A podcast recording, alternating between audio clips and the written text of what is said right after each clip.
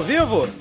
Olá, cidadão e cidadã, tudo bem? Eu sou Vitor Souza, está começando aqui a live do Midcast Política, na marcha da apuração aqui, na, do primeiro turno da eleição. Já tá todo mundo aqui, Rodrigo? Todo mundo ao vivo já, né? Rodrigo, Ana Raíssa, Ade Ferreira, tô de óculos aqui, ó, estrelinha do PT. E aí, pessoal, como é que vocês estão? Todo mundo Rapaz, tenso, todo eu tô tenso, tenso demais. tenso. Ah, de acordar de aí há mais de dois dias seguidos, assim como Lula. É, eu tô com os adesivos, eu tô com a roupa, que eu, eu cheguei agora em casa, cara. Tô com a roupa que eu fui votar aqui, ó, camisa do Vasco, adesivo do PT aqui, só não fui com a estrelinha, a estrelinha Nunca da- mais vai lavar o dedo que aqui. apertou três.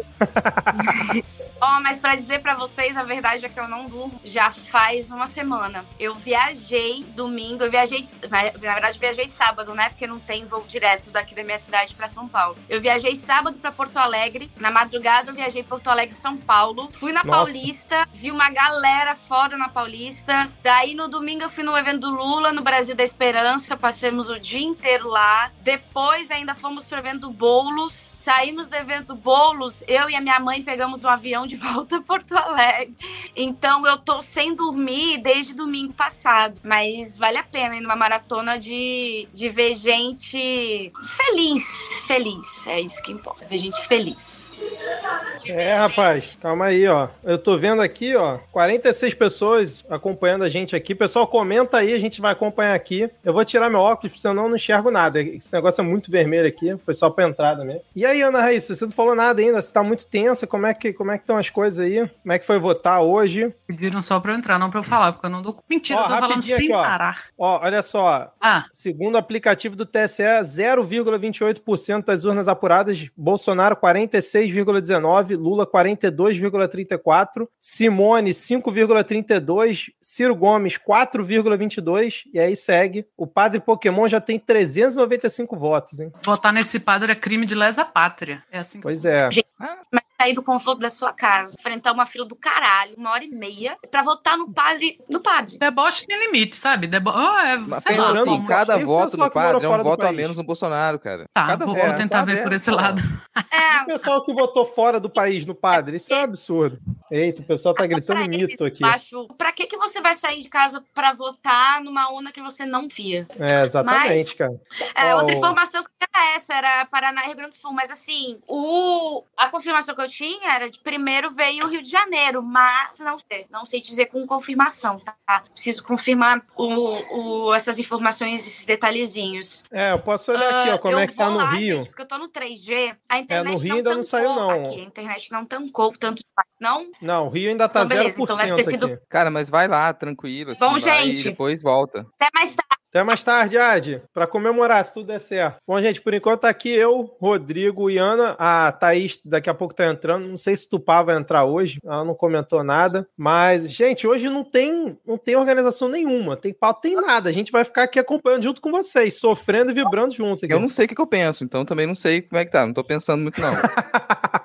Eu tô aqui, é, é um olho na TV, um aplicativo aqui do TSE, né, da apuração, e aqui junto com vocês. Mas, é, Rodrigo, eu vi que, uh, conta aí pros ouvintes, cara, que você virou voto, é isso? Rapaz, eu não Ah. sei se eu virei voto, não, sacou? Não sei se eu virei voto, mas eu pelo menos eu, eu irritei Na alguma, fila de uma galera votação, de verde né? amarelo. Porque cheguei lá pra votar e tal, aquela fila do caramba, uma galera de verde amarelo, minha fila assim, fila que, pô, enorme. Os corredores corredores, escadas. E aí, pô, vejo lá na frente da fila uma amiga minha e cumprimento de longe, tem que falar de longe. Vou sair do meu lugar da fila, né? E a galera de verde e amarelo tava falando, falando horrores, assim, e a gente resolveu conversar. A gente começou a falar de preço de alimento, fuga de cérebro, o silêncio, cara, no corredor, silêncio sepulcral. A galera começou a olhar torto, assim, olhar e não falar nada. Aí, beleza, ela seguiu pra frente. Aí eu olho pro fundo da fila, outra amiga minha. Aí cumprimento de longe de novo e começa o mesmo papo. Isso aí foi uns 15 minutos da galera tendo que fazer silêncio porque a gente tava reclamando. reclamando do governo, reclamando do que tava fazendo, assim. Mas, pô, sessão, pelo menos aqui em Vitória, né? Cidade pequena, então você vai pra. Você vai votar, você encontra um monte de gente. Porque às vezes você passa anos sem encontrar, você chega lá na fila de votação, você encontra a galera. Mas foi tranquilo, assim. Deu uma.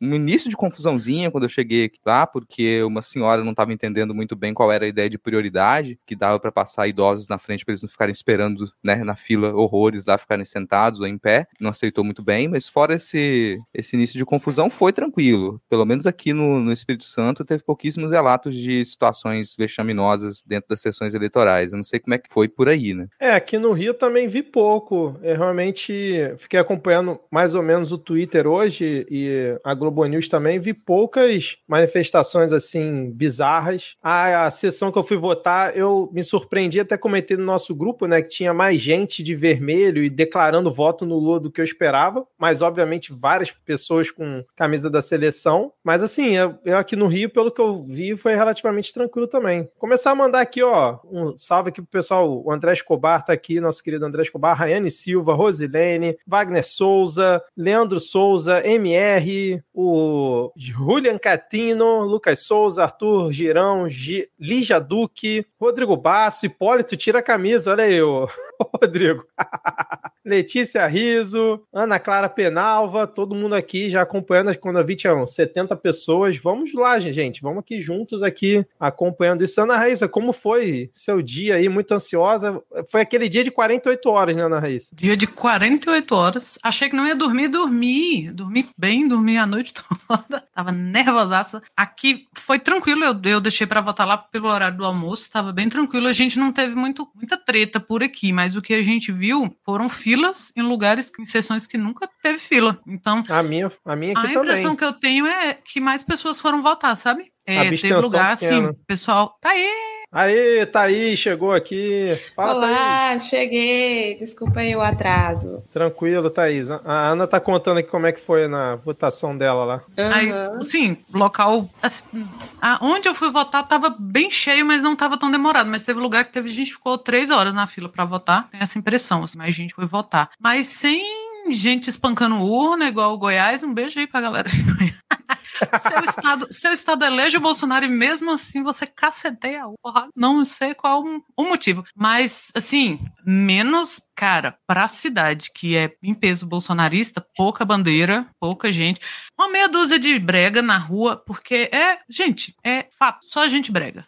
Só gente brega enrolada na bandeira. Tinha umas pessoas que foram para confundir a galera, porque o cara tá lá com camisa do Brasil, e você vai ver na frente, tá escrito Lula de adesivos do Lula. Eu vi umas três pessoas assim, eu não sei que, que, qual foi a graça, mas foi muito legal. E muito, muita bandeira do PT, a gente tava comentando assim, a galera ou tá indo de preto e não fala nada, ou a galera senta um pau em bandeira, porque eu vi carro com oito bandeiras. E a galera, alguém ainda com o braço de fora, assim, com a bandeira do PT. Assim, ah! Então tá 880 aqui, até agora bem tranquilo para presidente, né? Porque, vamos lá, ver o que, que a gente, o que, que o destino nos reserva aqui para Senado e governo. Ó, oh, Julian é. perguntou aqui o que que, cadê o Diego? Diego, ele tá trabalhando na festa da democracia. Então ele vai chegar aqui um pouquinho mais tarde, porque vai terminou a apuração agora, deve sair lá para as 18, 18 e pouquinho, ele sai da, da, da zona eleitoral e vem para cá. É, e para quem chegou agora, a Ad também já deu uma passada aqui, só que ela tá numa loucura hoje, então ela tá circulando em várias lives, então tá meio corrido e a internet da casa dela tinha acabado de cair. Deixa eu mandar um salve aqui, ó. Ana Paula Teixeira chegou aqui também, Danila FM, Verena Pifister, acho que eu falei certo. Estou aqui, mas coloquei vocês na TV e vou jogar Animal Crossing enquanto vejo vocês. Sensacional. Brando Mota, olha aí, Brando Mota, Lili, mais quem aqui? Tentando lembrar quem eu já falei. Rene Barcelos, muito, muito obrigado, pessoal, tá aqui acompanhando a gente. Podia tá, sei lá, acompanhando os ótimos comentários da Globo News e da CNN, mas não, tá acompanhando a gente aqui, né? Mas Certíssimo, com certeza os nossos comentários vão ser muito melhores do que da Globo News e da CNN. e aí, Thaís, como é que foi hoje o dia aí? Conseguiu votar tranquilo? Consegui, consegui a minha sessão é, tranquila, né? Até fiquei mais tempo na, na, na fila do que o normal, mas eu imaginei que poderia ser porque é um pleito com mais candidatos, né? Mas assim, as outras, eu tive a sorte que a minha fila era a mais vazia de todas. Quando eu fiz a biometria, mudaram a minha sessão e eu, me mudaram para uma sessão bem legal. Mas assim, ainda fiquei um tempo esperando. O pessoal que estava na minha frente tava verde amarelo, levaram a criança com a camisa do Neymar e tal, mas fomos cordiais completo, uns com né? os outros. Ninguém se xingou, ninguém olhou feio um para o outro, foi ok. Mas as outras sessões estavam bem cheias. Agora, é, a maioria esmagadora esmagadora das pessoas que eu vi na minha sessão não tinha qualquer indicação do voto. Aham. As pessoas que tinham, assim, em sua, é- eram, eram poucas, mas em sua maioria era o pessoal do verde e amarelo mesmo. E tinha, assim, algumas pessoas de vermelho, né, com, com adesivo e tal. Mas realmente, assim, a maioria não estava indicando o voto. E, e bem, bem cheia mesmo a sessão. Pois é, cara. Alguém elogiou minha camisa aqui, pra quem não sabe, essa camisa do. Cadê? Glorioso Vasco da Gama, aí com os adesivos aqui que eu fui votar. Então fica aí a referência pra quem não é do Rio, né? Por acaso não conhece. É... Na minha sessão também, eu nunca pego fila na minha sessão, nunca. E hoje eu peguei fila de meia hora. Tava lotado no colégio que eu voto, lotado. Mas o que a Thaís falou também tive essa sensação. Foi bem cordial. Assim, todo mundo tranquilo. Tinha gente com camisa do Brasil, gente de vestido. Tem uma mulher que tava com camisa vermelha do Lula, cara, e adesivo na parte da frente, na parte das costas, inteira. Só faltou na, no- na cara, assim. Então, assim, e, e não vi confusão nenhuma. Durante todo o tempo que eu fiquei lá, tava, tava bem tranquilo. Bom, deixa eu ver aqui, ó. Mais gente chegando aqui, ó.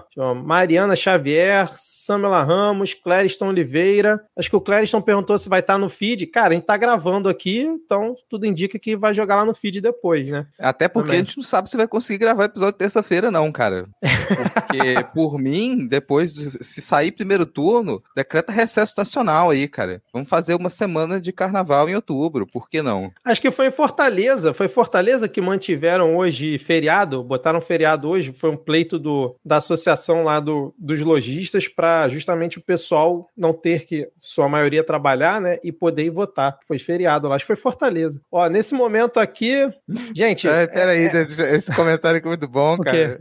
Lígia Duque, inclusive, foi agredida por uma criança bolsonarista na minha sessão, tacou um treco em mim do nada. Bom, mas Caraca. bolsonarista que não é infantil, né?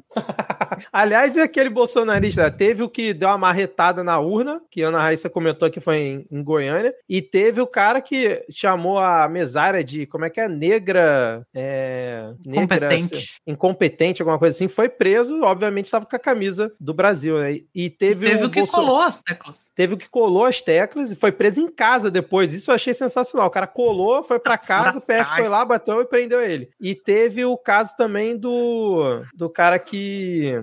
Votou duas vezes, né? O mesário. Foi no, em. Lisboa, eu acho, ou É. foi, é, foi em Portugal. Também dizem que era bolsonarista. Esse eu não vi imagem nem nada. Nos outros tem lá a confirmação. né? Ó, tô com a minha É, lá estrelinha no aqui. ó. perfil do Camarote da República lá, o pessoal fez um fio das intercorrências da- das eleições aí, onde a polícia bateu, eles estão puxando os boletins lá e estão fazendo um trabalho bacana de colocar em números assim, quantos casos teve, quantos casos foram flagrantes, quantos inquéritos foram abertos já, e a coisa é rápida, né, nesses casos assim, porque você É. pega lá na hora, o mesário registra, e aí a, a galera que foi presa, inclusive, é porque é muito mais fácil nesse caso. E o que que passa na cabeça do sujeito? Que vai chegar na urna eletrônica e falar, eu vou lá e vou colar a tecla 3, tecla 3 e ninguém vai notar. E eu vou sair daqui, nossa, acabou, resolvi a eleição. É, e aí é preso, exatamente, por que será? É preso, É, não, não- é. não- é preso não porque cometeu um crime, é preso porque esse nível de burrice é proibido. É, Proibido dá, ser burro. É, tem um. Tem um... Ah, eu, eu gostei que Thaís tá com. tá de Partido Novo, olha lá. Ah, é mesmo, tá. A Thaís tá laranja, Thaís. Olha, me respeita. Eu vou até levantar para mostrar minha camisa. Ah, Meu voto aí. será feminista. Boa. Ganhei a camisa projeto que a gente que eu ajudei a colaborar esse mês com o pessoal do Políticas dos Quadrinhos. Aqui, Lula 13. E aqui a minha estrelinha que eu ganhei, barra comprei, não lembro mais, quando eu fui votar em Lula pela primeira vez com meus 16 anos de idade. Excelente, olha só, cara. Muito bom. Quem mais? Chegou mais gente aí, Rodrigo, acompanhando a gente aqui, ó, nos comentários. Cara, a gente tá com 94 pessoas agora. Então tem, tem mais Excelente, gente hein, aqui. Mas Muito é bom. nomes. As pessoas têm vários nomes, várias pessoas, elas estão comentando aqui embaixo. Eu vou colocando os comentários na tela. E é, é assim a coisa funciona. Esse negócio de sair mandando beijo pra todo mundo, cara, não só com a colinha do Faustão lá, que tu pega a colinha do Faustão, papelzinho e fica lá. Família em nome da família inteira. Cara, a gente começou uma live que a gente não sabe quando vai terminar, então a gente tem que, né? Não, e por falar, por falar em colinha, eu falei tanto em colinha, esqueci de levar a minha, né? Fiquei desesperada, morrendo de medo de esquecer os números. Ainda bem que lembrei de todos. Eu levei a minha, mas esqueci o do governador, né? Porque não era do PT. Aí, ó, Leandro Graz. Rolou. Mas na hora que eu vi, eu, caralho, eu fiz pra um monte de gente e a minha tá toda falhada. Será que pros outros também foi assim? Foi mal, gente. Ó, Ana Raíssa, ó, 12% das urnas apuradas no DF, Bolsonaro 52, Lula 35, Simone Tebet 6,19, Ciro 4,25. no DF. Quê? Ó, Ciro aqui atrás das Teves? ah, mas ele vai ficar, Ciro vai ficar atrás das Teves, cara. Será que Menor vai ser 1%, dúvida. como o Thaís previu, cara? Ó, Eita, Thaís. Nesse momento, nível Rapaz, Brasil... o cara perdeu em Paris, que é a cidade natal dele. Tu acha que ele vai ficar com conta aqui no Brasil?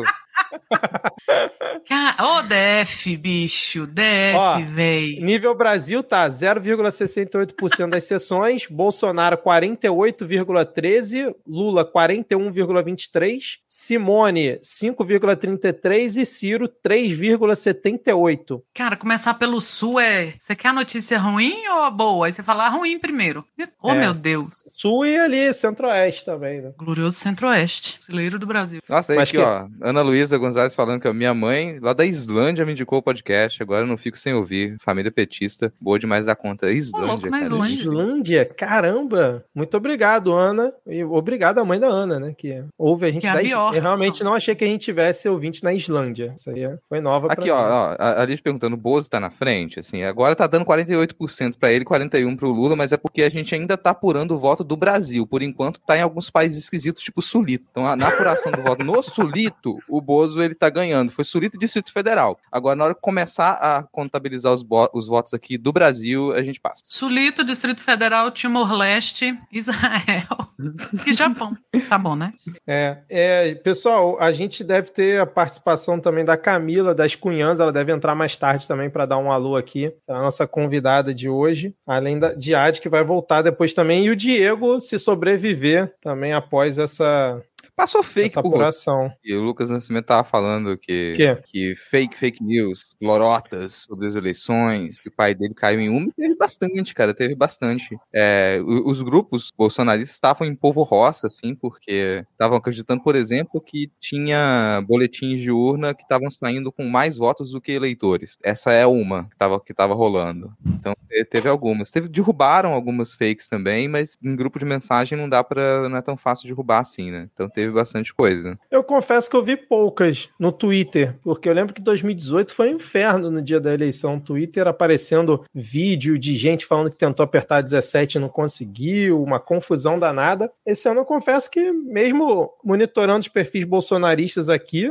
Mas eles ficaram meio, meio apagados na rede, assim. A galera não tava postando muita coisa. É, no, nem no Twitter, um pouco mais no Facebook, mas nem tanto também. Mas, cara, aqui o Jair foi votar no Rio e voltou e foi recebido por quatro apoiadores. Assim, a galera não tá. A galera até vota, mas não tá muito afim de tirar foto com ele, de assim, olha, não, a galera tá vendo que vai ficar feio ir pro futuro, clicar pros netos e não tá. Nem eu, gente. Nunca é. cheguei no aeroporto. Ó, não vai deixar saudade, não, Leandro Souza. O momento Ciro Gomes vai deixar saudade, não.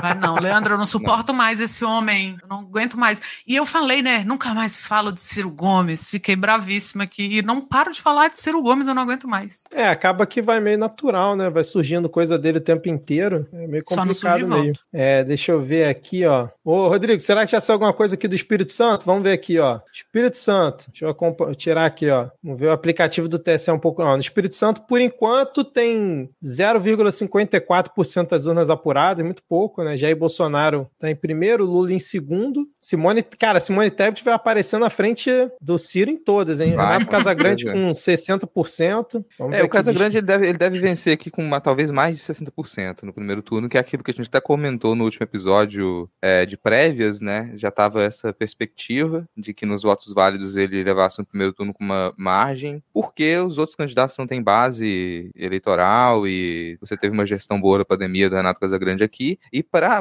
o negócio aqui pra gente é quem vai levar o Senado, porque a disputa tava acirradíssima ali entre a Rose de Feitas do MDB e o Magno o Maligno Malta. E como que, tá agora? Por enquanto tá atrás, por enquanto, né, não apurou tanta coisa, né, mas a Rose tá vencendo com 49% e o Magno Malta tá com 35, 36. Vamos ver se torcer para isso não virar, porque a Rose de Freitas aqui é a única que tinha realmente chance para poder tirar o Magno Malta da disputa. Se a gente conseguir fazer isso, já é motivo para comemorar aqui no estado. Ana, tô vendo aqui, ó, Senado DF, Damares aparece com 45% dos votos, Flávia Arruda 26 com, deixa eu ver aqui, 17% das urnas apuradas e o Ibanês com 50,07, cara, tá ali no limite. Ibanez vai cair um pouquinho.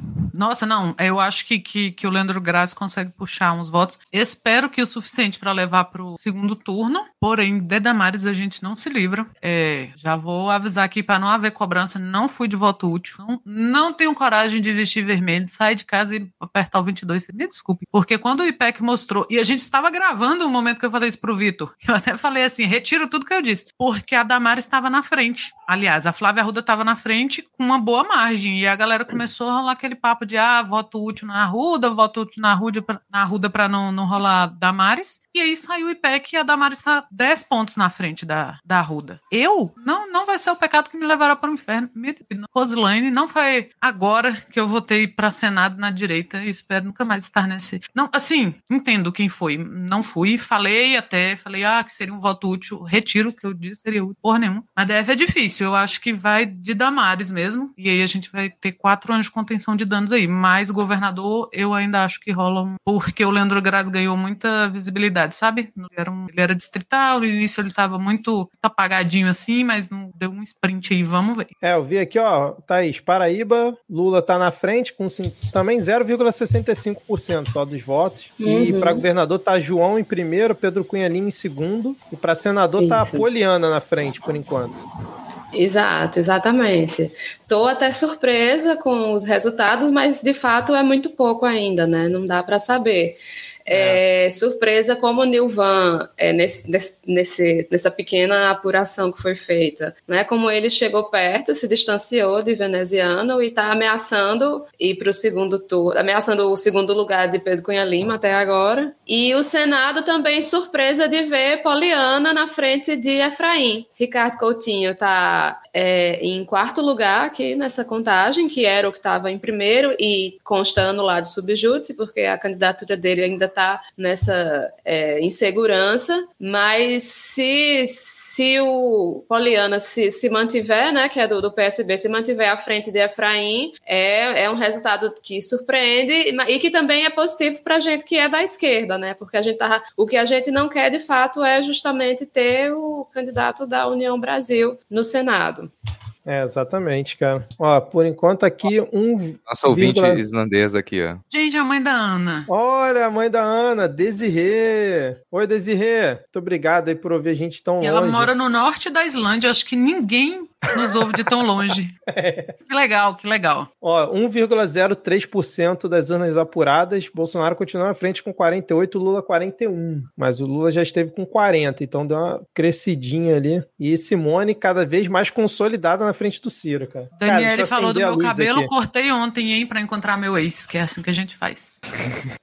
Ai, isso cara, só vale pô. pro Lula se tiver algum ex meu ouvindo isso, tá? É, o Leandro Souza aqui falando que, esperando a confirmação que o Moro perdeu, todo mundo tá, cara. Isso vai ser mais ah, é, deixa eu ver. comemoração. Deixa vai eu ver aqui como é que tá. segunda comemoração mais forte. Ai, meu sonho é ver se Dá uma olhada lá. O pessoal tá, ver aqui, Vou, vou olhar Paraná aqui, calma aí, aqui no aplicativo. Paraná, Ratinho 70%, Sérgio Moro na frente, 39%, Paulo Martins em segundo com 26 e Álvaro Dias em terceiro com 22, hein? Com 1,35% das urnas apuradas. É, rapaz. Será que o Álvaro Dias vai ficar atrás do Paulo Martins? Caramba, isso aí vai ser surpreendente, cara. Deixa eu ver aqui, ó. Lá o Bolsonaro tá com 55% dos votos. A do Paraná também, né? Paraná, Rio Grande do Sul, Rio de Janeiro, DF, não dá para esperar muita coisa, né? Cara, pergunta aqui do, do Matheus tá falando se dá pra, pra, prever alguma coisa com só 1% das urnas. Bom é que dá pra gente saber de onde tá vindo as urnas, né? Então você percebe resultado em estados que, pelo menos pelas pesquisas, eles indicavam uma vitória com tantos por cento do Bolsonaro, e agora, quando já tem esses estados apurados, a gente começa a perceber aos poucos o clima que tá. Mas é esperar para ver quando vem mais material de outros lugares também, pra gente ter uma noção. Mas é muito pouco ainda, né? É mais porque a gente tá completamente surtado. É. é na, na, eu lembro que na eleição da Dilma, na última, é, quando você olha o gráfico, ele troca. Você tem um. É, o AS um começa AS liderando. Em... É, então. Aquela foto clássica dele olhando, né? O resultado. É, e, e, do tweet do. Era de quem, gente? Aquele tweet do, era do Gentili. Tem um, informações privilegiadas de que o AS já ganhou. Então não dá. Não dá para confiar no Sul nesse sentido. Então, assim. Agora, antigamente, tinha o, a questão do fuso horário, né? Que era diferente. Era geralmente Sul, Sudeste, acho que Centro-Oeste primeiro aí depois o Nordeste, porque a gente nunca estava em horário de verão, e aí por fim o Norte, né? Então geralmente quando tinha essa coisa de entrava o Nordeste, aí dava uma, uma virada geralmente para a esquerda, e agora a gente não vai ter isso, né? Vai, vai ser é, todo mundo ao mesmo tempo. Então talvez assim, é, nos lugares onde o, o que seja decisivo nesse momento sejam justamente os lugares onde tem, como, como falou o Diego lá no, no grupo, os atrasados do Enem, né? Acho que talvez eles que sejam responsáveis pela, por alguma surpresa, alguma virada, alguma coisa nesse sentido. Ó, São Paulo, o Tarcísio está aparecendo em primeiro com 43%, mas também tem 0,2% das urnas apuradas. Tarcísio com 43%, o Haddad com 31%. Ó, aqui no Cara, Rio... mas isso de, de sair aos poucos, super interromper, Vitor, isso de sair aos poucos, uma das conversas divertidas que eu peguei na fila hoje era um, um senhor de verde e amarelo conversando com uma senhora de verde e amarelo e ele extremamente confiante, falando: ah, agora esse país ele tá entrando nos trilhos, agora esse país ele vai voltar, ele tem dignidade agora, porque você viu lá num país mais avançado, os brasileiros que estão no Japão, lá a gente ganhou com o dobro do que da outra vez. Eu não vi o resultado agora lá para Nova Zelândia, Austrália, não, mas a gente deve ter ganhado. Provavelmente a gente vai chegar ali nos 60, 60 e poucos por cento. Não, não, e nem foi isso, né? No Japão, o Bolsonaro ganhou com muito menos voto do que é. em 2018. Três vezes menos os votos. A tristeza que não tá esse cidadão agora. e outros países, tipo Israel, que no, na última eleição a diferença foi grande, agora foi quase. Bolsonaro ganhou, mas foi quase empatado, né? E tipo, Israel, eles passaram quatro anos carregando a bandeira de Israel pra cima e pra baixo, nem assim. É, exatamente. Ó, Ana Raíssa, DF atualizou um pouco, ó, 24% e Banei 50 40,01, Leandro Graz 26,42. Bora, Leandro, pelo amor de Deus. É o estado mais avançado, disparado o estado mais avançado, com 24%. Só nesse sentido aí, não, não para tudo. Ai, deixa eu ver mais quem tá aqui no chat, o Rodrigo. Verena Fister, não estou conseguindo jogar nem Animal Crossing, estou completamente nervosa e pilhada. Somos todos aqui, estamos juntos nessa. Gabriel, aqui em Dublin deu 6.300 pro Lula e 1.100 pro Fungo. Muito bem, Dublin. Ah, nossa, Semineto 45 e Jerônimo 42. Será, cara, que vai ser assim, apertado? Eu achei, tá que, o, eu achei que o ACM ia ter uma, uma, vantagem um pouquinho maior. Ah, mas acho que vai, acho que vai. É? Acho que essa coisa vai. É, vai os memes com a CM são, são muito bons. CM negão. Oh. Ai, meu Deus. Vamos ver aqui. Israel nem é um país, Danilo é me lembrando aqui. Olha, veio, veio na minha cabeça dizer é, isso, Danilo. Desculpa, é verdade, é verdade. Você verdade só ouviu o que a gente pensou, porque eu ia falar assim. Ah, é, cara. Mas é isso, ficaram quatro anos aqui, ó, carregando bandeira, mandando gente pra lá pra se batizar nas águas. E mesmo assim. A CM do Ilê. A CM bom. do Ilê.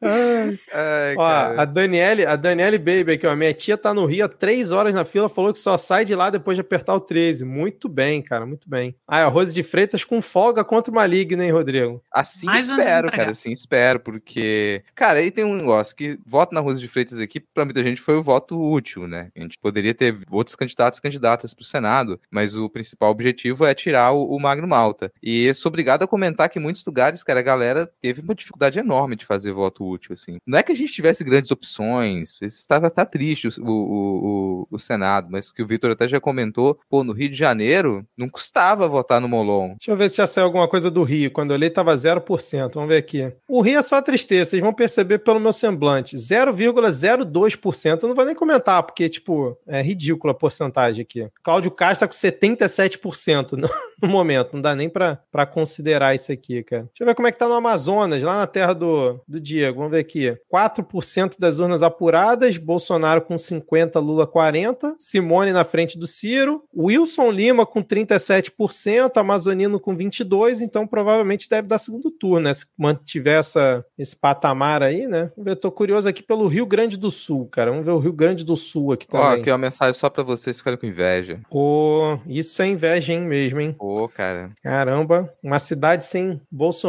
desfilando deve ser bom demais.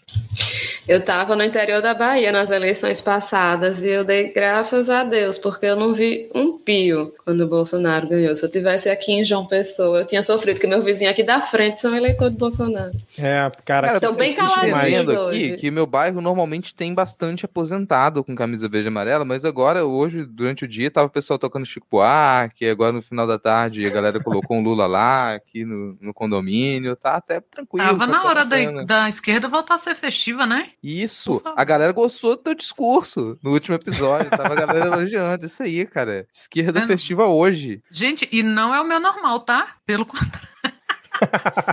Pelo contrário, esse otimismo aí é o, é o que a esquerda me obriga, porque eu não sou essa pessoa. No dia a dia, eu sou aquela assim, "Ih, vai dar errado, viu? Começa. Mas é, é, é de coração. Tem. E, e muito do que você falou também, Rodrigo. Pra gente segurar até a posse, tem que ter esse, essa vibe, porque senão, ai, correr, voltar e volta pra casa, não sei o quê. É o que Thaís falou, o, do vizinho caladinho. Eu tenho um vizinho aqui que tinha uma porra de uma bandeirona na janela. Aí virou uma bandeirola. Aí agora tem um papelzinho que fica por trás do vidro fumê dele, escrito assim: Supremo é o povo. é, tem que voltar a ter medo, sabe? E, e toalha do Lula, você olha aqui, ó, uma alameda de toalha do Lula. Então tem que. Eu fui com meu irmão, é, a gente foi de camisa do Brasil. Obrigada, Wagner Moura, pelas dicas de moda. E, mas eu fui na- no cagaço, né? Ai, não vou, não vou. Aí ele e minha mãe foram votar de vermelho. Eu não ia ser a vergonha da família, né? Vou de vermelho. E passou um monte de gente pela gente que tava super discreto, e aí fazia o L, sorria, dava tchau, abraçava. Então é muito legal você ter quem tem coragem de demonstrar assim, porque fácil não tá, a gente sabe, né? Se fosse um lugar, sei lá, que eu corresse o risco, alguém corresse o risco tomar uma facada, eu ia falar, gente, segura, mas não, sabe? A, a gente tá meio, meio sedento, sabe? De olhar e ver um, ter um respiro, assim, ver uma cara simpática. Se você tá ali, nossa, não posso falar nada, daqui a pouco a pessoa elogia o Jair ou alguma coisa do tipo. Hum, É, eu quando É, fui votar tava com o adesivo do Lula e aí pelo menos duas pessoas passaram por mim, uma fazendo L e a outra também comentando, pô, adesivo bonito. Então assim, realmente teve nenhum xingamento. Ó, Rio Grande do Sul, vamos ver aqui, ó, Bolsonaro tá na frente com 55, 2% das urnas apuradas. Onyx Lorenzoni aparece com 42, Eduardo, Le- Eduardo Leite 25 e o Edgar Preto do PT com 21. Por enquanto, esse Onix, eu cenário já tinha esquecido é, e o Mourão disparado na frente com 50% dos votos para Senado. Deixa eu falar aqui pra do Rio. psicólogos aqui. aqui cara, É, falou uma verdade aqui, realmente, cara, saúde nesses quatro anos ficou pra lá de mental. Então a gente um salve aí pra galera que continua, continua sustentando a nossa porque.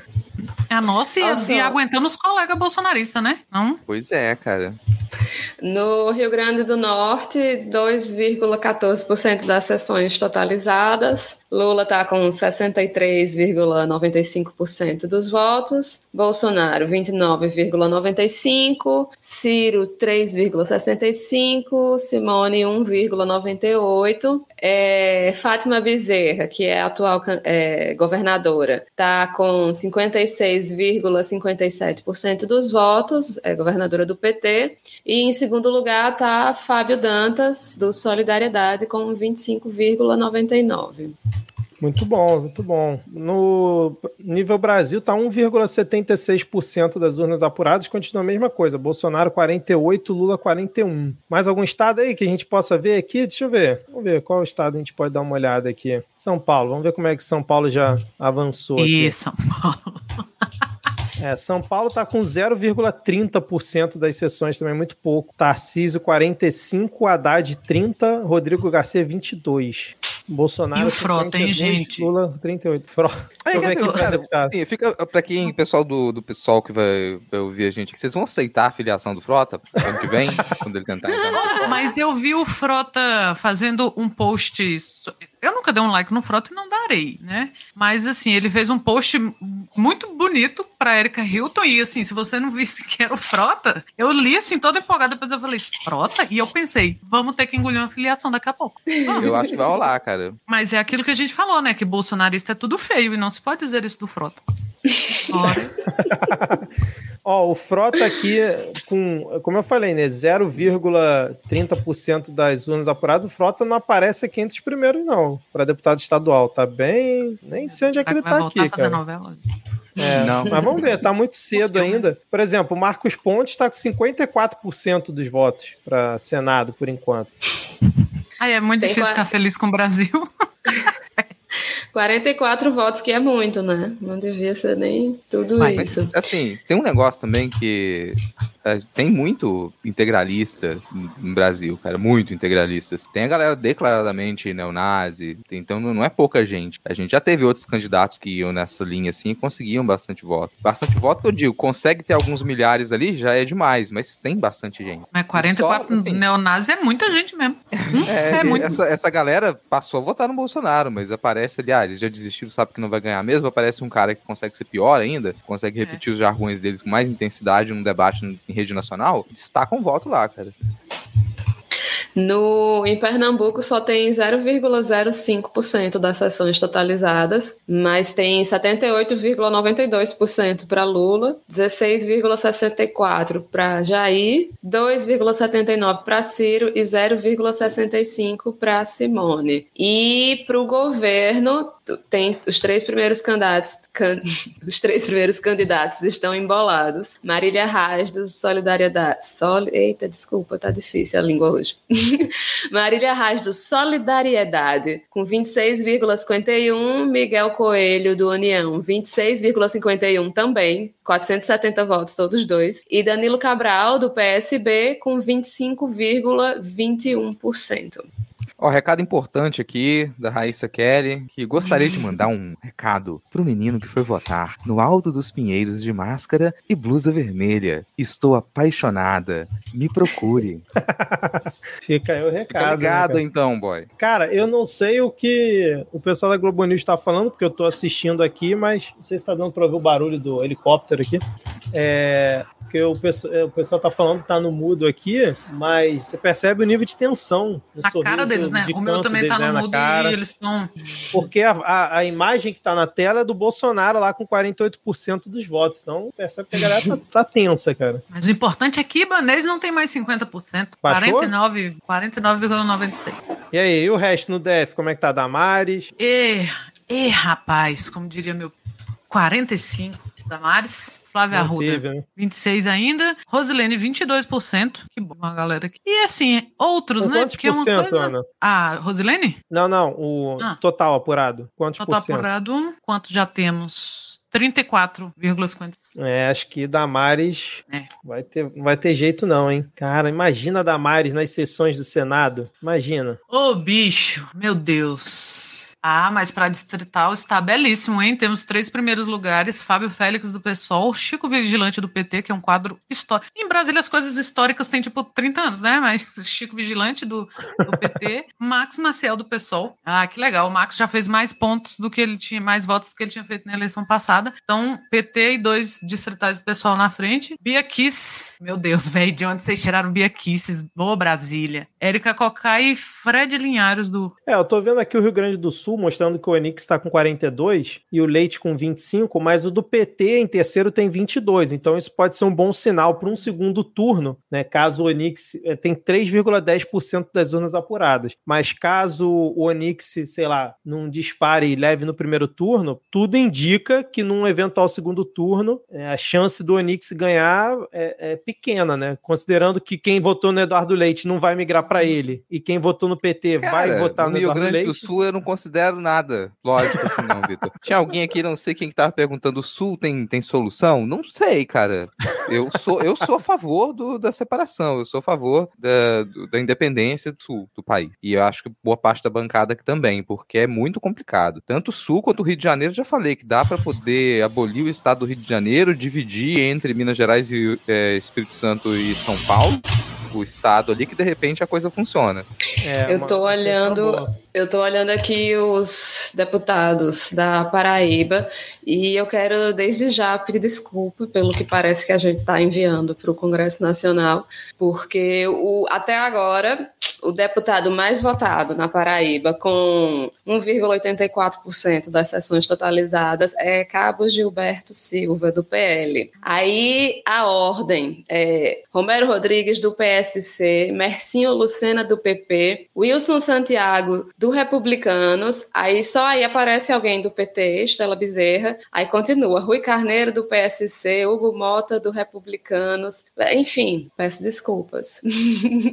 Cara, eu espero que isso aqui, mude, que pelo menos do PT consiga entrar mais alguém. Ó, Rio de Janeiro, 0,13% das sessões apuradas, ridículo ainda, mas, cara, Senado, olha o Senado como é que tá. Romário com 29, tá abaixo das pesquisas. Molon em segundo com 23, aparentemente rolou um certo voto útil do siciliano, que mesmo assim ainda tá aparecendo com 7. Se o Molon, por acaso, não levar essa vaga por conta da galera do PT, que ficou pedindo voto útil útil no Lula e não pediu voto útil no Molon, enfim. Mas Daniel Silveira aparece em terceiro com 21,47% dos votos. E isso também pode ser bom. O pessoal votar no Daniel Silveira, tira voto do Romário e o Molon entra. Que é até acho que uma coisa que eu comentei no último episódio. Então. E depois o Daniel Silveira perde o mandato. Exatamente. Não, ele, ele, aparece aqui, né? Anulado sob júdice. Porque ele, ele tá com liminar, ainda vai ser julgado. Né? Então, oremos. Mas tem muito pouco ainda. Ver se a, a atualizou alguma coisa aqui no Brasil. Se os ouvintes estiverem acompanhando aí, manda aqui no, no é, chat também. Na, nacional, cara, tá 5,81% das ondas apuradas e, por enquanto, tá com 53%, quase 54% pro fungo. E Ué, onde Ciro tá com 2,33%, rumo a 1%.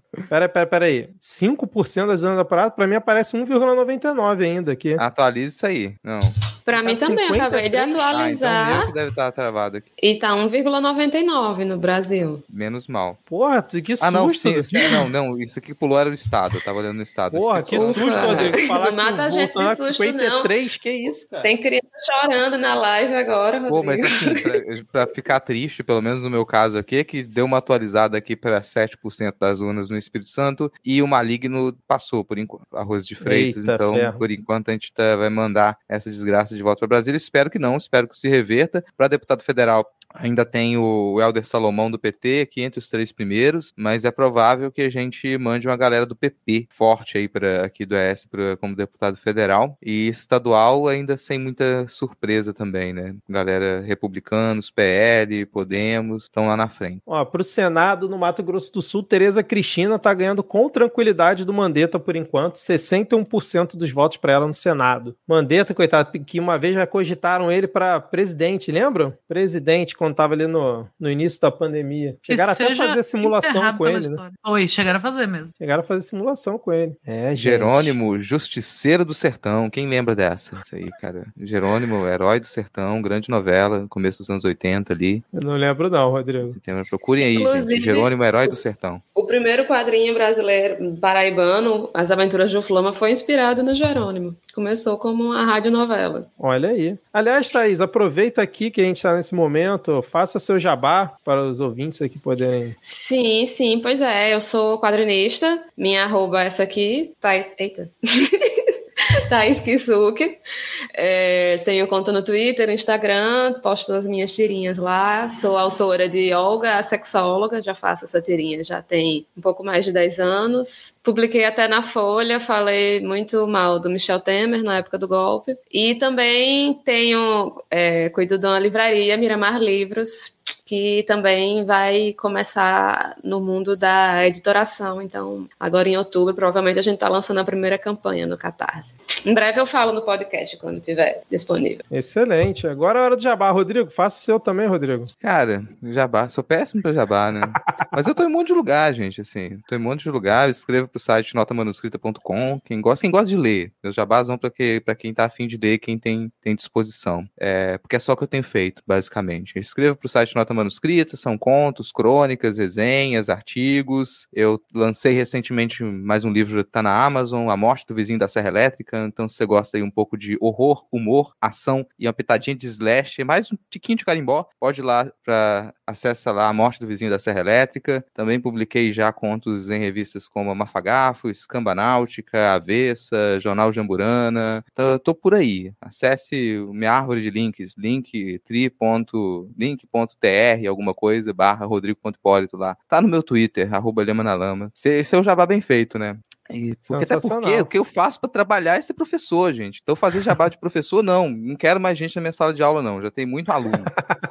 não, não vou fazer jabá para poder orientar seu TCC, mas se quiser ler os meus livros lá, vai no meu perfil do Twitter, arroba Lima na Lama, pega o link lá e eu vou ficar muito feliz se você resolver me dar um presente de Natal, uma leitura e uma avaliação lá na Amazon pro meu minha última noveleta, A Morte do Vizinho da Serra Elétrica. Agora é seu, hora do seu jabá, Ana. Gente, Eita. isso aqui não tava combinado não, hein? Eu tô... É, não, obviamente não, a gente não tem nada não, Só pra deixar claro pros ouvintes aqui. Não, Tô lá no Twitter, Ana Raíssa, tudo junto, dois N's, dois R's, dois S, como tá aqui no lugar. É, faço, além de estar aqui no Midcast, eu estou no Suposta Leitura. Fez quatro anos recente que eu e o escritor Lucas Mota falamos de livros a cada 15 dias, meia horinha, discute ou um livro, um conto, uma crônica, uma peça teatro que a gente tem lido, ou questões aí envolvem literatura. Xingo o governo um pouquinho, né? Mas nunca é xingo gratuito, então vamos lá Vão lá, tem uma galera já do, do Midcast que posta leitura, acho isso legal. Tem um pessoal do Suposta Leitura que começou a ouvir o Midcast, então a vizinhança, né, se conversa. Suposta Leitura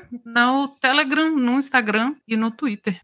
E não tem jabá de trabalho, não, porque eu tava esquecendo do meu podcast. Gente, eu tenho um podcast de teoria e história da arte também, não pode tocar. Vamos lá, sigam Não Pode Tocar no Twitter também, pode com D mudo, e a gente tá em todos os tocadores de podcast. E, pô, isso é sério, quase esqueço de falar do, do projeto que é o projeto inicial. Eu comecei na Podosfera com, com Não Pode Tocar. E já agradecendo aqui, a Lígia Medeiros falou que vai conferir livro lá, vai, imagino vai conferir também o material lá do, do Lucas Mota, que, cara, Olhos de Pixel, livro do Lucas Mota, companheiro da Ana Raíssa lá no, no Suposta Leitura, livraço, muito, muito, muito bom, fica a recomendação aí também. Outra recomendação, a minha companheira lá do Não Pode Tocar, Fabiana Pedrone, acabou de lançar um livro, que é o Na Volta a Gente Esquece, pela Escambau Editora, então vai lá em escambau.org, se você quiser dar uma conferida nesse livro de contos, crônicas e causos da Fabiana Pedrone lá, você pode comprar, pode adquirir esse lançamento. Tá tem jabá. O negócio é que a gente não combinou. Aí o Vitor taca essa aí, ó. O que, que vocês têm para passar? Ó, a gente já tá 53 minutos aqui de live, cara. O MR falou que no Rio Grande do Sul tem gente que vota no Lula e no Mourão ao mesmo tempo. O Wagner Augusto falou que o Deltan tá liderando para federal no Paraná. Olha aí, Ana Raíssa.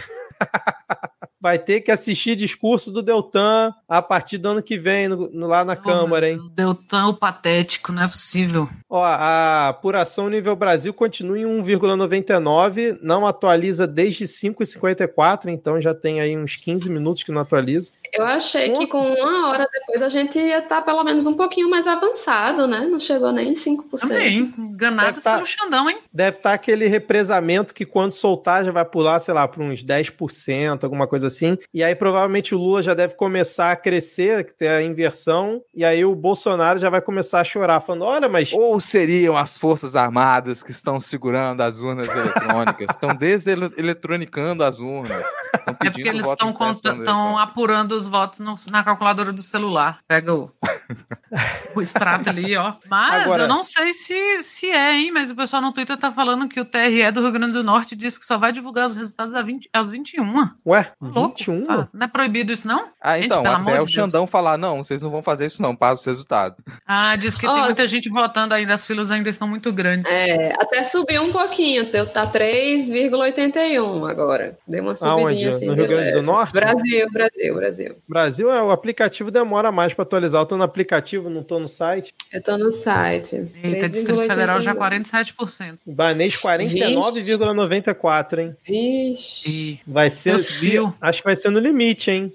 Ou no, Se tiver no, segundo turno. No Ceará, tá 1,66% das sessões totalizadas. Lula está com 63,71, Bolsonaro 26,87, Ciro com 7,34, acho que foi a maior votação dele, né? Mas nem se compara com a eleição é, anterior. Em 2018 ele ganhou no Ceará, né? Foi ganhou no Ceará, ganhou, né? pois é, tá com 7,34 agora. Simone Chaves 1,39, para o governo é o Mano de Freitas está com 51,22, inclusive assim, o gráfico para o governo do Ceará é um X, né? Que Capitão Wagner começou em cima, bem acima, é o Mano bem abaixo, e agora está com 51,22% dos votos, enquanto Capitão Wagner do União Brasil está com 31,35%. Depois vem Roberto Cláudio, do PDT, com 17,29%, e aí tem mais três candidatos, o Ceará parece que tem poucos candidatos, porque depois disso vem Chico Malta, do PCB, com 0,07%, Serlei Leal, da, da UP, 0,05%, 0,05 e Zé Batista do PSTU 0,03. Então, interessante, né? Porque o único partido de direita Passou uma moto aqui, não sei se vocês ouviram. Ouvi. O único partido de direita mesmo, assim, é o do Capitão Wagner, né? O resto tudinho à esquerda, centro-esquerda e o PDT, que a gente não sabe mais o que é. É, o Lula Pô, cresceu um Wagner pouquinho Souza aqui, tava falando aqui que tem gente que tá mais de 7 horas na fila para votar em Gramacho. Caraca! Cara, o voto dessa pessoa deveria contar por 10. Aham. Uhum. Ó, tá dando aqui, ó, 4,23% das sessões apuradas. Bolsonaro continua com 48,84%. Lula cresceu um pouquinho, 42,03%. E Simone Tebet, 4,75%. Ciro Gomes, 3,19%. É, o Padre Kelmo com 3.600 votos, hein? E Léo Péricles Pô, passou né, Sofia Manzano, 0,04, com 2.094. E, pô, de novo aqui o pessoal, o pessoal do Novo não se esforça. A galera não se esforça. Cara do Novo, pô, de novo, outra eleição que você não ganha. Que isso, cara? não privatizaram votos suficientes. É nisso que dá. Não ganhou. Não trabalhou com mentalidade de patrão. É, exatamente, cara. Mas foi Cadê? bem fraco esse ator que eles não acharam. Não conhece o segredo. Yes, pai rico, pai pobre. Não, esse, mas esse ator que arrumaram para essa sessão do, né, do novo aí, para essa temporada, é bem fraco, viu? É. Vamos melhorar aí no... Eu gostei daquele Eu sempre dou risada quando fala esse ator. não é possível, gente. É, é uma pessoa mesmo? é, um, é, uma pessoa que pensa essas coisas? Não, não é, não é. Passa na inteligência Ó, Você mandou aqui, né, Ana, o, o gráfico do Aécio com Dilma, né? Que o Aécio chegou a ter 67% dos votos, aí foi caindo e foi ultrapassado às 7h32 da noite. Ou seja.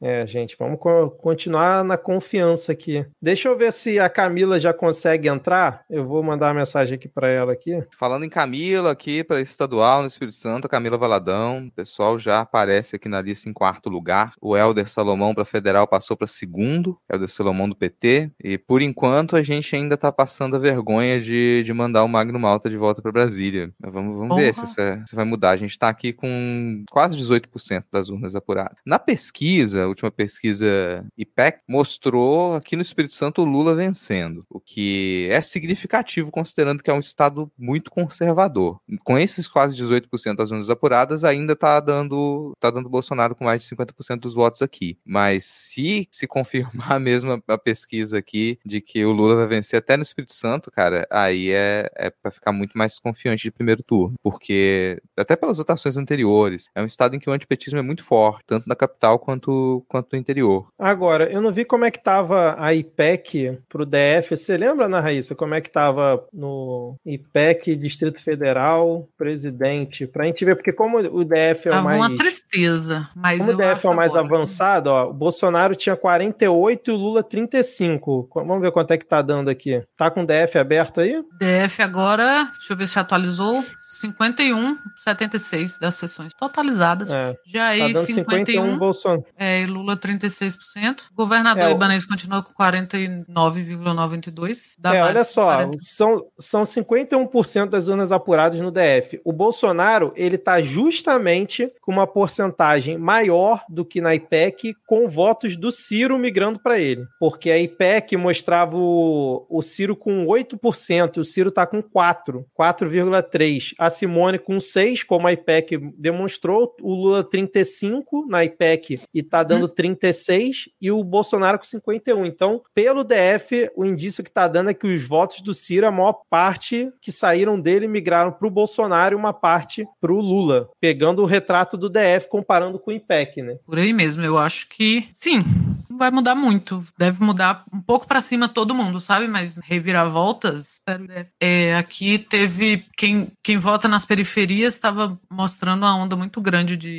do que eu falei aqui, né, que a gente comentou mais cedo do bolsonarista mais calado e tal, isso aqui é mais pro centro, para as periferias a coisa tava mais feia, assim, parecia fotos meio, as camisetas mais agressivas, umas coisas assim. Então, aqui não vai ser grande surpresa não. A, a minha esperança pro DF agora é para distrital, para que a gente mantenha a Érica Cocai como federal, que é do PT, e que a gente puxe um segundo turno para governador. Assim. Não contem com a gente. Com eles. Pode contar comigo. Tem que parar um minutinho de ver esses números aqui, porque começa a ficar, vai me dar Tá Dando nervoso. aflição, né? Tá. É, Ó, vai dando aflição. Ó, por exemplo, ó, tô vendo aqui que o Paraná tem 4,16% das urnas apuradas. Aí vou novamente comparar com o IPEC aqui. Na IPEC, o Bolsonaro tinha 54, o Lula 34. E o Ciro e a Simone 6. O que tá no momento, né? Tá, tá no início ainda. Jair Bolsonaro com 55, Lula 36, Simone Tebet 4 e o Ciro 2. Então, como se votos tivessem migrado aí um pouco ma- mais pro Lula e para pro Jair do que pros outros. E a Simone e o Ciro um pouco abaixo em relação ao IPEC. É, assim, eu tô pegando esses exemplos de alguns que já estão um pouco mais à frente para a gente poder ter algum patamar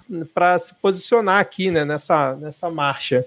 Ma- É, eu tô olhando aqui o Maranhão e também tem só 0,50% das sessões totalizadas, não tem nenhum por cento. Lula também está com 70,27, que nem Pernambuco.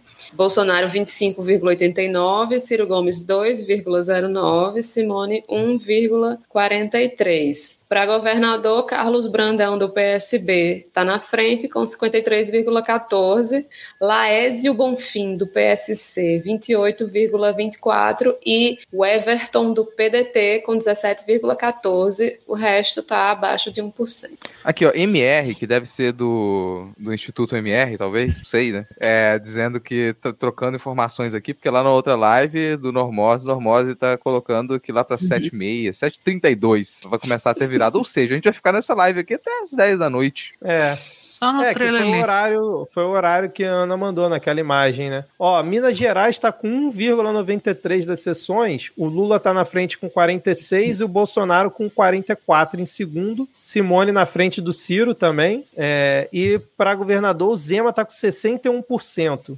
Cleitinho para Senado com 42. Por enquanto vai dando também a, o que estava nas pesquisas aqui, porque esse Cleitinho realmente estava disparado na frente, e o Calil também. Gente, vocês acreditam no Ciro quando ele disse que para ele já deu que se, que se ele for eleito, risos, ele vai lutar pelo fim da reeleição e se ele não for eleito ele parou? Não. Não acredito também não. Não, não, nem que ele vai parar, nem que ele vai lutar pelo fim da reeleição, porque isso é, é o na volta a gente compra, né? Todo mundo diz que vai lutar pro fim da reeleição. Ah, peraí, ninguém gente. nem- Olha quem, quem tá chegando aqui.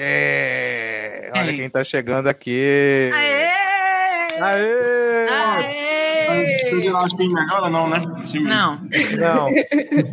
Comendo lanchinho aí, o que, que vocês Uhum. receberam esse ano? Um da fruta e um A biscoito. gente não recebe nada, isso que é que sobrou dos mesários. Por quê? Ué, mas não A gente- tem lá o, o A alimentação? Não, democracia é uma delícia, né? Só os mesários que recebem comida, a gente se vira. Sério? Caraca. Ai, Peraí, você tá é falando direto do front, Diego. Você tá aí, nosso correspondente do momento. O quê?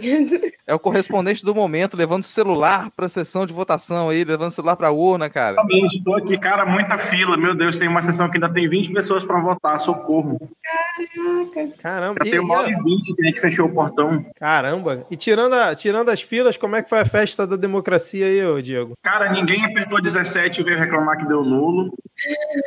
É, Nenhuma teve confusão? pouca gente que veio com aquela. a- tem uma que é muito comum, que é. Eu apertei o número e não apareceu a foto do meu candidato. Teve pouco também. Mas, assim, foi um, um show de moda dos horrores, assim. Teve uma que chegou toda de paetê, de bandeira verde e amarela. Nossa senhora. Cafoníssimo. Teve outro que veio enrolado com a bandeira do Brasil, igual o, o capitão, qualquer porra, sei lá. Mas assim, aqui, Manaus, periferia, é, é terra do Bolsonaro. Todas as sessões que eu vi até agora, ele ganhou com a vantagem aí de uns 40%, né? Por aí. 40% Mas que bom de que você tá vantagem. trazendo notícias positivas pra gente, É. né, cara? Você trouxe aqui informações legais pra gente se sentir bem nesse final de domingo. Né? Ó, ne- nesse momento aqui do Rio, com meio por cento das zonas apuradas, o Molon tá com 24 e o Romário com 26, aí tu olha o Siciliano tá com 9. Aí tu soma os dois, e aí vem a tristeza batendo, mas Olha, eu não parei para ver governador ainda aqui. a gente viu tava dando o Wilson Lima com tranquilidade, Diego, mas tendo o segundo turno. Mas, é, não, mas vai ter segundo turno, sim. Por falar em governador, eu até esqueci de falar que o Flávio Dino está concorrendo ao Senado no Maranhão e está na frente com 65,75% dos votos. Segundo lugar, Roberto Rocha, do PTB, com 33,25%. Em terceiro, Pastor Ivo Nogueira, da DC Comics, com 0,51%. Para o, o senador Bolsonaro está na frente, hein? 45%, com 11% das sessões totalizadas. Capaz de virar ainda, porque o interior demora mais, né? No interior eu acho que o, o Omar consegue virar esse jogo aqui. Quer dizer que tem chance ainda? Para o Senado eu acho que o Omar vira. Caiu para mim ou para vocês também? Cara, Eu caí? já- Caiu rapidinho e voltou agora. eu achei que tinham tomado seu celular. Eu achei que tinham tomado seu celular. Pode, cara. Não, é que eu tô no 4G aqui. Mas é, eu vim só dar um oi e mandar um beijo pra vocês mais tarde, se- quando a gente estiver bêbado, seja lá por um motivo, talvez eu volte, eu vou só trabalhando aqui, tá bom? Show. Valeu, Diego. Bom trabalho. Obrigado aí, cara. Beijo, tchau. Valeu, beijo. É isso, gente. Quem não tá tenso tá errado, hein? Ó, vou lá pegar uma água, ou uma cerveja, ou alguma coisa. Água, vou começar com água, porque eu não começar a beber agora não, porque eu tô ficando tenso já. Calma aí que atualizou. ó. 6% das urnas apuradas. Bolsonaro continua ali com 48,74%. Lula com 42,29%. E A culpa é de com- Brasília, né? Brasília tá É. muito adiantado. Não, Todos esses assim, votos aí são brasileiros. Ó, Minas, Pedro. Minas, São Paulo e Rio, que nas pesquisas mostravam que o Lula estava na frente, estão com porcentagens baixíssimas e o Nordeste também. E mesmo assim o Lula tá quase tá 5% só atrás do Bolsonaro, então o indício de virada é bom, se, se manter É. o que está nas pesquisas. Aqui, até agora, foi 5,23 das aqui na Paraíba, né? Das urnas apuradas. E não mudou muita coisa, não. O resultado tá meio que a mesma coisa. É, ó, eu tô falando aqui com a Camila, acho que ela não vai conseguir participar aqui com a gente, mas ela disse que talvez a Inês consiga, então eu vou mandar mensagem para ela aqui e ver se ela consegue entrar aqui para mandar um alô aqui pra gente. Enquanto isso, a gente vai acompanhando aqui, ó. Deixa eu ver quem tá aqui no, nos comentários, pessoal saudando o Diego, que acabou de chegar e já foi. É, todo mundo parece estar tá meio tenso, o pessoal tá comentando pouco aqui no chat, eu não sei quantas pessoas têm assistindo Todo a gente, mundo porque... nervoso. É, todo mundo. Porque aqui pra gente não aparece, né? Nessa plataforma não aparece a quantidade de pessoas que estão assistindo. Mas aqui no YouTube, pra mim, tá 97. 97, olha só. Ó, na Bahia, Jerônimo tá na frente, hein? Com 46%. A CM 44 e João Roma 8,9%. Tava pensando aqui, o Tarcísio, ele, se ele conseguir, por acaso, se eleger em São Paulo, torçamos para que não, mas a gente teria o, não sei se o primeiro, mas o, com certeza o primeiro governador importante do Partido Universal. E isso muito me preocupa, porque um candidato de São Paulo, geralmente ele é automaticamente postulante a candidato à presidência na eleição seguinte, né? Então, o Tarcísio, por acaso, ganhar pelo Partido Universal é preocupante demais. A gente que aqui no Rio expulsou o Crivella depois dele ter ganho, então, complicado, cara. Complicado Não, e que loucura isso. é essa do, do o Witzel ter sido empichado e agora o bicho está concorrendo e tá em último lugar atrás de todo mundo. Que, que coisa mais maluca. Feio. No- tá, tá o meu medo no ele, ele voltar e ser bem votado. Não, mas ele acho que tá naquela de. tá impugnado, mas tá com recurso, alguma coisa assim. Ah. Tipo o Daniel Silveira. Só que tá claramente tendo uma migração de votos pro Daniel Silveira de última hora. O pessoal tá votando nele na esperança de que ele consiga assumir o mandato, porque a votação dele tá muito alta. Mais de 20% para um cara que tá impugnado é muita coisa, né? Cara, aqui no ES, pelo menos para deputados, assim, deputado estadual, a, a Camila Valadão deu uma subida, agora tá em terceiro lugar também. Helder Salomão para federal do PT passou para primeiro, então a gente ainda pode melhorar o cenário um pouco, tá com quase 29% das urnas apuradas. E por enquanto a gente ainda continua passando a vergonha de subir o Magno Malta e o fungo ainda tá ganhando aqui com mais de 53%. É, quanto que tava nas pesquisas? A- o Magno Malta tava com uma vantagem considerável? Cara, tava praticamente empatado. A Rose de Freitas estava com 31% dos votos e o Magno Malta com 29%. E Entendi. aqui a gente já teve 478 votos pro Padre Kelson. Caraca, cara. Bom, mas por enquanto tá, por enquanto tá dando o que as pesquisas vêm mostrando, né? Não tá dando muita diferença do que era previsto. Realmente o Nordeste tá muito pouco ainda. Acho que nenhum estado tá com mais de 5%. Aqui deu uma subida agora, subiu para 8, tava em 5 agora, subiu para 8,15. Mas mesma coisa, Lula 57, Bolsonaro 34, governador João 37, Pedro 25, Nilvan 20, Veneziano 15. É, senador Poliana continua na frente com 27, Efraim em segundo, Ricardo em terceiro.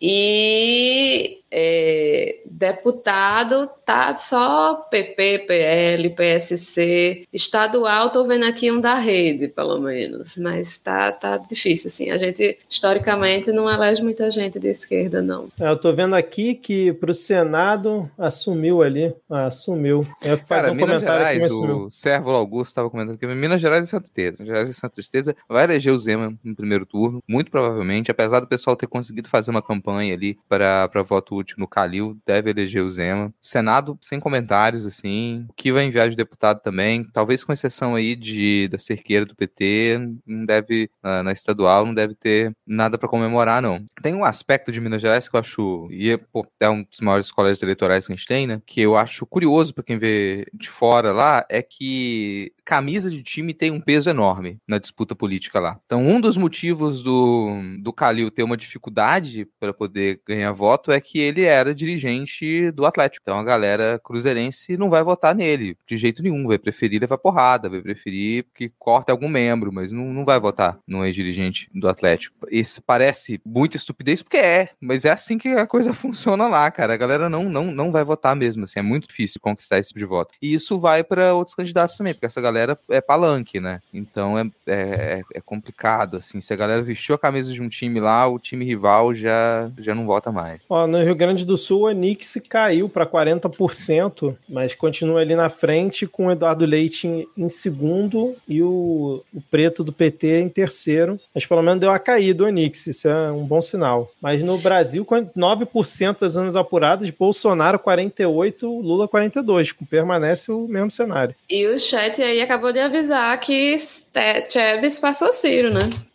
Chebs com 4,60 é, e 3,08. Eu tô achando que a votação dele está baixa por enquanto. Né? Uma com 4, outra com 3 está tá baixo. Isso é preocupante. Ou não, né? Pode ser bom pra gente. Mas se o, parte dos votos do Ciro migrou pro, pro Bolsonaro, isso é ruim. É, porque Tebet ainda tem que esperar mais do Centro-Oeste para ver o que, que vai rolar, que é o, a base dela realmente. Agora a pergunta da Renata aqui, se com essa, bom, poucos votos apurados ainda, se a gente ainda tá confiante na vitória no primeiro turno turno, eu tô. Honestamente, eu continuo bem confiante na vitória do primeiro turno, assim. Diferente do outro lado, a gente entende que, como que as pesquisas funcionam. Claro que pesquisa pode falhar, sim, você tem margem de erro, mas a gente tem uma estabilidade nas pesquisas mais confiáveis nos, nas últimas quatro, cinco semanas, em que se manteve a possibilidade do Lula levar no primeiro turno. Então, acho que a gente não tem por que duvidar dessa chance, que é uma chance que ela existe e ela é alta. É, mas se for pro segundo também, não, eu não vejo nada pra gente não comemorar, porque a gente vai pro segundo turno com uma grande confiança, a gente vai pro turno, já entra ganhando.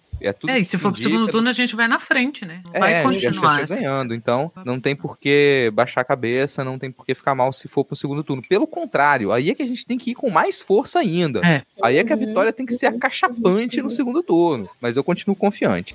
E é. a gente não sabe o que que essa, esse comparecimento, aparentemente comparecimento recorde, né? O que que isso vai é, causar, né? Qual vai ser a consequência disso? Eu continuo otimista, mas querendo ou não, a gente, eu, eu fiquei um pouquinho menos otimista, porque querendo ou não, a gente começar o jogo levando gol, vou fazer que nem Lula, analogia de futebol.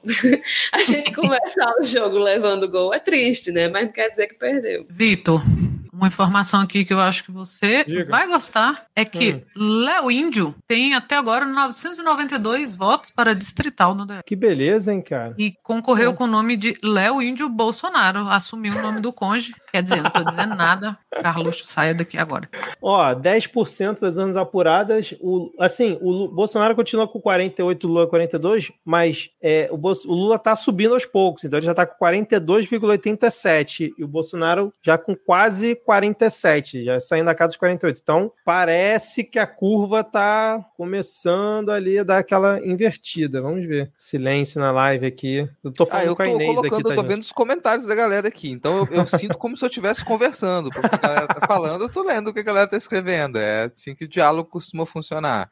Mas realmente tem, tem chance ainda. Tem um comentário aqui, cadê? Cadê, cadê, cadê, cadê? Da Daniele falando, pô, Damares e, e Magno Malta de Lascar. Damares é pior pior, falar que Damares consegue ser pior que o Magno Malta. Porque a gente, tá, a galera esquece do Magno Malta, mas o Magno Malta é um papagaio de pirata. Então, se você for olhar lá todas as declarações, discursos da, é, da Dilma, ele tava lá do fundo, do Lula, ele tava lá aparecendo. É um cara extremamente oportunista. Ele vai manter aquele discursinho dele ultraconservador, vai, mas se a maré virar, ele vira junto. Um cara extremamente. Ele não tem coragem, não tem caráter, não. Não tem. Então, para onde a maré for, ele vai. Eu tenho mais medo da Damares, dos discursos da Damares, do que a Damares consegue levar para fora de quem tá em Brasília ali, não só para quem vai articular com ela lá dentro, mas para os grupos que é com quem ela tem contato fora, sabe? É o tipo de movimento que a Damares representa e que ela vai levar para Brasília. Isso é que muito me assusta, porque a, a, às vezes a galera perde a noção. Quando a gente falava assim, que, cara, qualquer pessoa contra Bolsonaro, também a ideia era ser qualquer pessoa contra Damares, porque não tem diferença nenhuma. Não tem diferença nenhuma. Até não tem, tem. Ela tem mais neurônio que ele, o que é pior. Ela consegue pensar mais que ele. É isso é pior, cara. Então eu tenho, tenho medo de a gente manter uma pessoa como, como Damares lá por esses próximos oito anos no Senado e o que, que isso vai,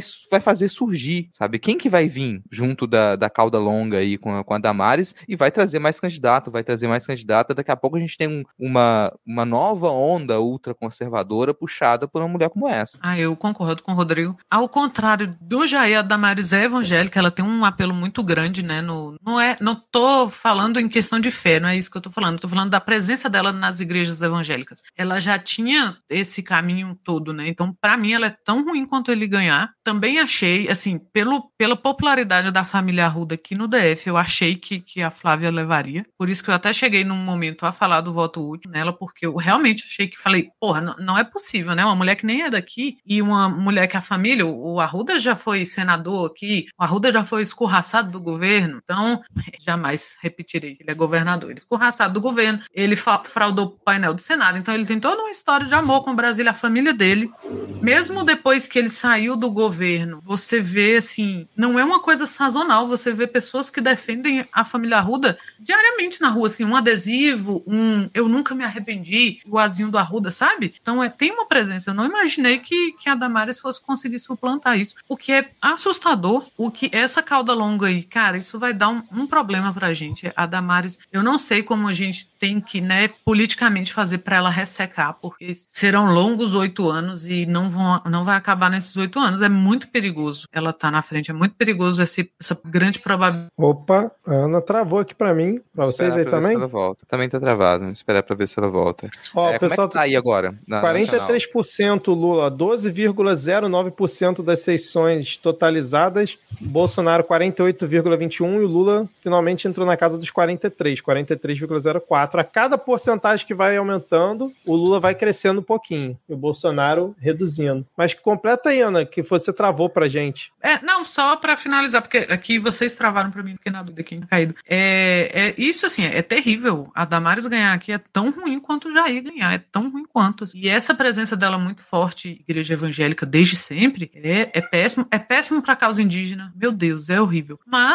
né, a gente tem que ver o que, que a gente vai fazer politicamente aí para ressecar essa, essa presença maligna. Não sei como é que vai ser daqui até lá. É, não sei se, se eu travei antes ou depois de ter dito que eu acreditei num, num voto útil para a Arruda por um tempo, por causa do, da família aqui, mas em último momento a gente viu que não dava. As igrejas com certeza fizeram, sabe, um trabalho aí na terrível, mas deu certo. E, né, mais uma vez, Senado horroroso. Quando, quando o brasileiro se reclama assim, ah, as pessoas reclamam que Brasília só tem ladrão, só tem corja, mas vocês que mandam para cá é linguão do, do brasileiro, porque o brasileiro se elege muita coisa ruim também. se algum dia um brasileiro falar isso para vocês, vocês falem das pessoas que eles elegem aqui também, porque não é só da, ó, de fora, não. Ana, falando em DF, tá aqui, ó, 76% das zonas apuradas e o Ibanês tá com 49,90. Tá no limite. E o Leandro Graçman... Inês chegou aqui. Bota ela então pra gente aí. Oi. Olá, Inês. Estamos te ouvindo. Ah, Seja muito bem-vinda. Inês das Cunhães aparecendo aqui na nossa live. Seja muito bem-vinda. E aí, Inês, tudo certo? Tudo bem, meu filho. Sempre que aparece com vocês é a Camila, mas a Camila está em outra função. Aí lá vem eu, porque nós somos três cunhãs, né? Então, a Camila sempre está com vocês. Tudo bem. Estou um pouco nervosa, ansiosa. Estamos todos. É. Esse é o sentimento aqui. Mas, Inês, conta aí para quem por acaso é, não conhece vocês das, Cunhãs, das Cunhãs, conta aí para os ouvintes, para quem está acompanhando aqui na nossa live, é, como é que é o podcast de vocês. Nós somos um podcast de política. A gente começou em 2020, o primeiro episódio foi em maio daquele ano. A gente começou em plena pandemia. A Camila foi que teve a ideia, ela queria ter um programa de rádio, na Rádio Universidade, não deu certo, aí lá vai. Aí ligou para mim, para Evelyn e para mim, bora fazer um negócio? Eu digo, vamos, seja lá o que for. Sabia nem o que era. Meu negócio era fazer alguma coisa da pandemia. E a gente doido por notícia, aquela que é, a Camila é professora uh, da universidade, do curso de jornalismo, a Evelyn também é concursada da UFC na área de, da coordenadoria de comunicação. E eu estava aposentada, assim, de, fazendo uh, aparições esporádicas, televisão e rádio e tal, coçando por notícia, porque nós três éramos repórter político. Eu fui editora de política, a Camila foi subeditora e tal, no Jornal Povo, e a gente com aquela coceira, vontade de fazer notícia, de pegar a fonte e tal. E pronto, nasceu esse, esse podcast em maio de 2020, o nome é As Cunhãs, As Cunhãs, não sei se, se o resto do país sabe, Cunhã é até uma, é uma palavra indígena, quer dizer moça jovem, não é meu caso, mas a, aqui no Ceará usam muito, assim, quando chamam, às vezes, a, a, pejorativamente, chama aquela Cunhã ali, vem aqui, Cunhã e tal. Mas eu, eu particularmente, chamo minhas amigas, inclusive minhas filhas, de Cunhã, vem cá, Cunhãzinha, Cunhãzinha. E assim foi a Evelyn que disse assim: bora botar o nome desse podcast logo de Cunhã. Pronto, aí ficou, as Cunhãs. A ideia, primeiro, conceito era fazer política, cobrir a, a política local do Ceará. Claro que a gente tinha que derivar para o nacional, porque a gente achava que tinha uma lacuna muito grande, principalmente com relação ao interior, as pessoas, os jornais, assim, a grande imprensa, entre aspas, viu? É, não cobra o interior e também muitas. Uh,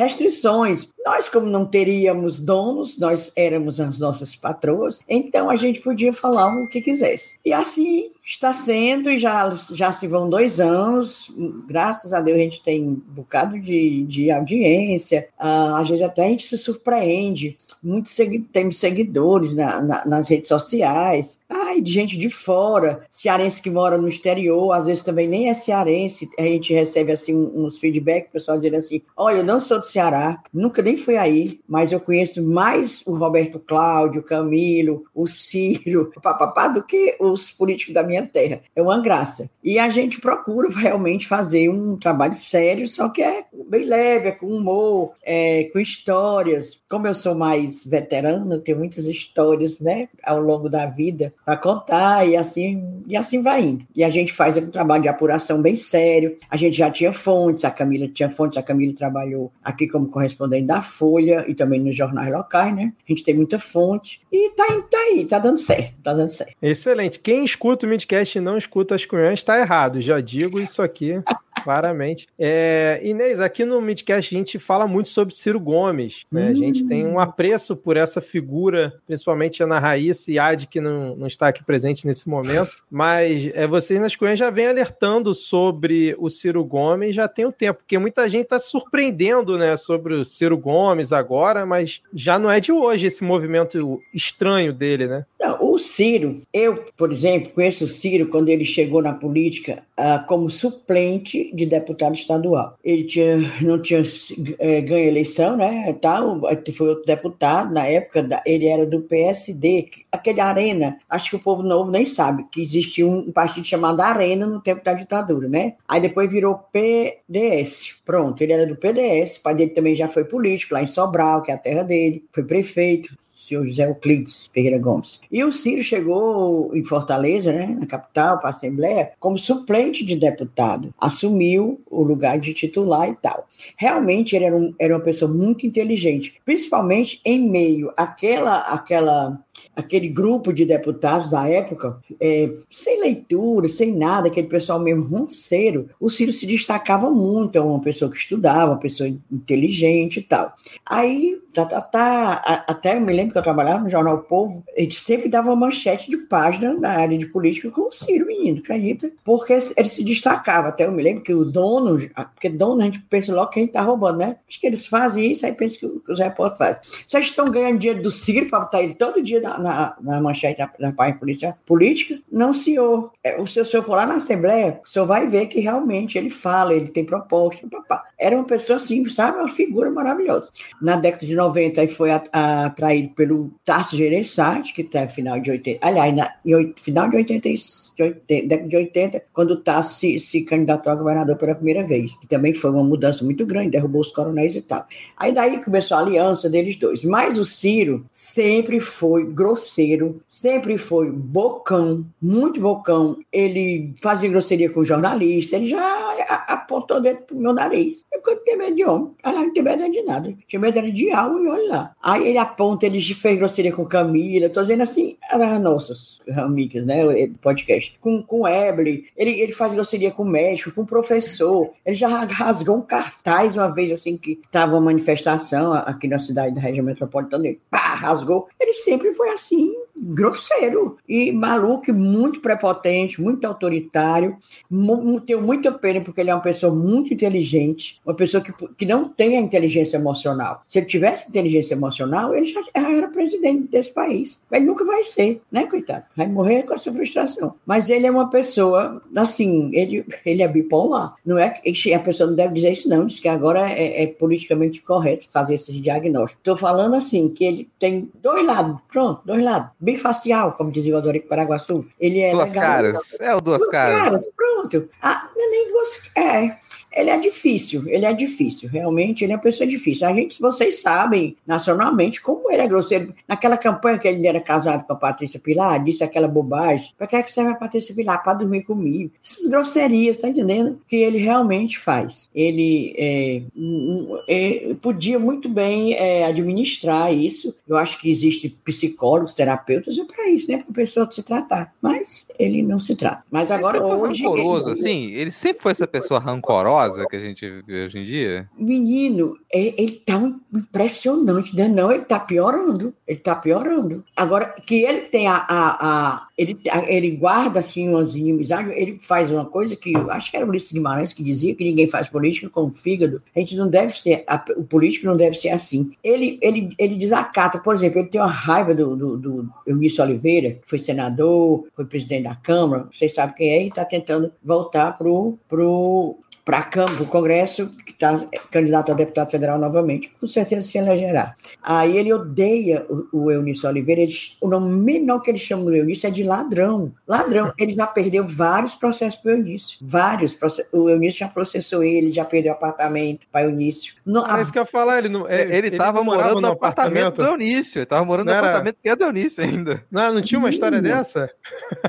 Eu só sei que. Mas esse que ele mora ali na, na esquina. É, é bem bacana onde ele mora, eu queria morar lá. É, é assim, bem na beira do mar, na, na, na, avenida, certo? Se fosse no Rio, era na Avenida Atlântica, uhum. sabe? Assim, é, é, é, ele mora ali na beira-mar. Mas esse daí acho que ele não perdeu, não, ele perdeu outro. Ele tem outros imóveis, não é só não. Ele, você reclama que ele que é pobre, liseiro. É não, essas pobrezas todas não conversam. Porque o Eunício disse que ele, que ele teve que empenhar aí um apartamento para pagar umas Acho que ele, tinha perdido, acho que para o próprio Eunício. O apartamento dele. Ele pois é esse, que o Eunício disse que ele mora lá sem pagar aluguel. Ou seja, tem nem onde é morto. Ó, já ganhou mais uma ouvinte para as cunhãs aqui. A Daniele Baby já está seguindo as cunhãs, já ganhou mais uma ouvinte. Imagina você ser bocão ao nível de perder um apartamento num processo contra uma pessoa. Esse é o nível do Ciro Gomes. Ele agora também está perdendo para o, capitão Wagner, que é o candidato da direitona aqui, uhum. governador, que nega que é, é candidato Bolsonaro. Menina, ele esconde Bolsonaro. é muito engraçado. Não, e hoje entra um processo, é, a coligação é humano, Camilo Santana, que é do PT, deu, entrou com representação junto ao Tribunal Regional Eleitoral contra umas propagandas desse capitão Wagner, que ele bota a foto dele com o Lula. Eita. É o melhor para o Brasil, melhor para o Ceará. É errado, totalmente. É crime eleitoral, tá entendendo? Mas Sim. o capitão Wagner também processou já o Ciro Gomes. Olha só. Ciro Gomes é muito processo. Ó, e, e, o resultado tá vindo hoje, ó. Estamos com 18,89% das sessões apuradas. Bolsonaro continua em primeiro, mas caiu de 48, tá com 47,96. Lula 43,30, deu mais uma subida. Simone Tebet 4,52 e Ciro Gomes 3,05, rumo aos 1%. Thaís saiu aqui no momento, mas rumo aos 1%, que foi previsão da Thaís aqui. Soraya Tronic na frente que do... eu fiz. Eu disse, menina, eu vou comemorar quando a Simone passar do Ciro Gomes. É. Ó, padre, que, padre Pokémon com 15 mil votos até o momento. 15.236 votos. Agora, é. deixa eu falar uma coisa que, é que eu acho desse padre Pokémon aí, que é um ah. monstro, é dessa praga. e eu acho que a gente não deve levar na brincadeira esse homem, não. A gente não levou na brincadeira. Eu, pelo menos, era uma que há muitos anos aí levava na brincadeira esse doido desse Bolsonaro. Tá aí onde é que ele chegou. Eu acho que a gente não deve levar na brincadeira esse padre. Deve logo arrasar com ele. A imprensa livre, que eu tenho raiva dessa imprensa livre aí do Sudeste, que fica alimentando, fica dando corda e tal. E, e outra coisa, a gente também não deve fazer meme. Eu não sujo minhas redes sociais com, com aquele troço, de jeito nenhum. Ai, ele é da Ilha de Maré, da Bahia, um lugar tão bonito, criatura. Oh, meu Deus, ele é baiano. Pois sim, eu acho, voltando a falar sério, eu acho, é isso, que a gente não deve dar corda, deve desmoralizar mesmo esse padre, porque ele pode ser mais um. Ele pode não, lembrar um que o, o, Bolsonaro, ele era zoeira, o Bolsonaro era é. piada, o pessoal levava pro programa porque, nossa, olha esse cara falando absurdos deu no que tu deu. Tu tá entendendo o que, é que eu tô dizendo? Eu acho ele um perigo. Eu acho ele perigoso, esse padre. Não, para esse padre, numa próxima eleição, vir candidato ao Senado e conseguir uma vaga, ainda mais em 2026, que vão ser duas vagas para o Senado, pois não então, custa. Não, isso, custa. Não, não só não deve levar a sério, como tem que ir atrás desses 14 mil votos aí, ó, e investigar. Porque se você vota integralista, você tem que ser investigado. Que isso? A gente vai, vai achar bonito? Não só ele não deve ser levado a sério, como os eleitores dele não devem ser levados a sério. Pois então, porque fica votando na brincadeira, como votaram. Eu acho que votaram nele, eu acho. Como aqui uma vez votaram no tal de um bode. Eu, isso aí faz anos demais, não era nem nascido, né? Um bode, literalmente aí, um bode. Um bode, teve até, teve até uma escola de samba que fez o bode ioiô. Um bode, um bode assim, de chifre, de um bode, bode. Um bicho, aí a, votaram no Tiririca, criatura. O que é que tu acha que votaram Exatamente. no Tiririca em São Paulo? De gato. É, o Daciolo em 2018, né? O Daciolo. Daciolo. Daciolo ficou na frente de quem? Da Marina, acho que do Alckmin, se eu não estou enganado. Pois é, pois então. Tô, falando em Daciolo, estou olhando o Rio aqui, ó. O Rio tem 5,14% das urnas apuradas. Bolsonaro aparece com 49,18%, Lula com 42,24%. Para governo do estado, Cláudio Castro com 58% e o Freixo com 28%. Mas vamos lembrar que até pouco tempo o Cláudio Castro tinha 77%, então pode ser que esteja normalizando. E para o Senado, Romário 28 e Molon 23, Daniel Silveira 19 e o Siciliano com 11, atrás da Clarissa Garotinho. Ah, cara, se o Molon perder por uma margem que o voto útil do Siciliano para ele, nossa, ah, é inacreditável. vai acontecer, cara, vai é acontecer. É inacreditável. O Rio de Janeiro, é, como o Rio sempre. Rio de Janeiro não consegue. Isso, isso foi problema de campanha que a gente apontou lá atrás. É, apoiar exatamente. o Siciliano no Rio de Janeiro, cara, como assim? Você já tinha o Molon de cabeça de chapa ali, podia funcionar muito bem. Então isso já é um erro de campanha quando acontece esse tipo de coisa. É, aqui no Espírito Santo, a gente continua mandando Magno Malta. A gente já está acelerado, daqui já está mais de 70% da, das zonas apuradas aqui no Espírito Santo, que deve, daqui a uma meia hora, deve fechar, é muito rápido aqui, o estado pequeno, né? E o Magno Malta está na frente com 41% dos votos. Então é bem capaz da gente ter a dobradinha Magno Malta e Damares Alves lá no Senado. Vai mandar Nossa senhora. Vocês viram que ela disse que ela, ela, é integralista, ou seja, ela, ela coaduna, ela segue, ela admira, ela apoia toda a, a, aquela, aquele conceito de, de, fasci, de fascismo italiano era integralismo. Porque o integralismo brasileiro, os barreiros, é. era, era cópia do, do fascismo italiano. Pois ela disse que bate nos peitos achando isso lindo. E que pude, rapaz. E assim, é proibido fazer apologia ao fascismo no Brasil. É proibido fazer é. apologia ao fascismo. E integralismo é fascismo. Então a pessoa me vem é, tirar um cargo público fazendo apologia ao fascismo. Nos peitos orgulhosos dizendo que é. Como é que pode, rapaz? De onde é que saiu? Que esgoto era esse que, que esse povo saiu? É, que tampa foi essa que levantaram, viu?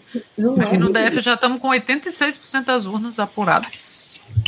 Ai, aí pessoas já Não dizem, mudou muito. pena Dos carioca tem pena. Não, não são, não são os carioca que votam, desculpa aí que vou Não são. A gente entrevistou, ó, a Cristina Serra, jornalista, nós entrevistamos no nosso episódio 100, foi esse ano, em janeiro.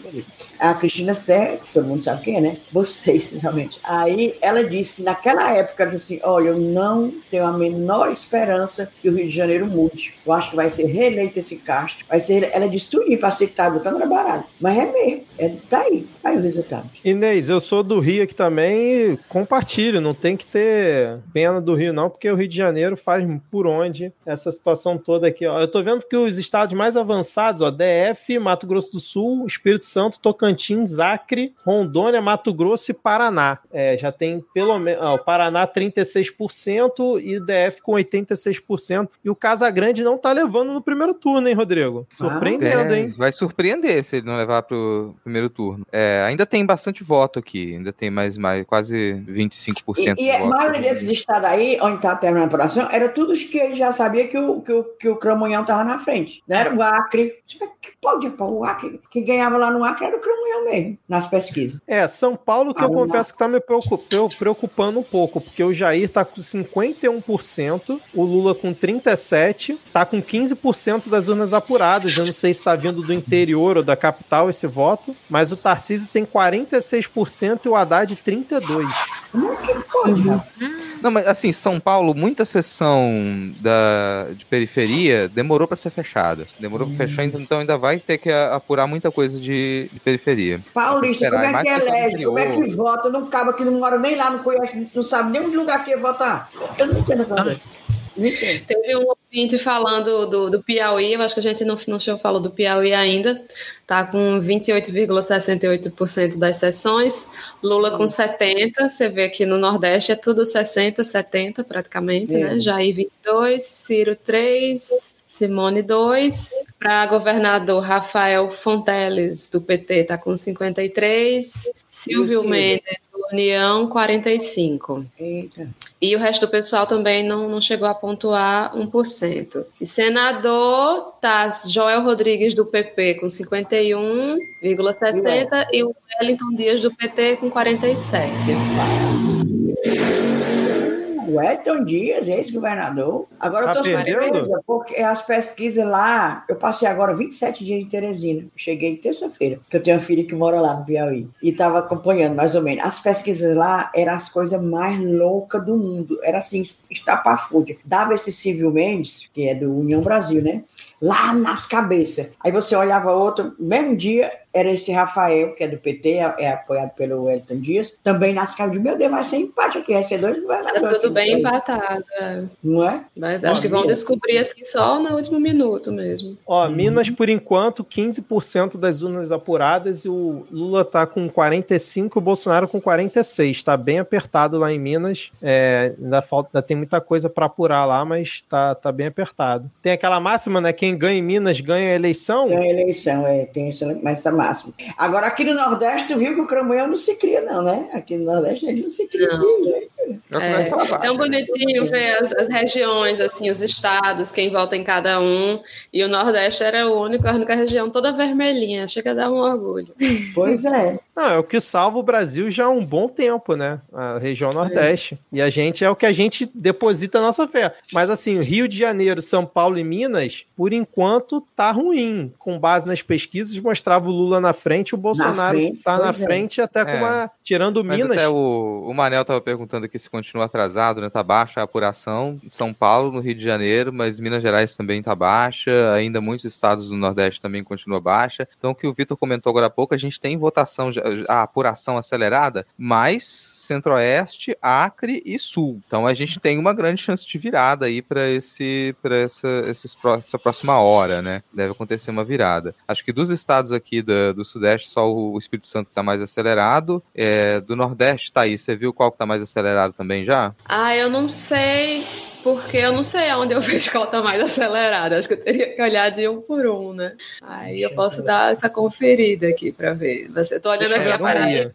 22,84. Então tá mais do que na Bahia. Na Bahia tá com 13,38, Lula com 67, o Jair com 25, fungo presidencial. E pô, é assim, ACM, o ACM vai, Semineto vai levar na. Não, na tá Bahia, atrás. gente. Jerônimo tá com 46, a Semi com 43. Só que aí tem aquele problema, né? O João Roma, que é o terceiro, tem 9. Teoricamente, os votos do João Roma migram pro ACM. Então, a não ser que Pois é. o, o Jerônimo faça uma mágica no segundo turno, dificilmente deve levar. Mas aquilo, não dá pra cravar, né? Ó, Tereza Cristina eleita pelo Mato Grosso do Sul com 61% dos votos. No Mato Grosso do Sul tá com 77% das zonas apuradas. A surpresa Tereza zero. Cristina né? eleita. Surpresa zero, já era esperado, mas é uma das primeiras já E eleitas aliás, aqui. pessoal, também a gente já apontou isso aqui, o pessoal tira por menos, porque o nome não fica, não aparece nacionalmente em escândalo, mas Tereza Cristina pode ta- ta- tatuar a motosserra de ouro na- no, no braço dela, sacou? Aquilo ali é pra ficar com medo, porque é a pessoa que sabe falar, que tem uma fala bonitinha, que é, Hum. sabe, tem todo o traquejo, aí parece que ela tá falando alguma coisa que tem sentido, mas na verdade não tem. Na verdade não tem. A defesa dela é, é, de- é a mesma defesa de passar a boiada do Salles, assim. Ela é o Salles com mais educação. Uhum, É. uhum. Não, e, ó, não nada. Bijaduque é certíssima aqui, ó. Nesse momento, todos nós nordestinos com dor nas costas por levar o país nas costas, né? Exatamente, Lígia.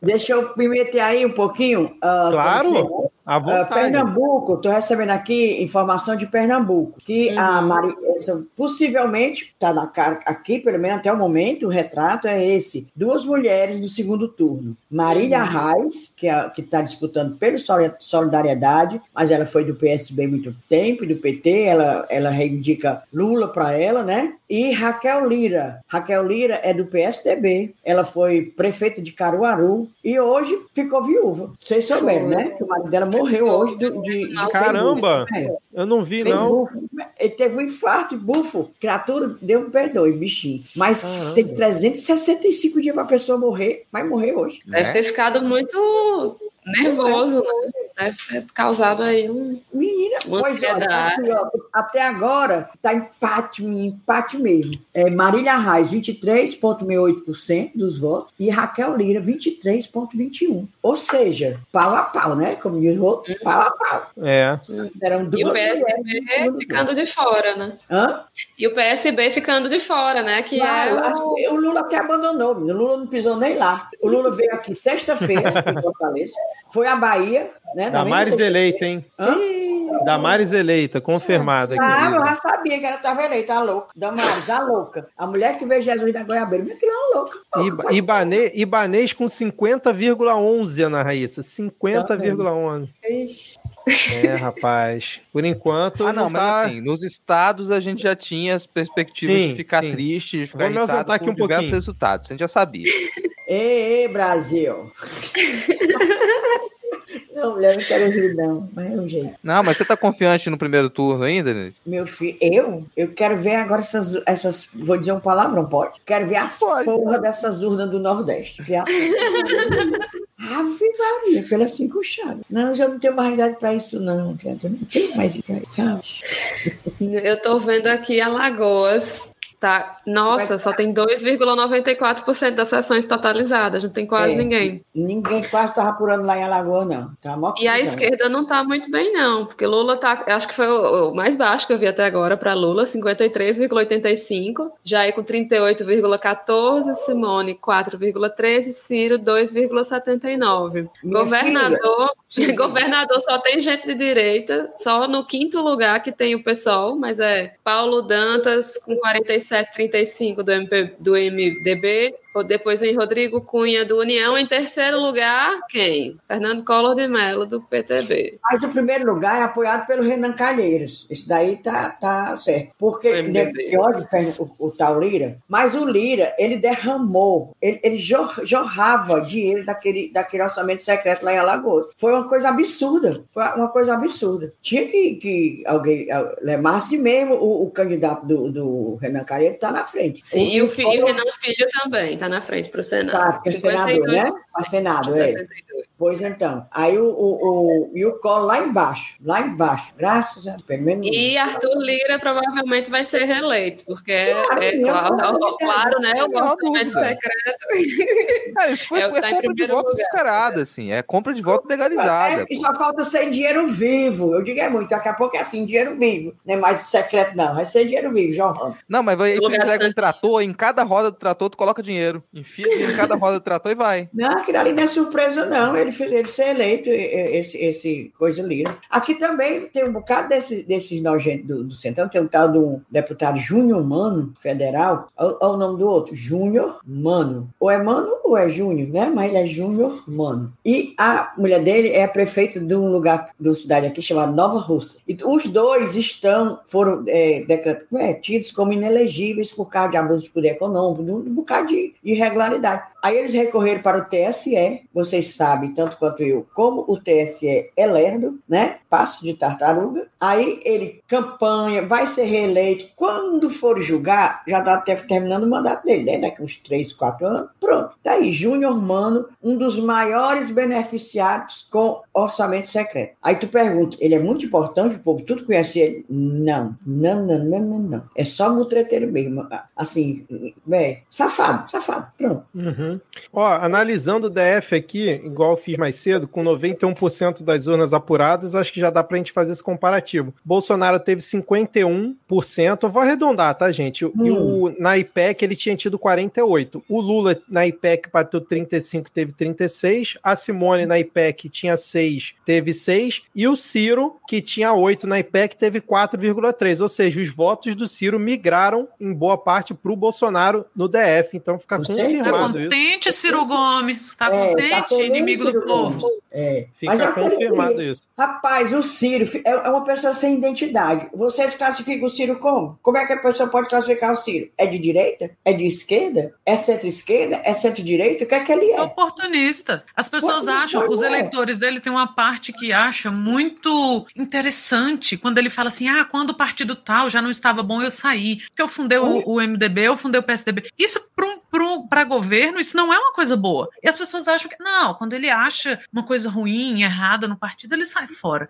Isso não é Conversa, vantagem. conversa Isso é oportunismo. Mudou, É. mudou sete vezes de partido. É, sete. isso é oportunismo. As pessoas têm que parar de achar isso que ótimo. ele é. Vai mudar de novo, pode saber. Não, ele Mas vai porque o mudar. PDT vai PDT vai ser ser base do PDT. O governo PDT vai se acabar aqui no Ceará. O candidato dele a governador está em terceiro lugar e muito abaixo, que é o Roberto Olha Cláudio. A burrice que ele fez aqui no Ceará. Era para ele estar na boa. Tivesse deixado a Isolda Sela, que é a nossa governadora, é, terminando o mandato de Camilo Santana, ela era do PDT, mas ele botou na cabeça, eu vou dizer uma palavra que a gente usa muito aqui, impriquitou que ia ter, pal- eh, ia ter palanque forte com Roberto Cláudio. Tá entendendo? Aí deu, descumpriu um acordo que tinha feito com o Camilo de botar Isolda para candidata à reeleição. Eleição como? Ela cumpriu esses nove meses deste ano, só tinha mais um mandato de quatro anos e depois pronto. Era também, inclusive, o que o PT queria. O acordo deles, né? PT, PDT, o PT assinava embaixo, porque quando fosse daqui a quatro anos, já voltava outro candidato que seria do PT, porque ela é do PDT. Aí tá aí o embrulho. Se fosse ela, uma hora dessa, já tinha, já estava eleita, a gente ia lá na, na, na, na, na avenida da universidade comemorando. Ó, eu tô vendo aqui, ó, em Minas o Lula virou, pa- passou por é, meio percentual, 0,5, mas passou. E aí eu vou pegar, por exemplo, aqui o Paraná. Paraná tá com 56% das urnas apuradas, o Bolsonaro tem 55 e o Lula 35. Na IPEC dava 54 pro Bolsonaro e 35 pro Lula, então tá dentro Tá da margem também esperada. Isso é um bom sinal. Eu acho que é, é um bom Demais. sinal, porque. Companheiro, veja aí o, o tal do Moro, com os votos daquele safado. Uhum, veio pra Vamos ver nós. aqui. Calma aí, Moro, aqui, ó. Não, ó respondendo a Raíssa Kelly aqui, ó, tá, tá cedo pra entrar em pânico ainda, relaxa, ainda tá tranquilo, ainda tá pouca, a apuração tá baixa ainda, tem muito voto do Nordeste pra chegar, e, e esses dados que a gente tá passando, as pesquisas já indicavam nos estados, então a gente já sabia Sim. que o Distrito Federal ia ser assim, já sabia que os estados do Sul iam ser assim, a gente já tinha perspectiva de que o Zema se elegesse em primeiro turno em Minas Gerais, não tem surpresa nenhuma nesses cenários. Os estados que mais apuraram agora são estados em que as pesquisas indicavam que o Bolsonaro estava na frente, tem muita coisa pra acontecer. Agora, a gente fica feliz com os resultados de estados? Não, mas a gente já estava preparado para isso, não tem surpresa não. É, ó, no Paraná, respondendo a pergunta da Inês, o Moro lidera com 34 e o Paulo Martins em segundo com 28 e Álvaro Dias com 23. Como é um padrão das eleições é, nível nacional, para o Senado sempre tem surpresa, né? Aquele voto útil de última hora, isso aí é, é fato. Mas o Moro com uma larga vantagem por enquanto, com 56% das urnas apuradas. Deixa eu ver aqui, deu, deu, vamos ver Deltan. Deltan liderando com folga. Em segundo, Felipe Barros. Em terceiro, Glaze. Esse é o momento. No, cara, o Paraná realmente é triste. Aí vem o Felipe Francischini, Sargento Farru. Caramba, cara. Mas Zeca Dirceu vai entrando, Carol D'Artora do PT vai entrando. Difícil, hein, cara? Os federais, os federais. Federais, federais, é. Deixa eu mudar aqui pro Rio Grande do Sul para ver como é que tá o Mourão, porque a gente já tem Tereza Cristina, a gente já tem Damares. Vamos ver como é que tá o. Ó, é, Rio Grande do Sul, 52% das urnas apuradas. Onix continua na liderança com 38, Eduardo Leite com 26. O Preto tá quase chegando no Eduardo Leite. Pode ser que o PT vá pro segundo turno no Rio Grande do Sul, que é surpreendente. Realmente. É, e pro Senado, Mourão com 45, Olívio Dutra com 37. Ana Amélia ficando em terceiro com 16. Então, Mourão, por enquanto, Mourão que agora inventou até sotaque gaúcho, né, para concorrer pelo Sul. e é branco. Então, em branco, é, exatamente. Deixou de Mentira, ele voltou atrás. Ele disse que foi um erro do TSE e consertou. Voltou é porque eles são tão nacionalistas que eles são do Brasil todo. Eles não são de um só lugar. É o, o nosso Macunaíma. Ó, mas, mas a IPEC errando bem em relação ao governador, né? Porque ela dava o leite com 40 e o Onix com 30. E a gente tá tendo no momento o Onix com 38 e o leite com 26. E o preto com 26. Então vai errando. Mas pra. É, deixa eu ver aqui. Pra presidente, a gente tinha Lula 41 e Bolsonaro 40. E no momento a gente tem Bolsonaro 49 e Lula 41. Isso é preocupante. Preocupante porque o Lula está mantendo o patamar da pesquisa e o Bolsonaro não só está na frente, como está muito acima. Provavelmente, ó, deve ser voto do Ciro migrando para ele também, ó. Vamos ver aqui quanto é que tava o Ciro na IPEC de, do Rio Grande do Sul, mas não está abrindo o link aqui. Deixa eu continuar procurando aqui, calma aí. É, na Nacional, o Ciro continua rumo a 1%, tá com 3% agora, caindo. Ó, olha só, na Nacional, ó, no Rio Grande do Sul, o Ciro aparecer com 5 e a Simone com 5. O Ciro tá com 2,89 no Rio Grande do Sul e a Simone com 4,81. Adivinha para onde migraram os votos do Ciro? Para o Bolsonaro, que é justamente essa diferença que tá dando em relação ao que estava na IPEC. É o que ele então, queria, né? É. é. Ó, saiu atualização nacional, ó, 35,51% das urnas apuradas, Bolsonaro com 47,34, Lula com 43,86. É, tô vendo aqui. De pouquinho em pouquinho o Lula vai, aument... vai diminuindo a diferença, mas o Bolsonaro continua na frente. Sim, o pior dos cenários pra gente seria o Bolsonaro ir pro segundo turno na frente. Na frente, porque é. ele vai alegar que ganhou, ele vai, não vai aceitar. E com a migração dos votos do Ciro em boa parte pro Bolsonaro, a tendência é que no segundo turno isso acaba com... porque antes a gente ainda tinha aquela dúvida, né? Se parte ia pro Ciro, se parte ia pro Lula, mas tá dando a entender que vai tudo pro Bolsonaro. Virou basicamente uma base de votantes anti, anti-lulista, né? Antipetistas. É, o, o Julian Catino tá falando que ó, os cilistas sempre foram bolsonaristas enrustidos. Primordialmente antipetistas, assim. É. Quem ficou Sabe na base do centro tudo é antipetista. É, 2018, não tinha aquele povo que votava no Amoedo, do Novo, né? Era, era mentira, votava tudo no Bolsonaro. É, é a mesma dizer, coisa. Aí dizia que votava no, no, no, no Amoedo. Mesma coisa. Eles votam tudo, dizem que votam no Ciro, mas não, votam tudo no, no Bolsonaro. É mesmo, eu, eu, me lembro demais. É, é a mesma coisa. O, o Amoedo desse ano é o Ciro. É, Ciro vai pro Japão. De acordo com o Julian aqui, ó, Paris não deu, não, não votou nele, ele vai ter que ir pro Japão.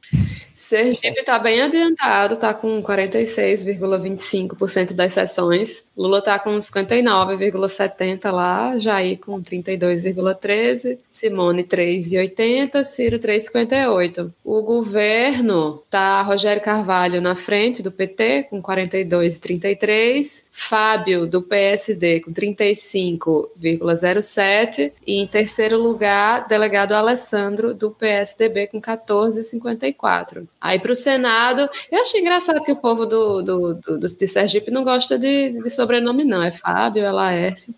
Primeiro lugar do Senado, do PP, do Sergipe, né? Laércio do PP, com 26,13. Segundo lugar, é, doutor Eduardo Amorim, do PL, com 23,12. Caramba, tem quatro candidatos praticamente empatados. Valadares Filho, do PSB, com 22,64%, e delegada Daniele Garcia, do Podemos, com 21,02%. Ó, Deixa eu o... dar uma notícia boa. Deixa eu dar uma notícia ah, boa. Nós estamos precisando. Para distrital, para não dizer que o DF está perdido, ó, eu fico só na perturbação, né? Não só reelegimos o distrital do PSOL, que é Fábio Opa. Félix, que é um defensor ferrenho das causas LGBT, é o dedo no olho aqui do, do Ibanês, e não só foi reeleito como é o distrital mais votado da história do DF, com mais de 48 mil Olha, votos. Fica aí os parabéns para o Fábio, porque ele é realmente muito atuante.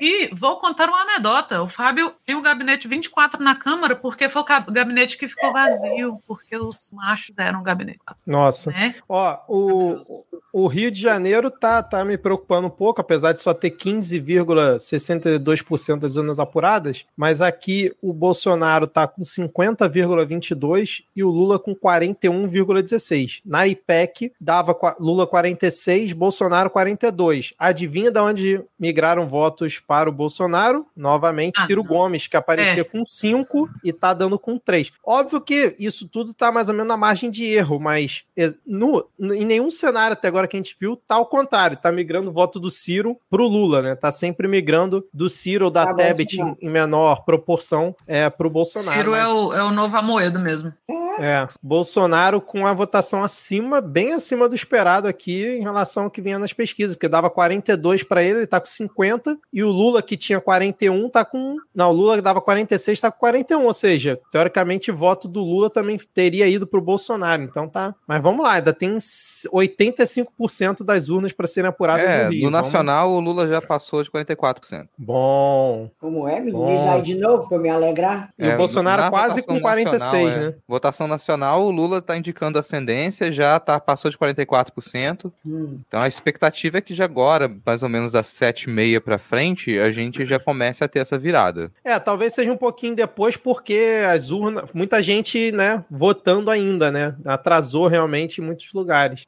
Mas vamos lá, gente. Em São Paulo, eu tô aqui com São Paulo, não sei ah. se é, é, o mais atual, Tarcísio Carradix sei nem o quê, 44,80, Fernando Haddad 33, é isso? É. Cara, porque na, pelo menos na parte urbana ali, na, na grande São Paulo, o Haddad ele puxa muito voto nas periferias, né? então quando é que vai demorar um pouco mais para chegar a apuração.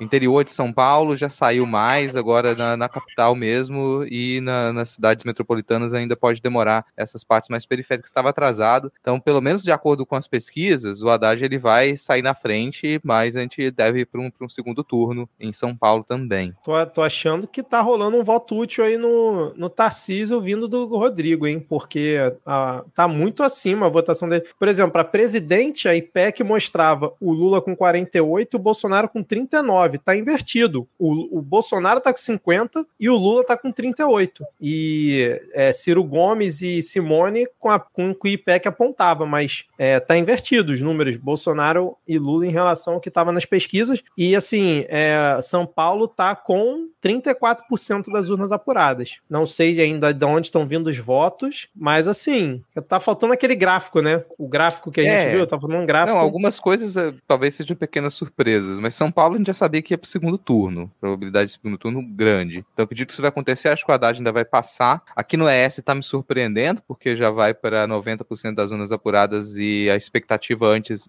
pelo menos com as pesquisas, era que o Casagrande levasse no primeiro turno com quase 60% e já faltando menos de 10% das urnas, está dando segundo turno. Ele está com 47% da, do, dos votos e a gente ainda continua levando o Magno Malta para Brasília. Essa ah, tristeza, mas a diferença dele para Rose de Freitas está pequena ali. A pequena diferença é questão de menos de 100 mil votos, menos 80 mil votos. Rose de Freitas é jornalista, né? Eu não lembro qual era a formação da Rose de Freitas. Ela está muito tempo no MDB. Deixa eu né? dar notícia aqui do meu Ceará, que pelo menos para me alegrar.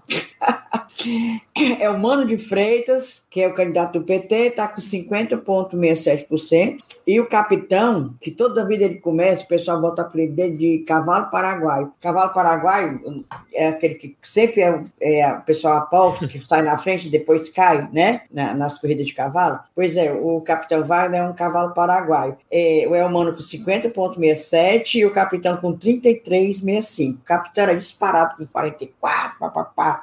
Ave Maria, direito. Mas aí depois que lançaram o, o, o Elmano, que só lançaram o Elmano no dia 30 de julho, ó. Ou seja, agosto, setembro, ele tem dois meses de campanha e tá aí na frente. Porque depois que, que ficou grudado o Camilo nele, o Camilo era o nosso ex-governador, Camilo Santana, que é candidato a senador, nessas alturas já deve ser senador, porque ele estava disparado nas pesquisas, 60 e tantos por cento. Aí o Camilo levou o Elmano nas costas. E o Lula também. Era Lula, tanto que o Lula veio aqui sexta-feira. Pois o, o Elmano virou, tá aqui. Poderá, não apurou tudo, né? Poderá até ganhar no primeiro turno. 50% é Elmano e 33% o capitão.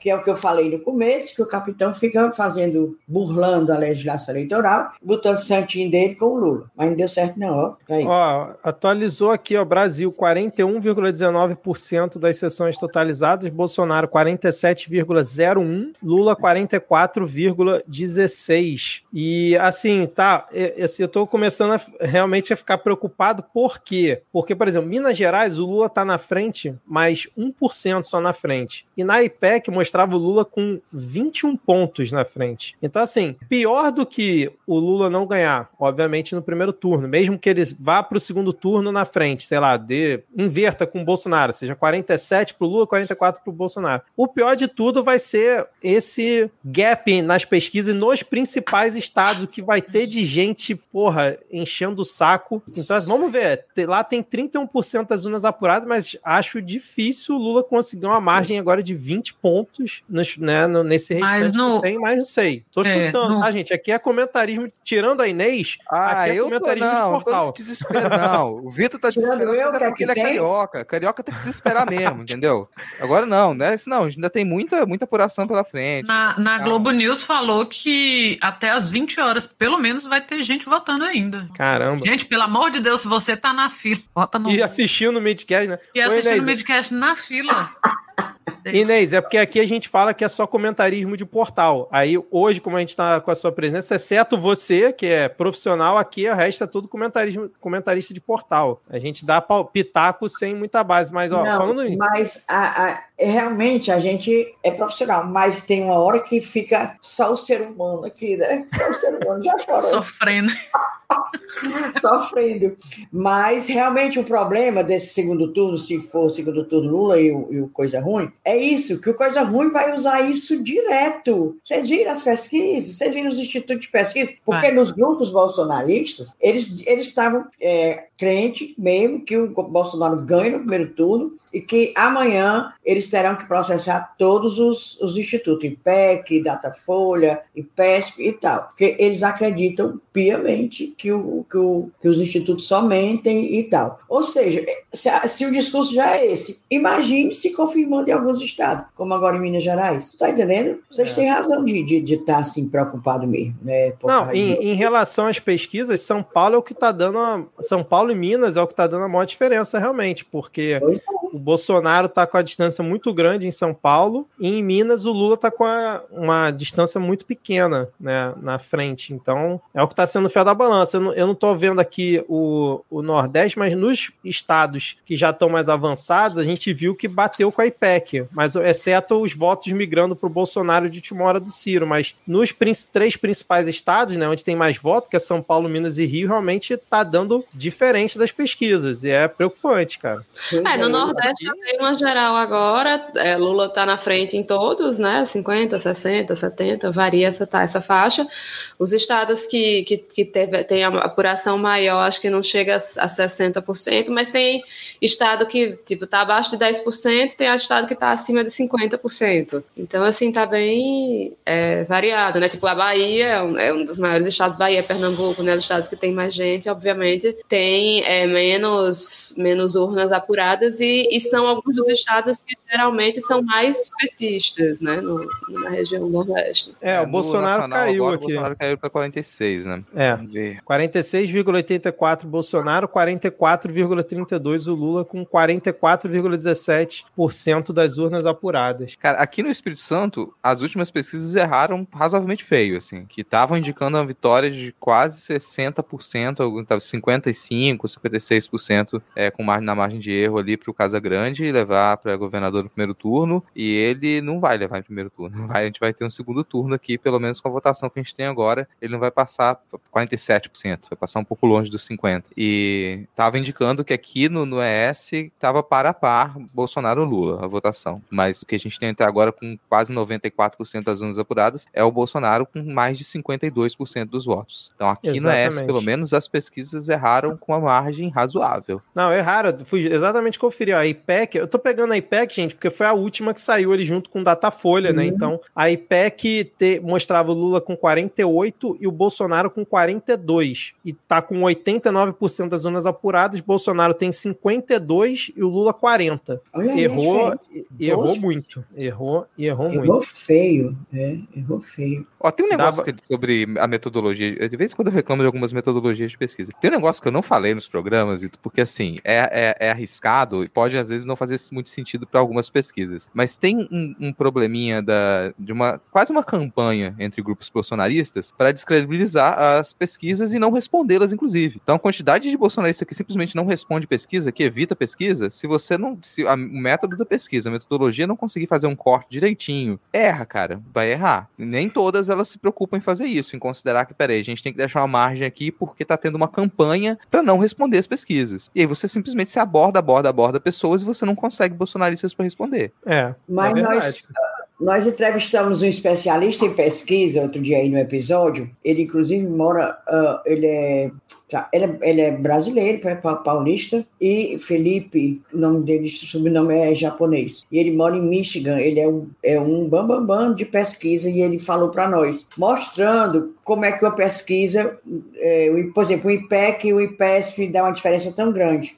Aí ele ficou, dissecou tudo a questão de renda, a questão da metodologia, se é por telefone, se é presencial, se leva em conta a, a- realmente a, a renda mês, a renda, a idade. Menina, é tanto detalhe que você pode cair no erro, pode cair naquele desvio, aquele, né, o desvio da, da pesquisa, que é impressionante. É muito difícil, realmente. Ele, ele falou pra gente tudo direitinho. Ele é, ele é de Michigan e ele é uma pessoa super acessível. Tanto que atendeu a gente no instante, a gente conheceu ele pelo Twitter. Daí você tira. Aí ele mostrou, porque a gente ficou falando isso, né? O episódio era sobre isso. Você pode acreditar em pesquisa e ir mostrando. Aí ele mostrou por A mais B. Não é a questão, porque, como os bolsonaristas dizem, ah, porque a pesquisa é comprada, isso, foi isso, assim. Não, não é. É porque existe esse desvio dependendo da amostra colhida, certo? É muito difícil, é muito difícil mesmo. Não, eu não tô conseguindo acompanhar o Twitter, né? Porque a gente tá gravando, tô acompanhando aqui o- a apuração. Ah, eu já fechei o Twitter há muito tempo, sem condição Uhum. agora. É, que mas o- já vejo- aguenta. É, eu vi, eu vi, tô vendo alguns perfis bolsonaristas aqui, olhando al- alguns tweets, já falando em tem que investigar ou fechar os institutos de pesquisa, né? Datafolha e é PEC. É, O Fábio Weingarten já tá falando, ó, quando eu falei que estavam pagando o blefe da, da Globo com esses institutos, então assim, a galera já, já começou, né, a, uhum. já começou o movimento, né? O pessoal tava falando que o Nicolas Ferreira em Minas tá bem votado, né, para deputado, deputado federal, tristeza também, né, cara? Minas Gerais. Olha, gente, o Lula cresceu mais um pouquinho, o Bolsonaro também diminuiu mais um pouco. É, Então, as últimas atualizações aqui no nacional, o, a diferença só foi diminuindo na atualização É. nacional, né? Então agora o Lula tá com 44,47 e o Bolsonaro com 46,69. Então nesses últimos 20 minutos aí foram três, praticamente 3 milhões de votos que diminuiu a diferença, né? É, o Nicolas Ferreira, por enquanto, disparado, mas muito disparado, o mais votado deputado federal em Minas, com 528 mil votos, com 38,76 das urnas apuradas. Para vocês terem uma noção, o Janones está em segundo com 91 mil votos, e o Nicolas tem 528 Não. mil votos. Cara, aí depois fica a gente dando a Robinha nossa lá falando, ai, eu acho uma grosseria vocês falarem de Minas Gerais. Por quê? Grosseria é o que vocês estão fazendo no resto do... Essas Cara, pessoas. não, é grosseria o cacete. Olha só, eu, eu nasci em Minas, eu passei metade da minha vida lá. Você quer um estado que é, é tão conservador quanto o Rio Grande do Sul. Você quer tirar uma coisa positiva de Minas, tu tira o, o feijão tropeiro, cara. Porque se você for realmente pra população, cara, é, É, deixa, não, deixa eu tirar a cachaça, tão boa. É, tira a cachaçinha. É porque a gente tem cachaça boa em outros estados também. Cachaça e Espírito Acho Santo. acho que vai. Belo Horizonte é massa.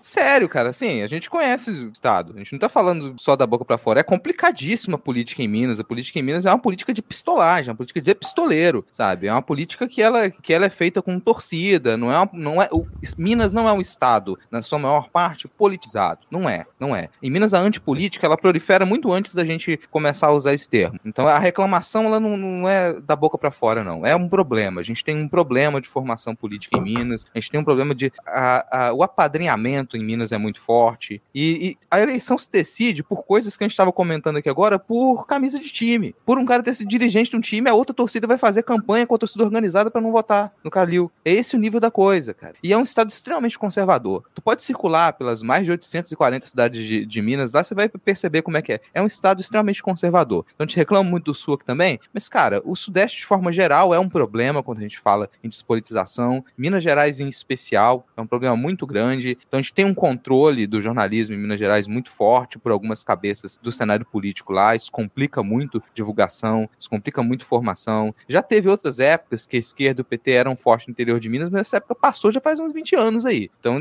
a galera às vezes que respira uma Minas Gerais de outros tempos, uma Minas Gerais que ela era mais democrática em outros tempos, reclama dessa crítica hoje, mas isso já foi, gente, se atualiza. Faz 20 anos que Minas Gerais ela caiu num antro de, de, de antipolítica que é muito complicado de sair. Ó, na Globo News tá mostrando agora um minuto a minuto é, de presidente. Você vê claramente as linhas se encontrando e indicando ali uma, uma inversão, né? Então, tá, é aquilo que a gente tava falando. Ó, ó, Inês, olhei aqui o Ceará, ó. Ceará tá batendo com a pesquisa IPEC. Na Isso. IPEC mostrava Lula com 66 e Bolsonaro com 22. O Tá Lula tá igual. com 63 e o Bolsonaro com 27. Então, o Bolsonaro tá um pouco acima na margem de erro, mas o Lula tá dentro da margem de erro, né? E o Uhum. Ciro, que tinha 9, tá com 7, e a Simone Tebet, que tá com 1,39. Mas para governador, Eumano de Freitas tá com 51,14, e o Camilo para senador com 67,27. Olha, velho, não disse, o, o Camilo é que levou o Elmano nas costas. O Camilo é, é- é impressionante a liderança do Camilo, que ele conseguiu. Ele, ele- é, o pessoal diz: ah, o Camilo é muito manso, o Camilo não vai dar um chute, não, não vai romper com o Ferreira Gomes. Não rompeu, foi com gosto de gás. Chutou o pinico e a tampa. Falando, vocês falando em conservadorismo aí de Minas Gerais, o Nordeste realmente é, é conservador, ninguém vai dizer que não, né? Coronelzão e tal, o machismo. Mas, por outro lado, por exemplo, o Ceará, foi- fomos nós que elegemos a primeira mulher prefeita de capital. Maria Luísa era do PT na época, tá entendendo? Depois elegemos por duas vezes a Luiziane Lins, que é deputada federal atualmente, a, a Loura, então já chamar aqui a Loura. A Loura foi eleita duas vezes prefeita, eleita e reeleita, tá entendendo? Aqui tem um- umas, uns avanços aqui, tem, tem as coisas ridículas, principalmente esse povo que embarcou nessa da- dessa pauta conservadora de família, pátria, contra o aborto, não sei o quê, papapá, tem também, tem na Assembleia, tem, nós temos lá na, na Federal. E aquele senador que vocês devem ter visto pelo menos uma vez na, na, na CPI da Covid, aquela tristeza do tal de é, Eduardo Girão? Girão. Aquele ali foi eleito pelo, pela torcida do Fortaleza. Aqui tem dois grandes times, né? Fortaleza e Ceará. Aí tem o Ferroviário, que eu torço, top. Pois sim, aí o Fortaleza foi que elegeu esse, esse grande parte foi eleito pelo, pelo, pelo torcedor do Fortaleza. E também juntou com essa. Ele é muito metido a santo, tudo ele é paz e bem, tudo mentira. Fingido que é horroroso. Pois tá aí, elegeu. Nós temos também essas excrescências, tipo Eduardo Girão, e foi para mandato de senador daquele de oito anos. De oito Ó, ó, tá diminuindo a cada momento. A diferença agora já tem 52,21% das zonas apuradas. Eu tinha olhado agora há pouco a diferença do Bolsonaro para o Lula era 1 milhão 179 mil votos e agora já está com menos de 900 mil votos. Então uhum. o Bolsonaro tem 46,31 e o Lula 44,86. Bom, já passou da metade da apuração. Não sei se o primeiro turno vem, mas a, a tendência do Lula passar o Bolsonaro, isso é, é. é fato. É um, é um, fato que. Eu estava olhando aqui o exterior, eu achava que já tinha até completado, mas só tem 54,70% das sessões totalizadas. O Lula estava vencendo no exterior. No exterior. Mas já fecharam 19 países, né? 19? É, eu não, não sei. É. Eu sei que está dizendo. Deixa eu ver aqui. 54,70%. Ó, Goiás, o Caiado não tá levando o primeiro turno e o candidato Bolsonaro tá ficando em terceiro. Só que o, em segundo lugar é o cara do Patriota. então, assim, eu não sei se, se muda muita coisa, né? Aqui nos, é, é, tinha 19 países é, fechados. E dos 19, o Lula tinha ganho em 15. Uhum. É. Polônia, Estônia, Singapura, Coreia do Sul, Quênia, Austrália, Nova Zelândia, Palestina, na Hungria, China, República Tcheca, Bélgica, Dinamarca, e Finlândia. Aí o Cramunhão ganhou em Israel, nos Emirados Árabes, Filipinas e Japão. É, a gente está num cenário nesse momento aqui, no, no que a gente está comentando aqui, 7h41 da noite, o Sudeste é o que está fazendo a diferença, é o que está segurando o Bolsonaro em primeiro e que provavelmente vai levar ele para o segundo turno, porque ele está com uma diferença de 10 pontos em São Paulo, com metade das urnas apuradas. No Rio, com 29% das urnas apuradas e está com 8 pontos na frente. E em Minas, com 39% das urnas apuradas, o Lula está um ponto e meio na frente só, sendo que as pesquisas davam um cenário completamente diferente. Porque nos outros estados, pelo que a gente está percorrendo, está batendo com o que a IPEC dizia. Então pode ser que seja justamente esse movimento que o Rodrigo falou, dos grandes centros, nos maiores centros do país, de ter essa rejeição da galera de tipo, vem pesquisa Datafolha IPEC, seja lá o cacete que for, e a galera simplesmente não responde. Então o cara realmente fica sem aquele recorte. Aí se vê uma pesquisa Paraná Pesquisas, Braz Market, pelo telefone, o cara responde, entendeu? Então... E é porque o que a gente vinha vendo os analistas políticos falando era que o voto envergonhado esse ano seria o, o tanto o voto envergonhado quanto o voto útil seria, a tendência seria que fosse para o Lula, né? E, enfim, a gente talvez, talvez seja algo mais equilibrado mesmo, né? Tenha dos dois lados aí essa coisa de isso, né? De não dizer em quem vai votar, ou dizer que vai votar em um e votar em outro, enfim. é.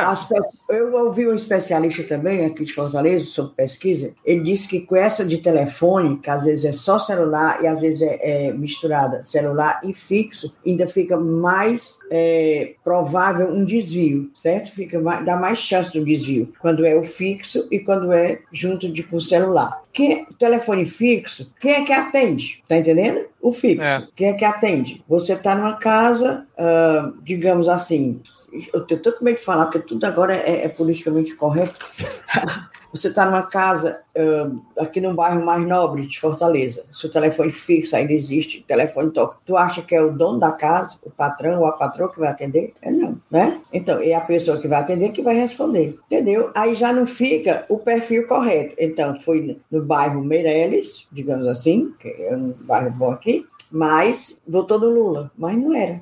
Você está entendendo o que, é que eu estou dizendo? Dá para entender? Uhum. Pois é, Dá. que também tem esse problema. Quando é o telefone fixo e junto com, que às vezes a metodologia da pesquisa é isso, nós tivemos um aqui que eu fiquei lendo, que a gente fica lendo metodologia, como ela, que pega no TRE, né? Aí tem fixo e celular. Às vezes não aí é que dá desvio mesmo. Aí é que dá. Ó, eu tô vendo aqui, ó, por exemplo, Goiás mostrava na IPEC o Bolsonaro com 50 o Lula com 38.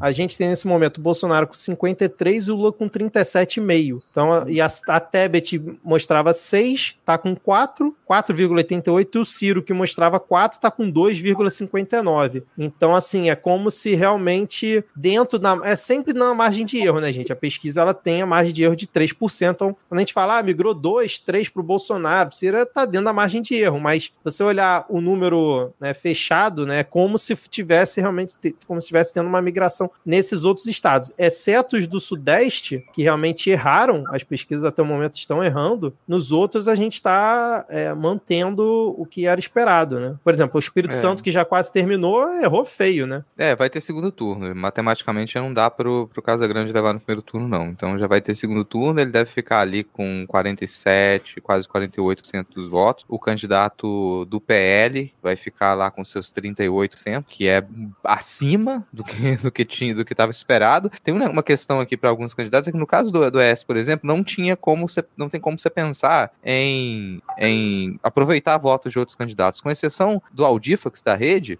que teve 6, quase 7% dos votos aqui, você não aproveita nada. Todos os outros candidatos, eles vão desviar voto para o candidato de direita ou vão anular, não vão comparecer no segundo turno. Então a gente precisa de um outro tipo de movimentação numa campanha de segundo turno aqui, apesar de ser muito provável que o Casagrande leve, porque vai continuar na frente, né? Tem ninguém que, que bata ele, mas fica aquele risco de, de ter mais comparecimento, de juntar os outros candidatos de direita também que tiveram uma votação baixa. Mas é, vamos, vamos levar para o segundo turno, vamos estender essa campanha. Para senador ainda não fechou, mas acho pouquíssimo provável que a gente tenha, consiga ter aí mais uns 65, 65 mil votos. Seria o que está sobrando praticamente todos para Rose de Freitas para ela passar o Magno Malta. Então já pode carimbar também que a gente está mandando o Maligno para Brasília novamente para fazer dobradinha com a Damares. Aqui para federal, o Helder Salomão do PT é o mais votado, era um pouco esperado também, e eu ver essa campanha para, ó, vamos concentrar o voto no Helder Salomão para não ter risco, porque senão a gente poderia não levar ninguém para deputado federal de esquerda, porque nesse momento, se eu não me engano, aqui o Helder Salomão é o único candidato para deputado federal de esquerda que ele puxou voto e que vai subir. E para estadual, a gente está ali nos primeiros lugares, pelo menos ali com o João Coser do PT, ex-prefeito aqui da capital, e a, Cam e a Camila Valadão do PSOL. Ela também deve seguir aqui para terceiro, quarto lugar. Vocês estão vendo as projeções do, do, do Datafolha de hoje? Que a Fátima Bezerra, por exemplo, governadora do Rio Grande do Norte, será eleita no primeiro turno agora agora, Fátima Bezerra, tá aí, o Nordeste elegendo e reelegendo uma governadora, hum. uma governadora, né, mulher, e, e, assumidamente gay, ela é assumidamente homossexual, ela não, ela não nega, não. Acho que até até uma, uma esposa e tal. Tá vendo como o Nordeste tem seus, né, seus avanços?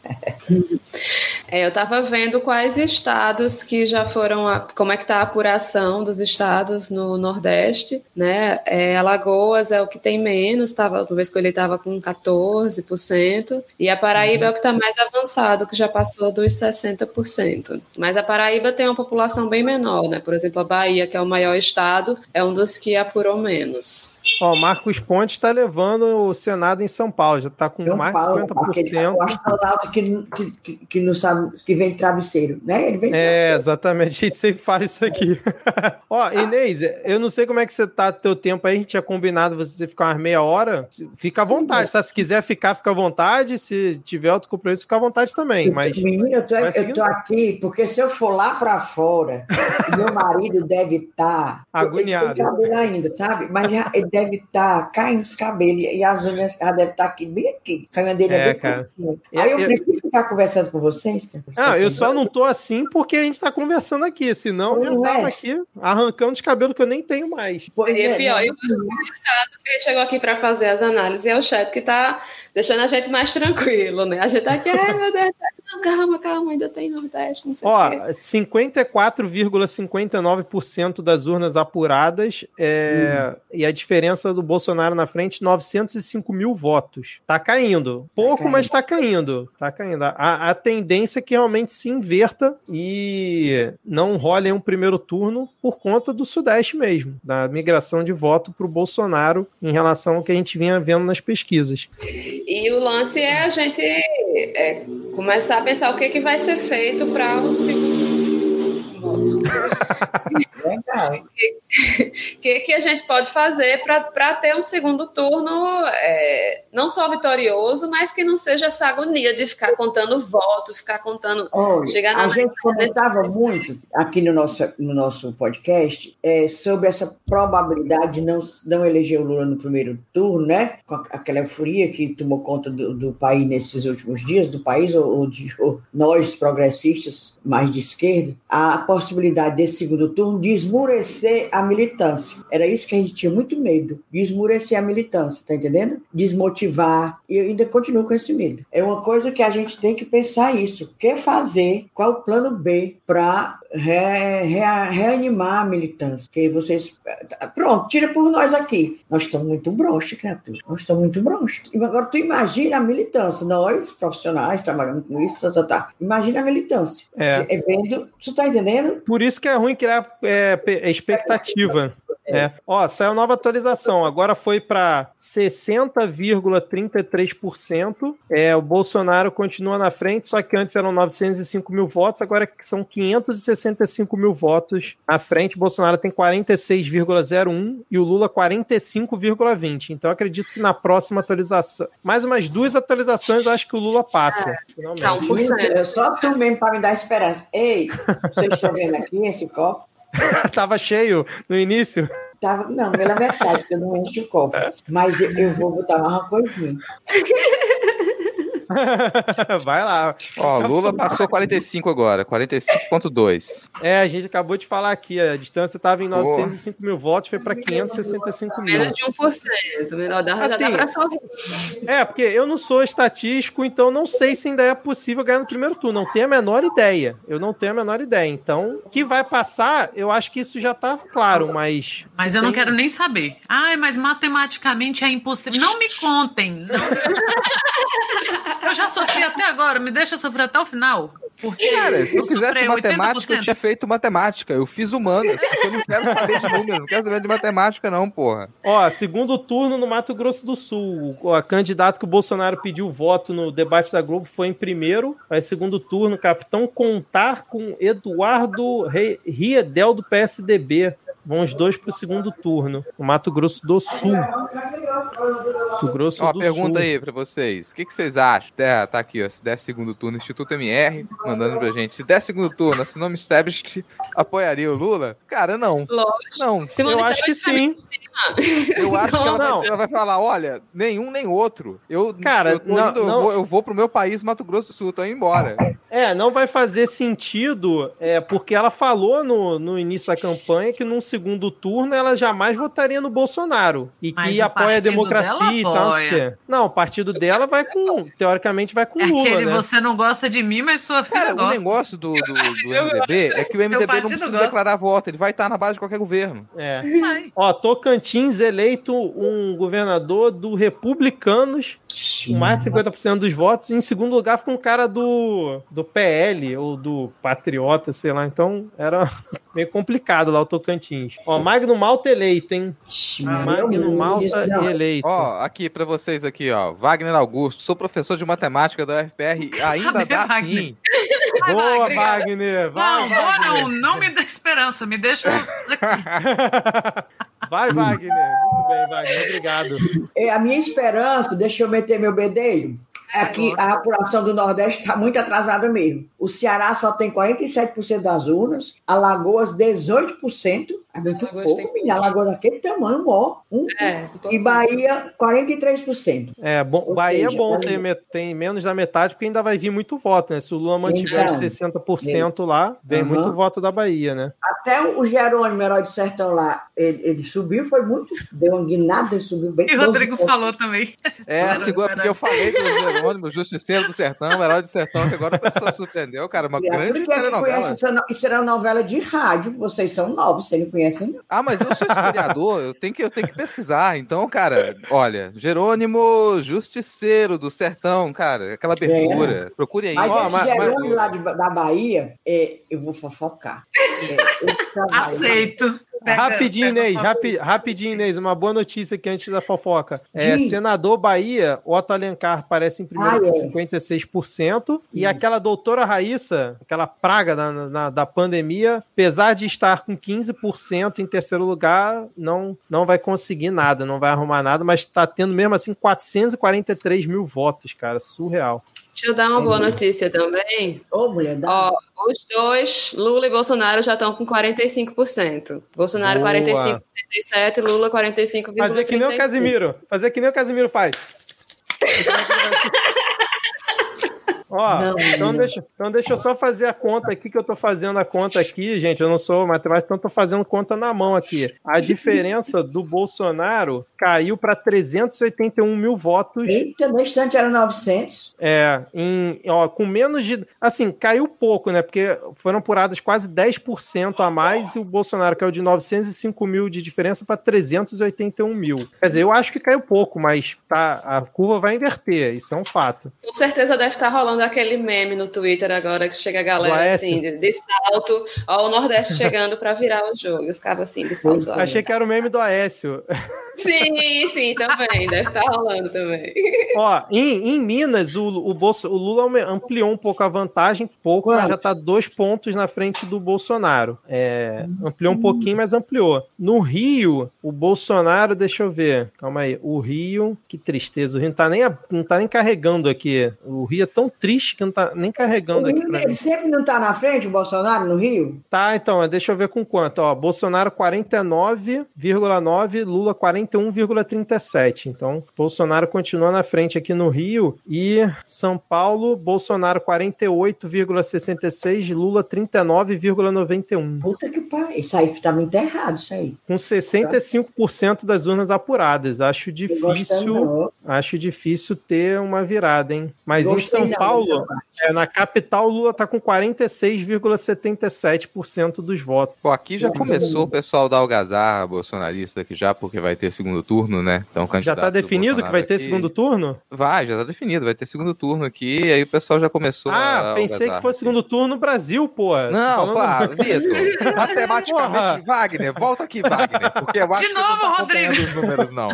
De novo, Rodrigo, quer me matar. Mas Inês, conta, conta a fofoca aí. Não, a fofoca da Bahia teve é, esse Jerônimo, ele foi secretário de educação e deixou a Bahia em último lugar no Nordeste, pior educação do, do, do estado. Aí ninguém queria ser candidato do PT porque sabia que Malvadeza Neto ia ganhar disparado, né? O ACM Neto.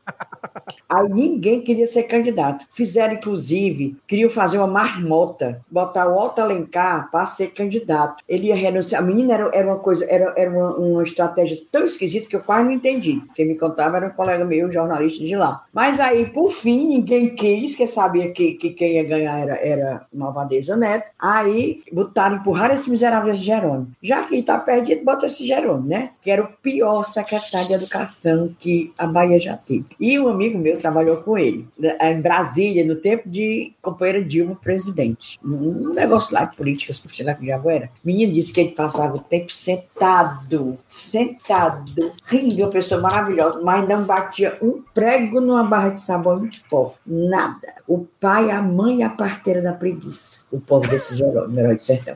Aí Pronto, o seu Lula foi lá, quando descobriu que o Jerônimo era, era, era o candidato do Lula, tá aí. Não vai ganhar, lógico, mas para quem tinha o que ele tinha, ele tá, ele é um vencedor. Porque Não, ele, e... ninguém sabia quem era Jerônimo lá na Bahia. E ele tá com 47, né? Ó, vamos lá, gente. Pois ó, vamos... Pois, meu filho, pois Jerônimo, é isso aí que eu tô lhe contando. É Vocês querem aí. uma notícia boa? Vou trazer mas... uma notícia boa aqui. Primeiro que o Lula tá na frente em Minas, e como a gente já falou que quem ganha em Minas ganha eleição. Vamos manter isso em mente, né? Vamos. Deputado federal São Paulo, com 67% das urnas apuradas. Boulos em primeiro, com 657 mil votos.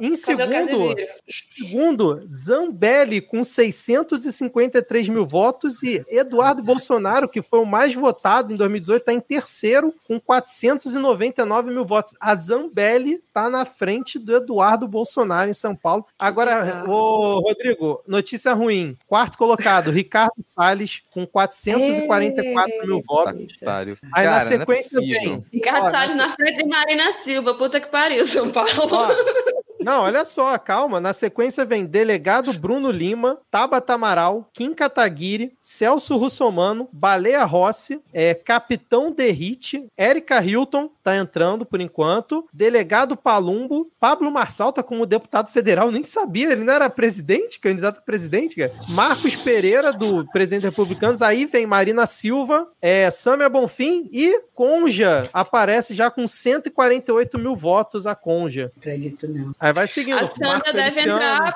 puxada pelo Boulos, né? Não, não, a Sâmia tá com 153 mil votos. Ela tá na. Ela tá... entra pela votação dela. Pela ah, votação, é o que eu tô falando. Mas vocês sabem que para poder puxar, você tem que ter no mínimo 10%, né? Do quociente. Mudou a regra. É, uhum. eu sinceramente não, não sei como é que. Não, acho Porque você não, não escutou o episódio do, do, do, das crianças, viu? O, o, é, não, a gente fala isso. É, é complicadíssimo de você entender. É complicadíssimo. A gente precisou pregar especialista. Se eu for fazer uma prova hoje, é capaz de eu, de eu, de eu ser reprovado sobre isso aí. Mas não é mais como, por exemplo, Tiririca, exemplo. Teve sei quantos mil votos, não foi? 2 milhões aí em São Paulo, lá em São Paulo. Então, aí levou uma, uma enxurrada de gente que teve 3 mil votos, 5 mil. Agora não é mais assim, não. Não leva. Não adianta você ter um puxador de voto, um youtuber famoso, um seja lá o que for, que não vai levar, não. Inclusive, poderá esse sobra de voto ir até para outro partido. Eu fiquei horrorizado hum, com isso. Caramba. A Zambelli, ela lançou o marido rei dela, um, um coronel, coronel Aginaldo, candidato aqui no Ceará. É outro deputado, vou, né? Deputado. Eu vou comemorar quando ele perder. Ó, vou olhar aqui, ó. Lula aproximou ainda mais a 66,66% das urnas apuradas. Lula, é, Bolsonaro 45,69, Lula 45,55, a distância de 114 mil votos apenas. Eita. Acho que na próxima atualização o Lula já passa, hein?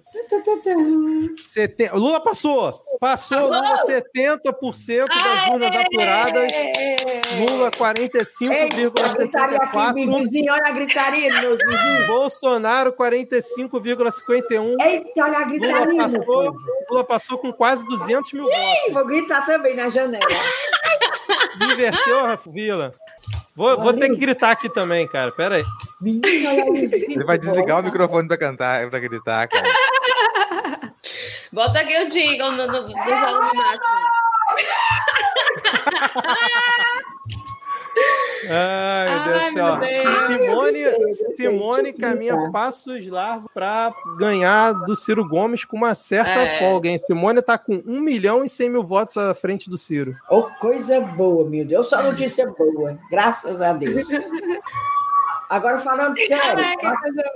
ei, o PDT aqui no Ceará tem que rever. Aliás, o PDT Nacional tem que fazer um, um, uma faxina, tem que fazer. Ó, tem que pensar. A, a, minha esposa veio aqui falar aqui comigo um outro negócio. Você comentou que ela tá assistindo a TV, né? Eu tô assistindo, mas uhum. não mudo. Ela falou que o Datafolha é, tá prevendo segundo turno para presidente. Então, com faltando 30% das urnas apuradas, realmente acho difícil, né? O Lula conseguir mais 4,3% de vantagem, mas, é, enfim. Cara, mas o Bananinha ah, tá impressionado, você tem que ter esperança. Cadê a Ana Raíssa? Esperança, Ana Raíssa que é a pessoa da esperança deste podcast aqui. Ana Raíssa, vem, minha filha, faz. É, Ana Raíssa deve estar lá brigando com algum vizinho Bolsonaro. Foi gritar na janela também, foi gritar. Eu gritei, mas olha ali, tá? Você não a dá gente escutou, ouvir, né? A gente escutou aqui, Inês.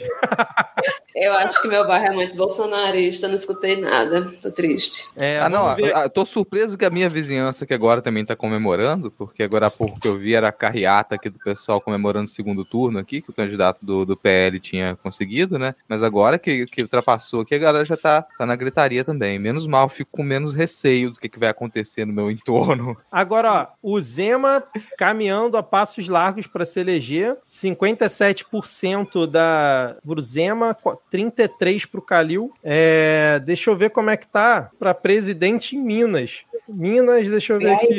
Lula 46,88, Bolsonaro 44,94 com 53% das urnas apuradas. Continua a distância pequena, mas, mas tá, continua na frente. No Rio. Tá rolando um olê, olê, olá, lulá aqui forte. Olha. Tem fogos aqui.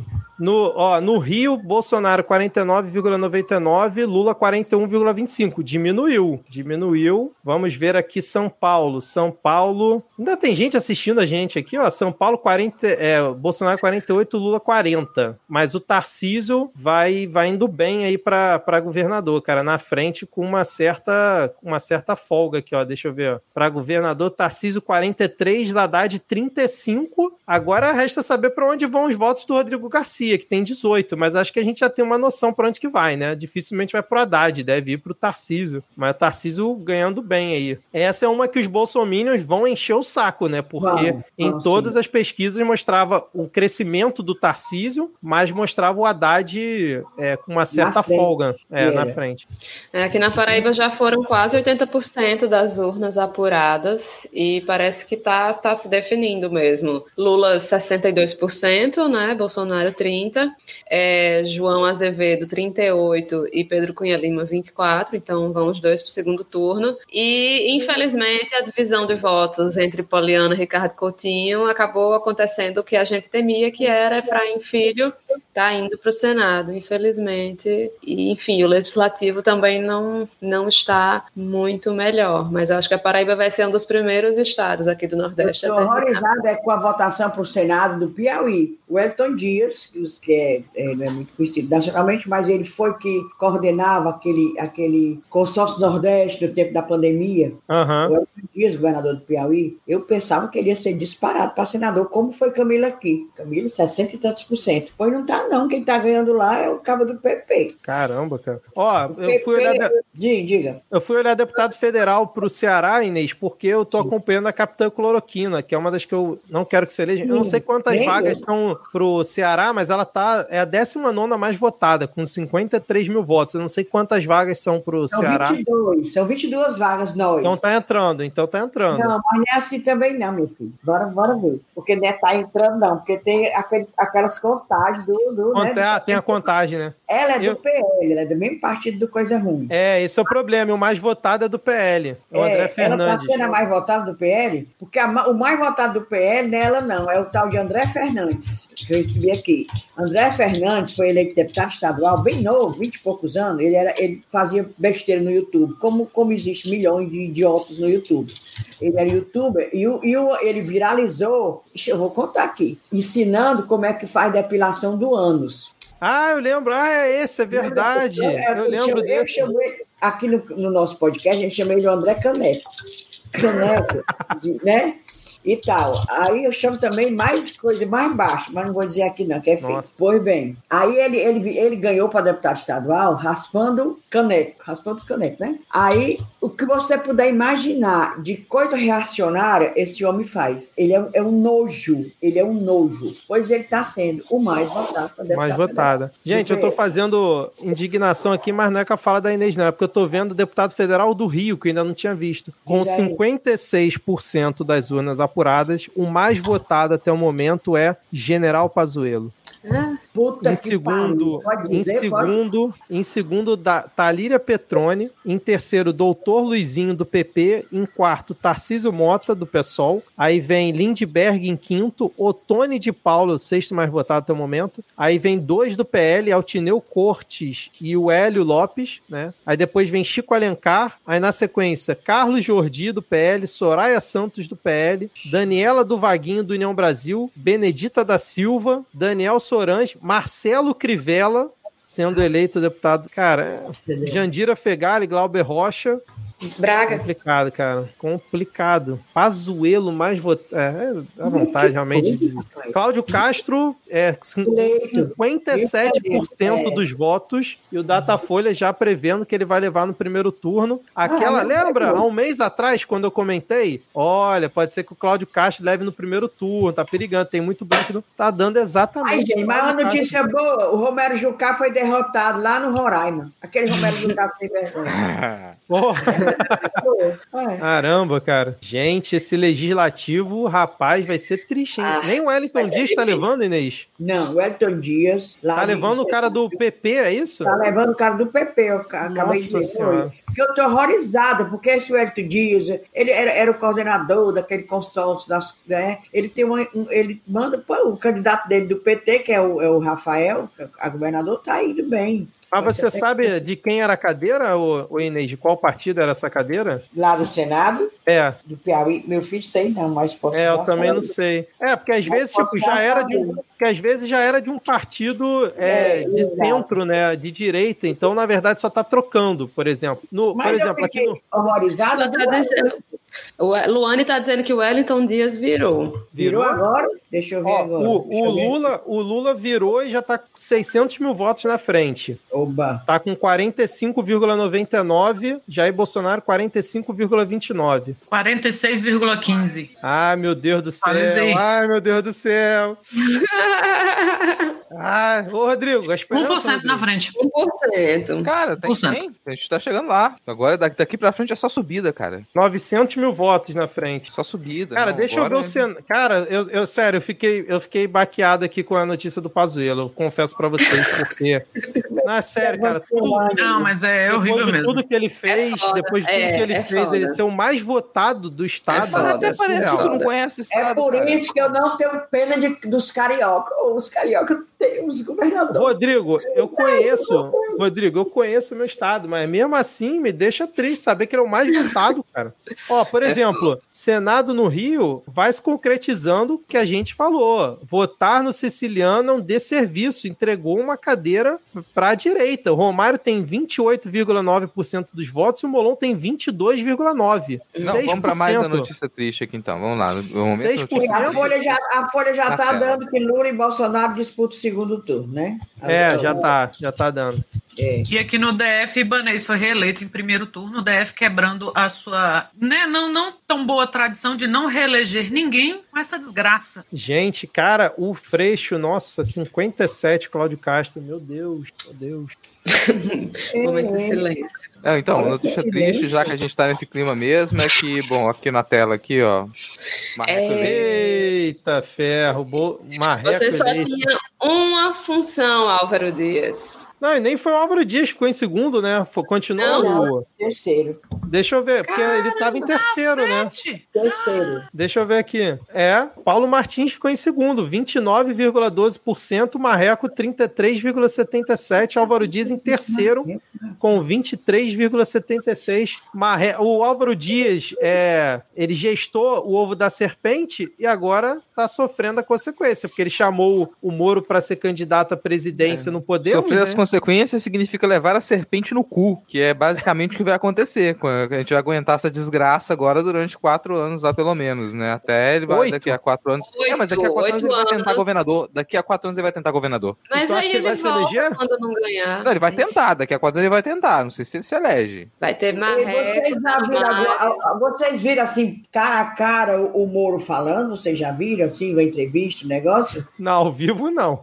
Ao É porque ele não passou um dia candidato a presidente pelo Podemos, não foi? Foi. Tentou, ele tentou. veio a É. Fortaleza, ele veio a Fortaleza a convite do tal senador Girão, que eu chamo o Eduardo Giroquina. Ele veio a convite e eu fui lá, pelos Cunhanem, fui, fui ver.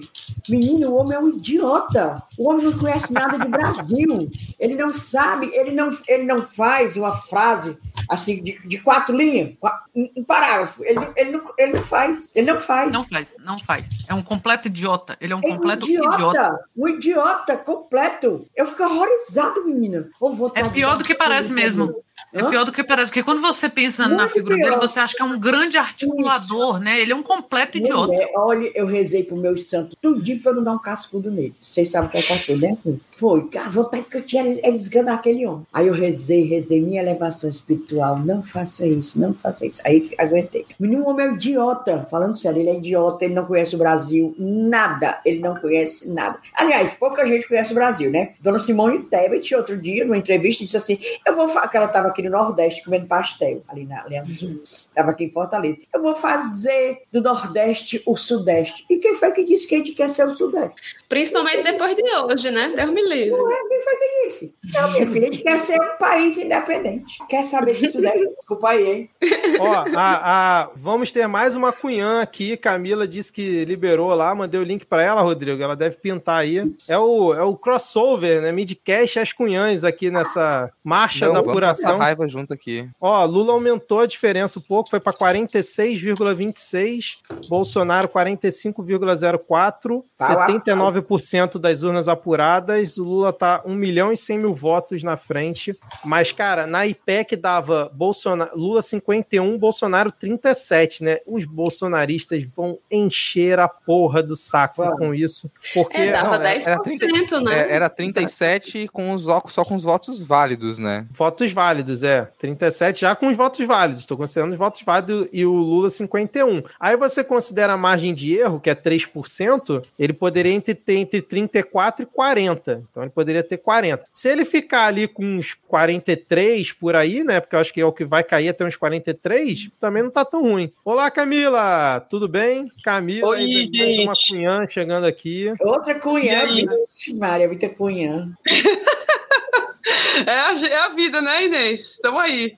Valeu demais ah, pelo convite, gente. Ave Maria. É, não, acabou que virou. Cara, se eu quero ir embora, eu não quero, não quero sair, eu vou ficar aqui nem que seja só escutando. Não, Inês, fica aí. Inês, fica aí, Inês. É, é, ô, Camila, eu tinha falado com a Inês, pô, Inês, se você puder ficar pelo menos meia hora lá com a gente, participação. Aí eu, momento aqui, falei, Inês, pode ficar à vontade. Se Ela, não, eu quero ficar aqui, que é melhor ficar conversando, que eu tô- fico mais tranquila. Então vamos junto aqui, crossover, midcast e as cunhãs aqui nesse momento. Eu vou até tirar um print aqui.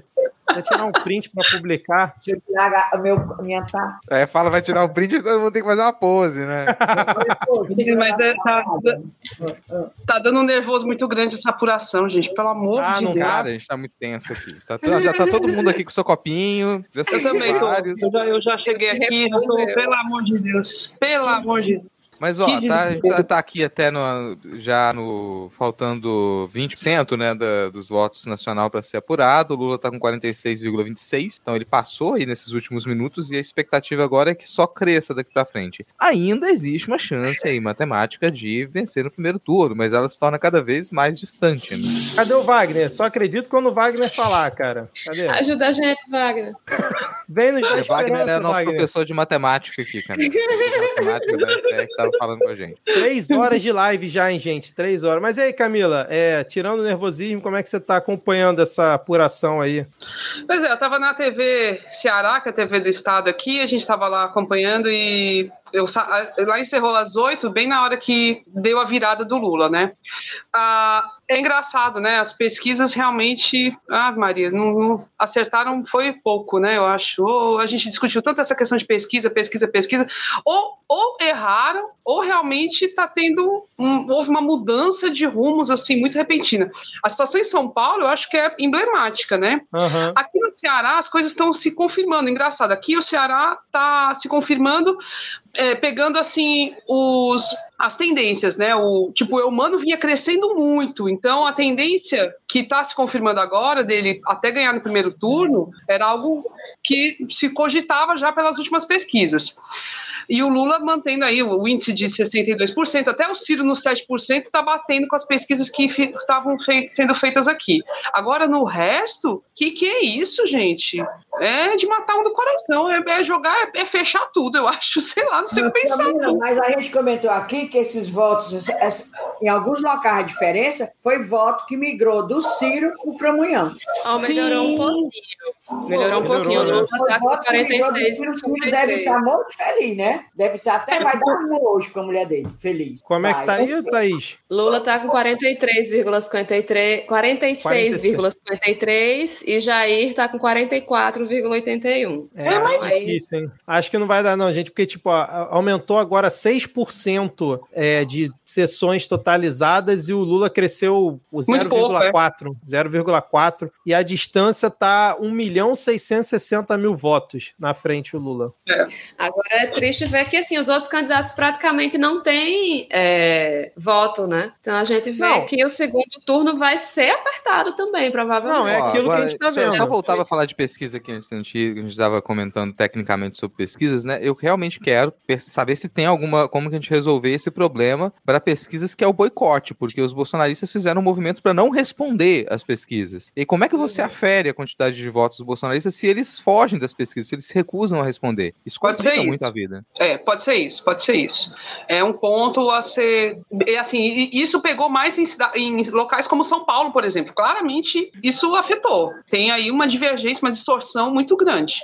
Aqui é menos, né? Porque o impacto, assim, a- o eleitorado do Bolsonaro é menor mesmo. Então, aí o impacto nas pesquisas acaba sendo reduzido. Mas concordo com a Inês, esse- o Ciro esse- desidratou num nível, né? Ele tá com esses 3%. Gente, o voto migrou pro Bolsonaro. Isso é real mesmo. Isso aí vai dar para notar também. É, mas vamos ver. É, e, e- a eleição para deputados, gente, que é outra coisa para ser observada, PL fazendo bancadas grandes, viu?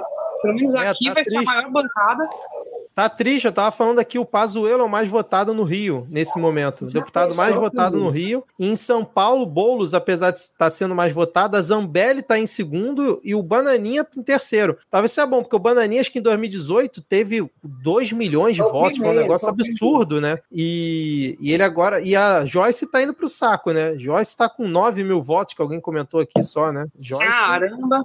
É, quem é que vai votar nela? Ela perdeu o voto dela, né? O voto Ela, da- ela é Exatamente. Bolsonaro. Não tem quem vote. Aí fica difícil mesmo. Camila, o voto envergonhado, que falaram tanto, o voto envergonhado, meu filho, não era do Lula, não. O voto envergonhado era do Cramunhão. É, é. Eu acho que o voto Não, e agora envergonhado- resta a gente saber para onde vão os votos da Simone, porque é aquilo, a Simone ela tem um eleito, apesar da Simone apoiar, vir a apoiar o, o Lula em 2000, no segundo turno, caso isso aconteça, porque ela já deu indício que apoiaria, e o MDB a gente sabe como é que é, não necessariamente o eleitor da Simone vai pro Lula, porque eu, por exemplo, conheço pelo menos, eu no meu entorno aqui, conheço pelo menos três, quatro pessoas que falaram que eu votar na Simone, e tem ojeriza ao Bolsonaro, mas ao Lula também. E em 2018 votaram no Bolsonaro. Então, assim, para daqui a 28 dias, dependendo de como for a campanha, debate, fake news, o que tiver, a pessoa migrar e apertar 22 na urna não custa. E os eleitores do Ciro viraram qualquer coisa, né? Virou, não dá para saber. O, Ah, o, o que tinha de sobra ali, pelo visto, foi pro Bolsonaro, tá ficando claro isso na, na votação, e os 3% que sobraram, sei lá o que que eles são. Então, tá arriscado nem irem votar. Se não for É. votar, o Lula na frente é até bom pro Lula. Mas aí a gente tem ali 500 mil votos da Soraya Tronic, 500 mil votos do Felipe Dávila. Ah, é pouco? Não, não é pouco. Tudo do Bolsonaro. Um milhão. É. porque a distância, no momento, a gente tem 1 milhão e 600 mil votos. é, agora tá 1 milhão e 900 mil votos pro Lula. 2 milhões, vamos arredondar. O Lula tá na frente de 2 milhões. 1 milhão de votos é do Felipe Dávila e da Soraya. O do Felipe Dávila não vai votar no Lula nem a pau, os eleitores dele. O da É. Soraya você ainda fica ali numa dúvida, mas a tendência é votar no Bolsonaro. O fiel da balança vão ser os eleitores da Simone no segundo turno. Pra mim, assim, tá, tá ficando claro isso. É, e tem uma chance real mesmo. A gente tava sem cogitar essa chance real do Bolsonaro ganhar, gente. É mais um mês, mais um mês usando máquina, mais um mês, mais um mês usando fake news, ataques, todo tipo de baixaria. Gente, é uma coisa muito séria. É, a gente tá. Ave Maria, eu não pensei, eu tava mais otimista, achando que a gente tava, tava vivendo um momento mais leve, que as coisas iam ser mais tranquilas, mas infelizmente não vai ser. E é, é complicado, né? Porque a gente é, parece que deu uma cegueira também no- em análise política e tudo, né? A gente não tá enxergando isso acontecer.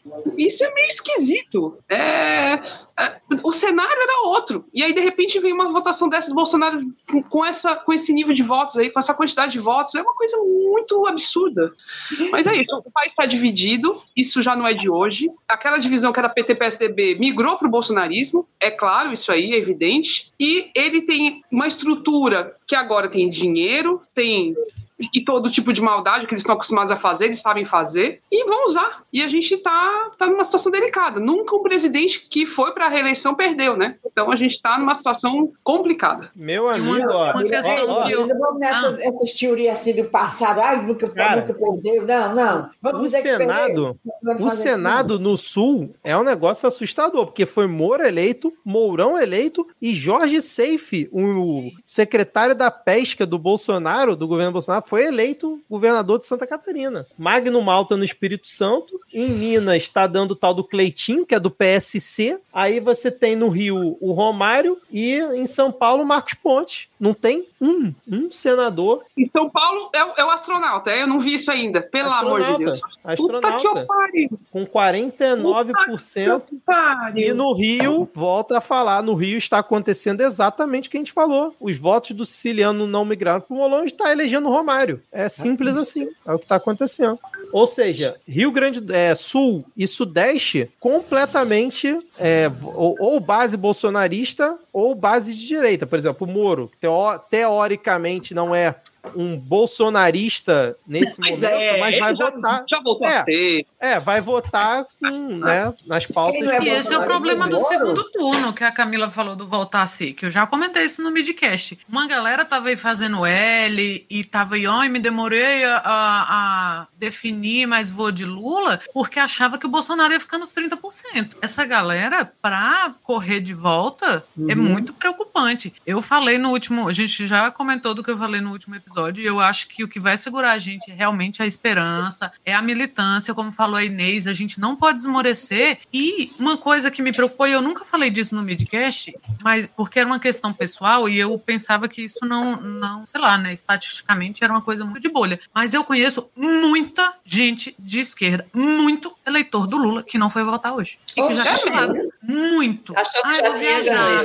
já tinha marcado viagem. Ai, não deu. Muito. E, e hoje, assim, dos que já vinham falando, toda vez que alguém me falava assim, não, vai ser de primeiro turno. Eu não vou votar, mas vai ser de primeiro turno. Me dava uma dorzinha no coração. Hoje, as pessoas avisando, ah, não, galera, vai dar certo, vai dar certo. Eu não votei, não, mas aqui, ó, na praia, não sei o quê. E não é uma questão moral, não é assim que, ai, foi viajar ou foi não sei o quê e não votou. A questão não é moral. A questão é da gente entender a importância do voto. A gente tem que, tem que votar. É um saco saco, é um saco. O voto no Brasil é obrigatório? Não é. Obrigatório seria se a gente não pudesse votar branco, não pudesse votar nulo e não pudesse justificar. Agora, a gente está numa situação delicada e são pessoas que entendem a situação delicada que a gente está e não foram votar. Então, assim, torcer para as pessoas darem essa prioridade. Cara, é prioridade, sabe? É horrível a gente ter que dividir o país com esse gente. Porque se a gente tinha esse voto todo do PSDB, a nossa régua política, ela está caminhando para a extrema-direita. É. Eu já falei isso mil vezes e apesar de de, eu confiar que a gente tem, que eu brinquei, que a esquerda festiva voltar, que a gente tem que não pode esmorecer, que a esperança é o motor da, do progressismo e do esquerdismo, a gente não aguenta mais quatro anos de governo Bolsonaro enquanto país. Essas raízes vão se aprofundar, esse Senado horroroso que está se mantendo. Aqui no Distrito Federal, falei do Fábio Félix, Max Marcel também do pessoal foi eleito, Chico Vigilante do PT, mas é distrital, é federal, tá uma grande porcaria. Senado por todo o Brasil tá uma grande porcaria. Com esse apoio que está se formando e quatro anos de governo federal, de, de, de, governo federal de Bolsonaro, a gente está lascado com esses filhos dele. Carluxo está sumido. A gente falou isso no outro, no, no outro episódio. Carluxo está sumido. Sabe-se lá, deusa, o que, que esse homem está pronto? A máquina bolsonarista está quebrando pau. Esse voto em Damares aí nesse último mês, esses votos é igreja, é igreja. Sabe? É. Toda vez que alguém projeta que em 30 anos o Brasil vai ser um país evangélico, isso é terrível. Isso é terrível. E não estou falando de religião a gente sabe do que falando aqui. Sim. É péssimo. Então a gente tem agora é o momento não só da gente buscar o voto, né, das pessoas que votaram no Ciro, aquelas pessoas que votaram no Tebet, na Tebet meio, poxa, não queria votar no Lula nem no Bolsonaro, pessoas que não foram votar, mas das pessoas de esquerda que não foram votar, que achava que estava, sabe, essa onda de esperança foi muito boa, mas era assim, não, mas vai dar primeiro turno. Olha é, então. Para dar primeiro turno, Raíssa, tem que, que votar, eu acho, né? esse, o Ciro, esse voto do Ciro, talvez essa campanha que muita gente fez, inclusive não, eu, eu particularmente fiz, contra o Ciro, que o Ciro é, atacando o Lula e a gente baixando o pau no Ciro, talvez os florzinha dele, a turma boa, como ele chama, migrou foi pro Bolsonaro mesmo. Talvez esse efeito ter sido uh, negativo, tá entendendo? A gente ficar pressionando o Ciro, que o Ciro tá indo para direita, que o Ciro papapá, acabou eles indo mesmo, que era a vontade deles, aí já era. Outra coisa preocupante, essa, essas bancadas eleitas, aqui, tô vendo aqui para o Ceará, um monte de PL, não elegeram ninguém do PCdoB nem do PSOL. Eu, Camila, o companheiro Inácio, como eu dizia, né, mesmo, Sim. elegeu, mas é. eu sabia, nem ninguém do PSOL e tal. A, a, então, federal, esse pessoal eleito da direita, direitona, vai cair de pau nesses 20 e poucos dias de, de campanha, rapaz. Vai. vai ser, vai ser pauleira. A gente tem que se preocupar muito com isso. Vou começar logo a puxar meus cabelos. Não, e mesmo que o Lula venha, mesmo que o Lula venha a ser eleito no segundo turno, ele vai governar com a bancada de, sei lá, de 80 do PL. Só isso. do PL. É. Só do vai. PL. Fora o, o restante, né? Ó, matematicamente, segundo turno em São Paulo, Tarcísio 42,59, Haddad 35,46. Nossa, erraram feio, cara. Erraram é. feio e quase confirmado já, acho que não tem como virar. Marcos Pontes eleito senador com 49,9%, Márcio França 36,01%, Janaína é, Pascoal é totalmente desidratada. Janaína Pascoal ficou com 2%. Então, assim, claramente migrou os votos todos pro, pro Marcos Ponte. Cara, essa do Marcos Ponte realmente Aí a gente tem que pensar nos erros estratégicos, né? Que essa, que a, que da esquerda, né? No caso, do, especialmente do PT, a gente, às vezes a gente não quer falar muito disso e tudo, mas até que ponto insistir no Haddad, aquela coisa, né? Até que ponto o perfil do Haddad é o perfil para São Paulo, né? Para o estado de São Paulo, a gente conhecia do estado de São Paulo como é que é, como é esse estado, né?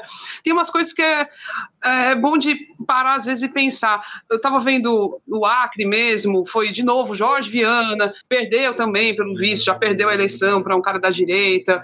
É, tem algumas figuras que o PT insiste e que não tem mais jeito também. Isso o partido perde como um todo, né? O partido perde como um todo. Então, depois, acho que vai valer a pena fazer essa, essa análise. A situação do Rio de Janeiro, acho que é emblemática, né? Essa insistência no siciliano foi uma coisa absurda demais. Absurdo, absurdo. É, absurdo Total, absurdo.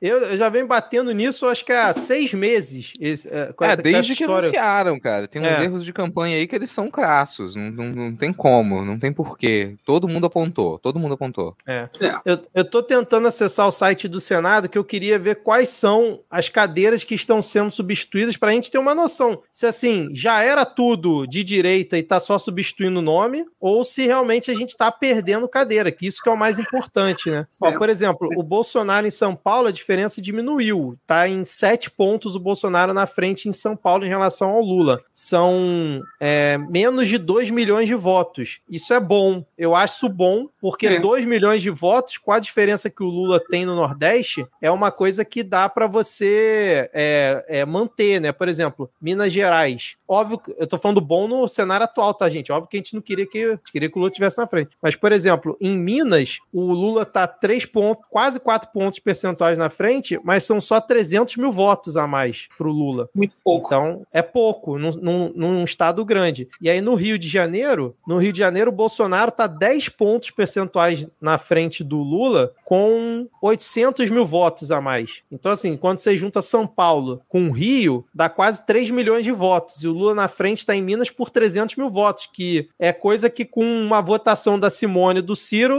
já vira. Então, assim, realmente, o, o acho que a campanha do Lula vai ter que focar muito no Sudeste para tentar virar, ganhar voto, enquanto a campanha do Bolsonaro claramente vai focar no Nordeste, porque ele não tem outra chance. Não, ó, pelo menos para 47% 47% passou agora.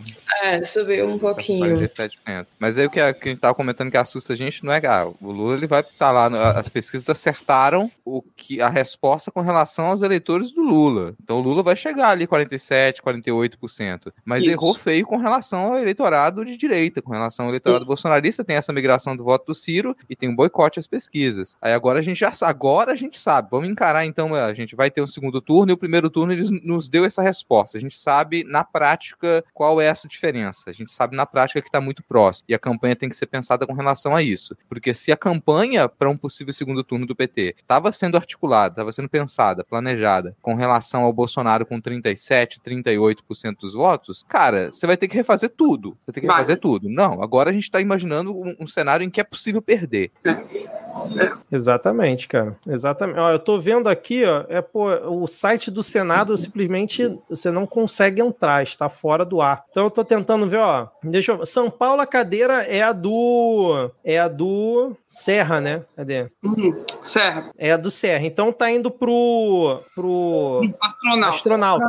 Então, assim, a gente tá perdendo uma cadeira de uma direita em que o Serra, por exemplo, às vezes escorregava e votava né, com uma pauta mais progressista, enquanto vai pro Marcos Ponte, que vai ser é, linha do bolsonarismo. Aí vamos lá, Rio de Janeiro, Romário tá mantendo, então não muda. É, Rio Grande do Sul, a cadeira que tá em jogo agora era do Lazier Martins do Podemos, tá sendo, tá indo pro Moro, então também não muda. É. Qual foi outro? Santa Catarina. Cadê Santa Catarina? Santa Catarina, a cadeira é do Dário Berger do PSB e tá indo pro Jorge Seife do partido do Bolsonaro, do PL. Então, ruim. Perdemos um cara do PSB para ir pro PL. É, isso eu tô vendo na Wikipédia, tá, gente? Porque o site da- do Senado tá fora. Qual é o outro do Sul? Paraná. Vamos ver que o Paraná. É, o Álvaro Paraná. Dias é que perdeu. né?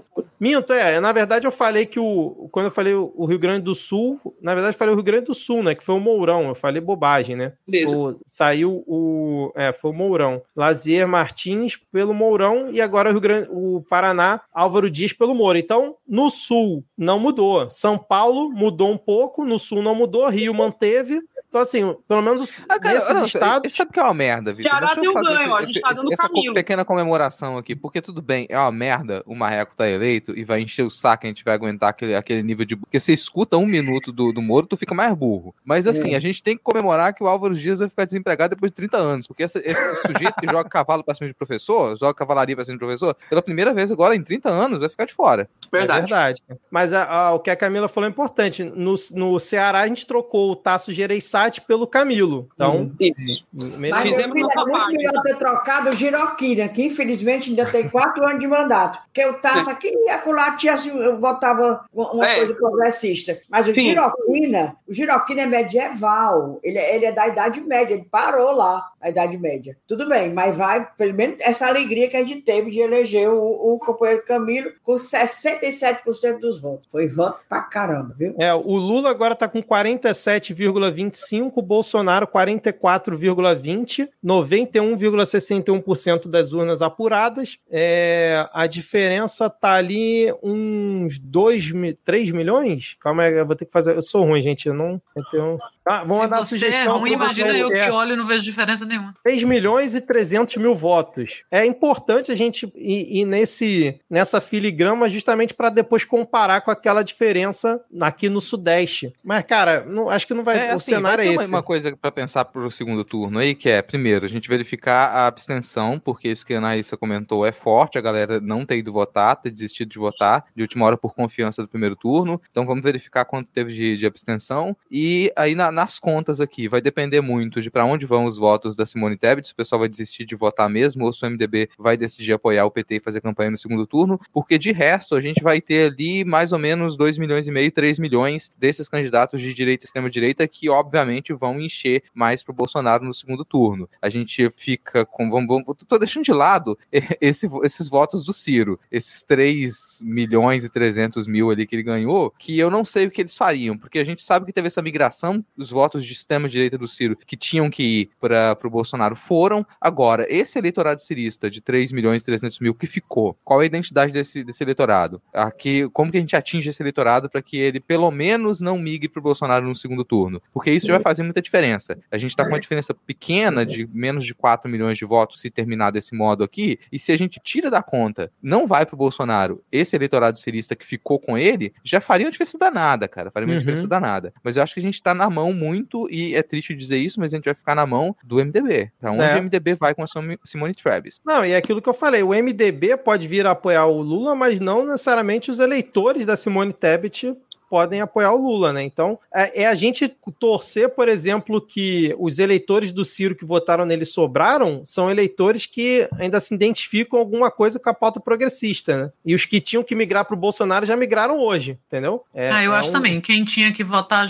é, migrar pro Jair já, já migrou. Agora, é, eu, vocês sabem, o pau que eu quebrei com o Ciro Gomes aqui, continuo quebrando. Ciro Gomes não é uma, uma opção para 2026. Esse homem tem que ser extirpado da política. Não, ele tem que ele tem que ser extirpado da política, mas agora ele pode escolher entre ser o oportunista que ele é e ir para Paris, para puta que pariu, que é onde ele vai, que aí depois, ah, eu não fui para Paris. Tá, foi foi para onde? Ou ele ser gente e o cara honrado e daqueles que é e apoiar o Lula aberto, que eu não acho que ele vai fazer, porque ele é magoado. Ele é magoado.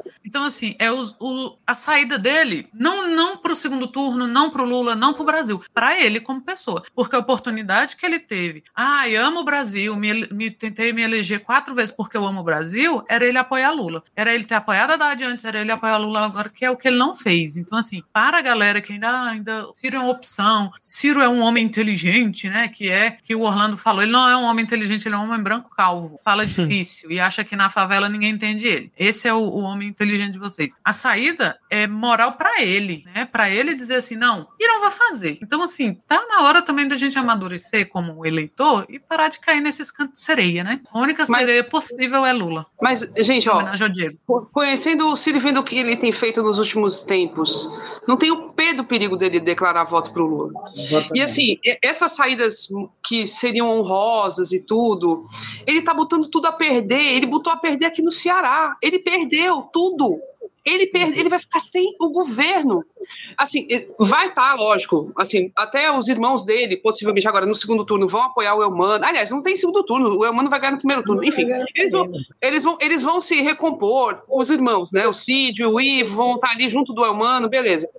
Mas o Ciro não. O Ciro perdeu tudo. O Ciro perdeu tudo. Então, agora, nesse momento, eu vejo assim: ele possivelmente vai dar uma mergulhada, vai dar uma sumida, vai se reposicionar, vai fazer outra coisa, mas ele não sai da política, que ele é um político profissional, ele precisa da política para viver, enfim, ele vive disso. Mas ele vai dar uma mergulhada nesse momento. E ele não vai ter essa saída honrosa. Não esperem isso do Ciro, ele não vai fazer isso. É, eu tava vendo aqui, ó, o, por exemplo, o Rodrigo Constantino já postando a foto de um mapa falando que o Nordeste é Cuba do Sul, o resto do país é Brasil e o Nordeste é Cuba do Sul. Quem foi que É. postou isso? É, o idiota do Rodrigo Constantino. Ah, Aí, ó.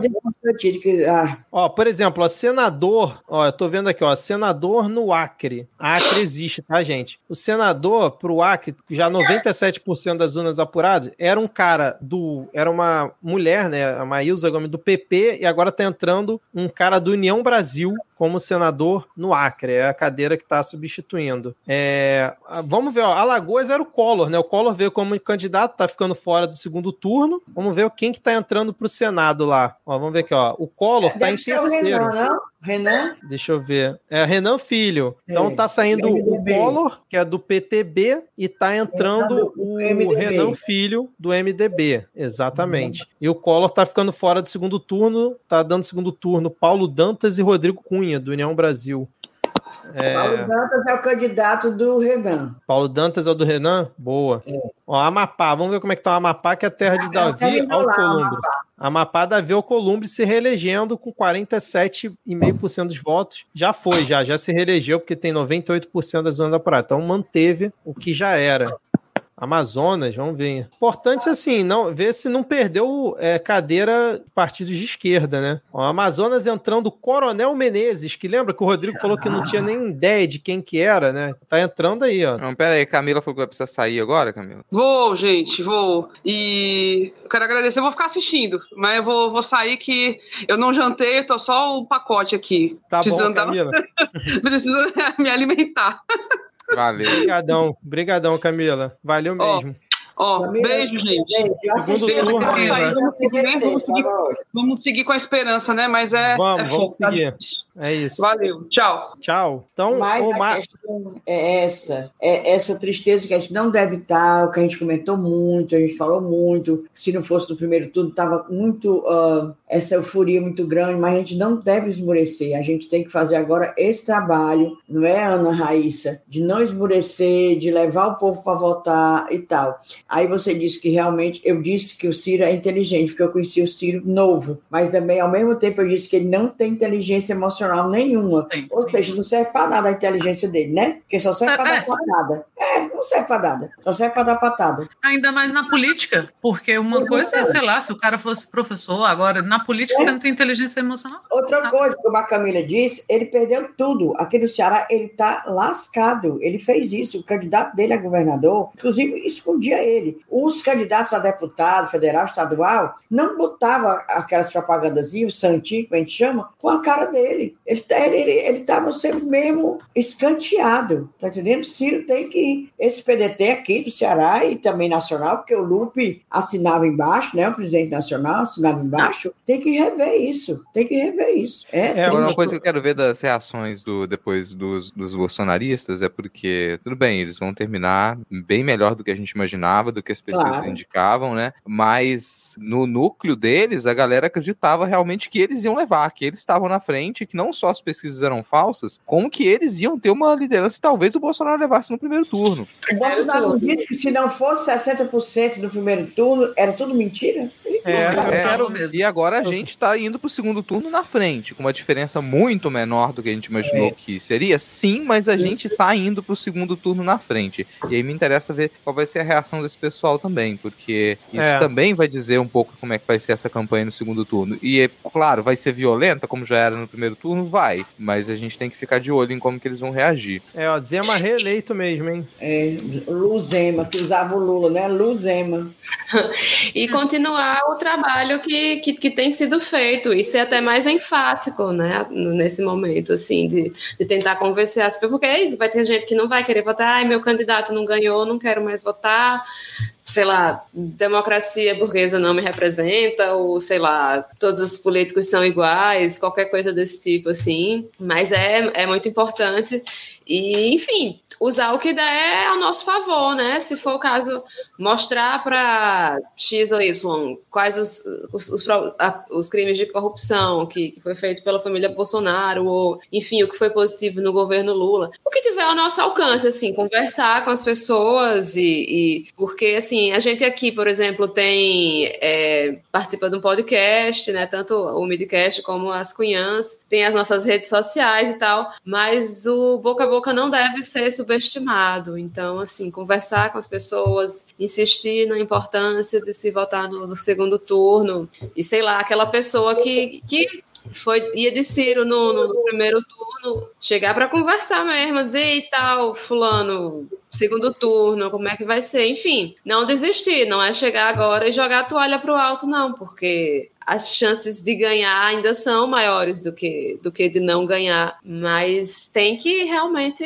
correr atrás e continuar e e segundo, é isso, né? Primeiro turno é uma coisa, segundo turno é outra coisa completamente é diferente. Outra. E é isso, né? Tipo, o Carluxo tá muito quieto. E isso é um problema. Tem pressão fortíssima dentro das igrejas evangélicas e a gente não faz ideia. Quer dizer, tem até um pessoal que está infiltrado nos grupos e sabe mais ou menos o que acontece lá. Mas é isso, assim, é um pessoal que, que só recebe informação de bolsonarista, gente que só se informa, ou a partir de site bolsonarista, que só se informa a partir de, de amigos. Deixa eu falar uma coisa aqui. É, inclusive, saiu uma matéria no, Intercept com a pessoa, com esse pesquisador, e também ele fez um uma live na, no DCM, né, Diário Centro do Mundo e tal. É, ele é pesquisador aqui no Ceará, ele tem um mestrado a respeito disso, ele estuda isso desde 2018, talvez antes. É, ele é infiltrado, inclusive, na, nas redes sociais dos bolsonaristas é, é, ele mostra, se vocês tiverem curiosidade de olhar essa, essa matéria do Intercept, ele mostra que não existe só robôs, os robôs, robôs mesmo, máquina não. E ele fala dos robôs humanos, que as pessoas se transformam em robôs humanos. E eu estou falando isso porque esse pesquisador é meu filho, é o meu filho mais velho. Desde quando eu chegava aqui em casa, o nome dele é Renato Ribeiro, tem aí o material dele, o mestrado dele é esse. Aí ele chegava aqui em casa e começava a falar. Tu sabe o que é que tem na menino, não fala isso não, que eu fico doida. Eu não queria ouvir. Se você ouvir, você não acredita, não acredita o que existe desse submundo. Ele, inclusive, administra três, nós três reis, como se fosse direitão. Eu digo, menino, tu tem estômago para isso? Porque eu, eu já estava com úlcera se eu fosse ver isso. Aí ele mostra por A mais B que é muito mais profundo do que a gente pensa. Essa, essa história dessa, dessa disseminação de fake news, as pessoas acreditam piamente. o robô, o robô máquina, o robô tecnológico é o que tem de menos. É o robô humano que transmite. Vai buscar, menina, a explicação do, do preço da carne, você não tem noção como é, com eles, eles explicando. A dona Fulaninha, que é uma vendedorazinha de uh, Avon, ela se torna um, um, um robô humano. É impressionante. E, a, a, infelizmente, nós, né, a esquerda, não se deu conta disso, não, de tão é profundo. Vem se dar conta a campanha do Lula com esses Janones. Como é necessário trabalhar as redes sociais. Como é necessário. Mas se você visse, se vocês tiverem curiosidade, procure no Intercept que tem essa entrevista. É, você fica assim, doente, do, do, sabendo como é, como é o submundo, o emaranhado, essa teia que é, é, é essa, essa rede que a direita faz para fazer lavagem cerebral nas pessoas. É e a gente, e a gente já Desculpa, pode terminar. Não, terminei mesmo. Ah, tá. Não, porque eu ia só falar que a gente aqui no Midcast já fez algumas vezes comparações de bolsonarismo com uma seita. E uma das características mais fortes da seita é justamente isolar o indivíduo de, de ideias diferentes da, daquelas que existem lá dentro. Então é até difícil você resgatar a pessoa que está inserida em algo desse tipo, porque a pessoa não enxerga e ela é isolada e a gente, de certa forma, também isolou essas pessoas do nosso convívio, né? Ai, eu não falo com fulano de tal porque eu não aguento lidar com bolsonarista. É. E assim, individualmente, eu não falo que você está certo ou errado de lidar ou não com bolsonarista, mas querendo ou não, você desiste de resgatar aquela pessoa de uma seita fascista. Perfeito, Thaís.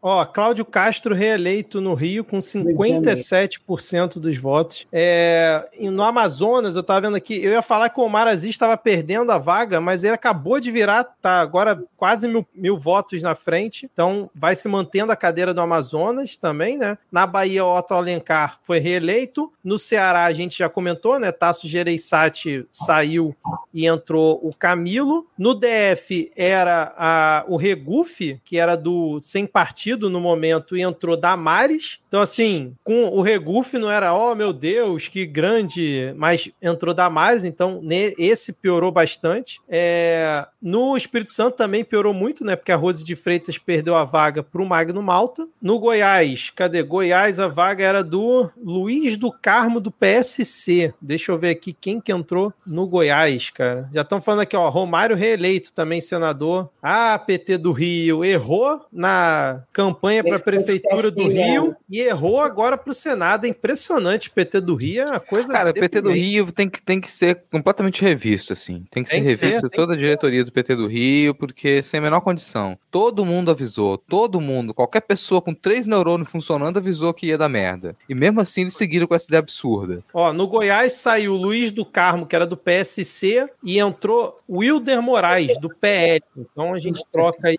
uma cadeira do PSC pelo PL. O Ronaldo Caiado foi reeleito em Minas Gerais, uhum. Major Hugo. Minas Gerais, não, em Goiás. Goiás, é. Major Vitor Hugo é, ficou chupando dedo aí. Ou seja, a gente perdeu um bolsonarista na Câmara, que é o Major Vitor Hugo, mas também não sei quem que entrou, quem foi o puxador de voto por lá, né? Deixa eu mudar aqui, ó. Vamos ver agora qual é o próximo. Maranhão. Vamos ver como é que tá no, no Maranhão aqui, ó. É... Carlos Brandão, do PSB, 49% dos votos, ainda não está definido, pode ser que leve ainda no primeiro. E Flávio Dino, com tranquilidade, sendo eleito aí senador, já está com 59% dos votos. E a cadeira anterior era de um Roberto Rocha, do PTB. Então, melhorou. Uhum. Saiu um cara do PTB e entrou o Flávio Dino. Então, vamos lá. Mato Grosso. Vamos aí. Se vocês quiserem falando, pode ir falando, gente, que eu estou olhando aqui em tempo. Não, cara, real, eu ia falar outra coisa aqui com relação agora a essa campanha campanha de segundo turno, porque tem uma coisa que ela ainda é similar a 2018 e que a gente encheu o saco, todo mundo encheu o saco, mesmo assim não adiantou. E que Ana Raíssa comentou agora há pouco, que é fundamental que cada pessoa que se considera progressista, que não quer a morte dos outros, que vá votar, cara. É cada pessoa. Assim, ah, nossa, não, não, não me interessei por política, não gosto de nada disso, mas é cada pessoa. E a gente perdeu muito espaço nisso, assim. Em 2018 a gente teve uma abstenção muito grande, vamos ver qual foi a abstenção agora. Está né? em 30 tem... milhões até agora. Aí. E aí, você, uma boa, mesmo que a gente tirasse, a gente tirasse essa mesma porcentagem da agora e jogasse para abstenção, ainda faz diferença que as pessoas participem. Mas eu duvido muito que a pessoa que simplesmente decidiu não votar e ponto final, é, eu não vou cravar que essa pessoa é estúpida e que ela é um bolsonarista. Acho mais provável que o bolsonarista se empenhe para ir votar do que o contrário. Uhum. Também acho. A gente precisa acho. de cada um. Aí chega agora no segundo turno, uma boa, cara. Se já era absurdo a pessoa decidir não ir votar, simplesmente viajar, abandonar o barco no cenário que a gente tem, agora então, porque lá em 2018 alguém poderia falar: ah, foda-se, político é tudo igual, esse cara aí não vai fazer muito. E muita gente dizia isso. Ah, ele não vai conseguir fazer nada muito diferente do que já foi feito antes. É. Fez, fez muito pior.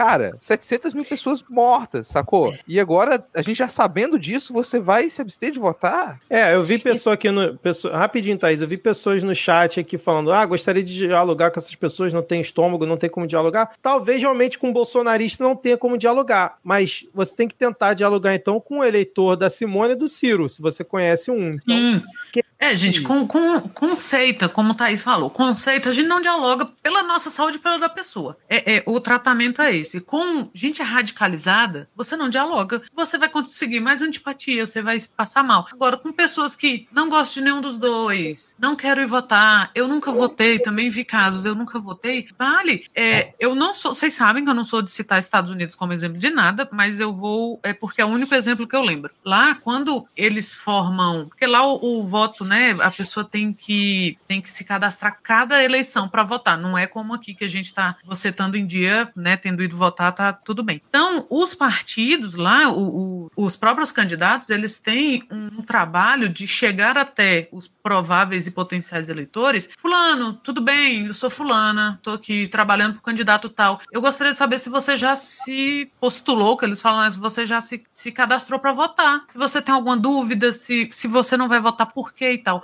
E não é fazendo propaganda do, do próprio candidato, mas é falando da importância do voto. E aí você vê muitos casos a pessoa, não, não tô interessado em votar por quê? Você tem interesse em conversar? Então é isso, a gente, como a gente tem essa ideia de que o voto, ah, o voto é obrigatório no Brasil, a gente perdeu isso do, poxa, você não vai votar por quê? Né? A gente pensa assim, ah, às vezes até pensar, ah, fulano tá mais é certo votar seu trabalho. E é o, é o, eu imagino, e é só imaginação, mas pela minha vivência e pelo que aconteceu agora, que tem muito mais gente poten que potencialmente votaria no Lula que não foi votado que no Bolsonaro. O bolsonarista, esse que vocês estão comentando, que é aquele com quem a gente conversa, é aquele que você se irrita, ele vai votar. Ele vai votar e ele vai encher o saco de todo mundo para votar.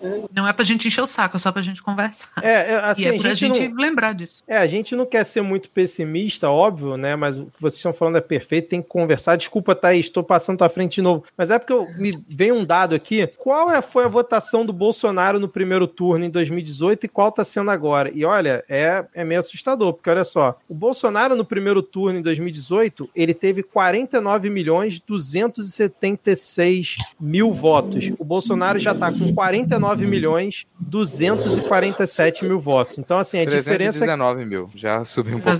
É, então, assim, o Haddad tinha, teve 31 milhões de votos no primeiro turno e o Lula tá com 53 milhões. Então, assim, ah, porra, o, a, o Lula teve, já tá com mais de 20 milhões que o Haddad teve no primeiro turno. Isso é ótimo, né? Tu vê claramente que migrou voto do Alckmin, do Ciro Gomes, né? O Ciro Gomes teve 13 milhões de votos no primeiro turno e teve 3 agora. Então o Ciro Gomes perdeu 10 milhões de votos. Então, assim, às vezes a gente também fica né, fazendo essas contas, mas a gente tem que ver que, por exemplo, o eleitor do Bolsonaro, não vou dizer que é o mesmo, mas a base que ele conseguiu em 2018, ele conseguiu manter agora em 2022. Ele teve de novo 49 milhões de votos. Então, assim, ele deve, obviamente, ter perdido voto pro Lula, perdeu. É, e o Ciro também deu voto pro Lula e deu voto pro Bolsonaro. Não, dá, não tem como a gente saber isso, mas no geral, no, na, no, na conta final, o Bolsonaro conseguiu manter a mesma quantidade de votos de 2018 no primeiro turno.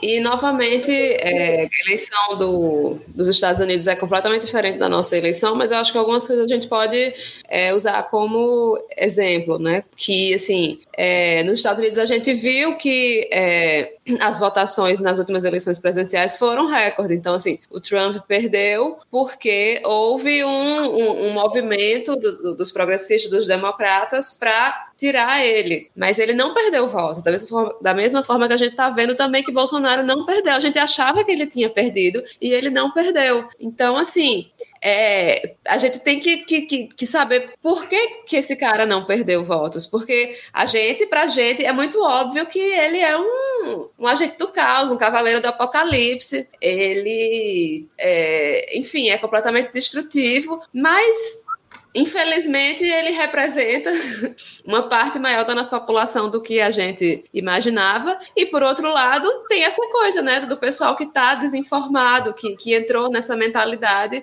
e só consome conteúdo bolsonarista. Então, assim, é, é a gente tem que pentelhar, assim, as pessoas que a gente acha que podem votar no Lula, para essas pessoas votarem mesmo, porque a gente viu no, no, no, primeiro turno quantas pessoas. Tá certo que o Twitter é, é só um, um, pedaço que não representa o todo, mas quantas pessoas a gente não viu falando, ah, não, os dois são iguais, não quero nenhum nem outro. Coisa que os candidatos também reforçaram. A gente não pode fingir que essa merda que a gente tá não tem a ver também com o discurso de candidatos como Ciro, como Simone Tebet. É, e eu queria só comentar uma coisa de Pernambuco que uma das cadeiras do, do pro Senado, que a cadeira do Senado do, de Pernambuco vai ser do PT. Tereza Leitão está com 46,23% dos votos. E Jones yeah. Emanuel ficou em sexto lugar. ficou... E, o candidato, e o candidato do PSB, que insistiram em ser de trocar por Marília Reis, vai ficar em quarto lugar, com a probabilidade de ir para o quinto, do quinto lugar. Ele é Não, do PSB.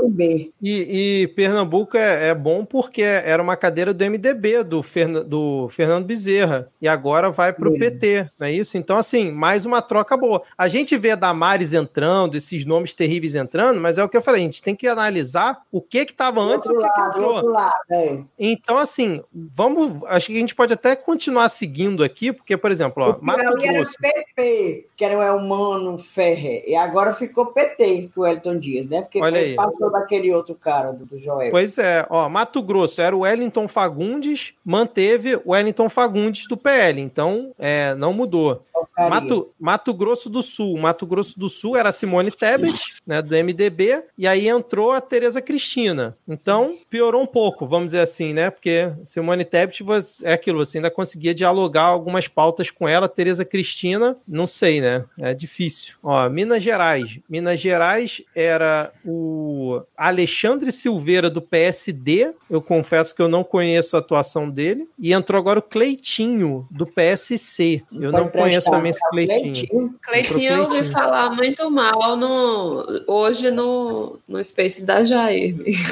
É, eu confesso que eu não conheço esse Cleitinho. Paraná a gente já falou, né? Não teve, não teve troca, saiu o, o cadê? Paraná. Pa, cadê? Ah, por que, que no aplicativo tá o Paraná antes? Eu, hein? Estranho. Paraná saiu o Álvaro Dias, entrou o Marreco. Vamos ver na Paraíba. Na Paraíba, Thaís. Paraíba. Ah, na Paraíba é Efraim Filho, essa briga aí do PSB. Também, briga do PSB, do PT, a gente saiu perdendo. Quem entrou foi Efraim Filho do União Brasil.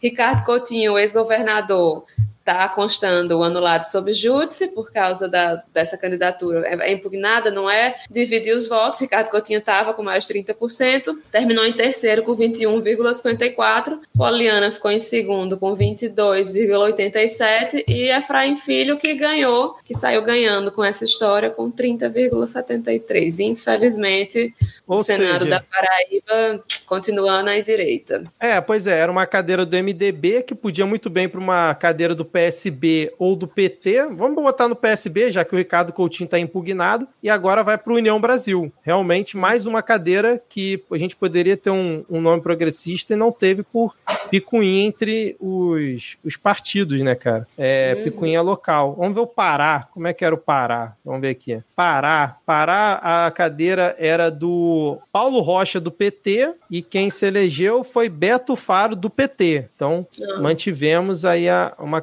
tem 94% das urnas apuradas, mas tudo indica que, que ele vai, ele tá com uma distância já boa, né? Então acho difícil virar. É, Pernambuco a gente já falou. Piauí, a Inês já comentou, né? Que entrou o Wellington Dias. Do no PT, lugar... saiu do PP. Bom. E tem uma do PP também. A, a, a, é ela é mãe desse coisa, outro, outro coisa ruim lá, o Ciro Nogueira. É, a Eliane Nogueira, né? Exatamente. Então, assim, a gente tem aí o Wellington Dias. Deixa eu ver mais quem aqui. No Rio de Janeiro é desgraça que a gente já falou. Uh, Rio Grande do Norte. Vamos ver o Rio Grande do... Ah, Rio Grande do Norte entrou o cara do Bolsonaro, né? O Rogério Marinho. Deixa uhum. eu ver uhum. quem que era antes no Rio Grande do Norte. Era. Ih, era o Jean Paul Prat. A cadeira do PT a gente perdeu pro Rogério Marinho. É, Jean Paul Prats nem veio para, nem tentou reeleição, né? Tentou nada. Fátima Bezerra foi reeleita. Marinho, é, é engraçado que reelege a mulher do PT, mas houve muita restrição lá, o pessoal falando que ela botou um vice que era golpista, não sei o quê, mas tem que compor, cara, senão não ganha. Não compor. É.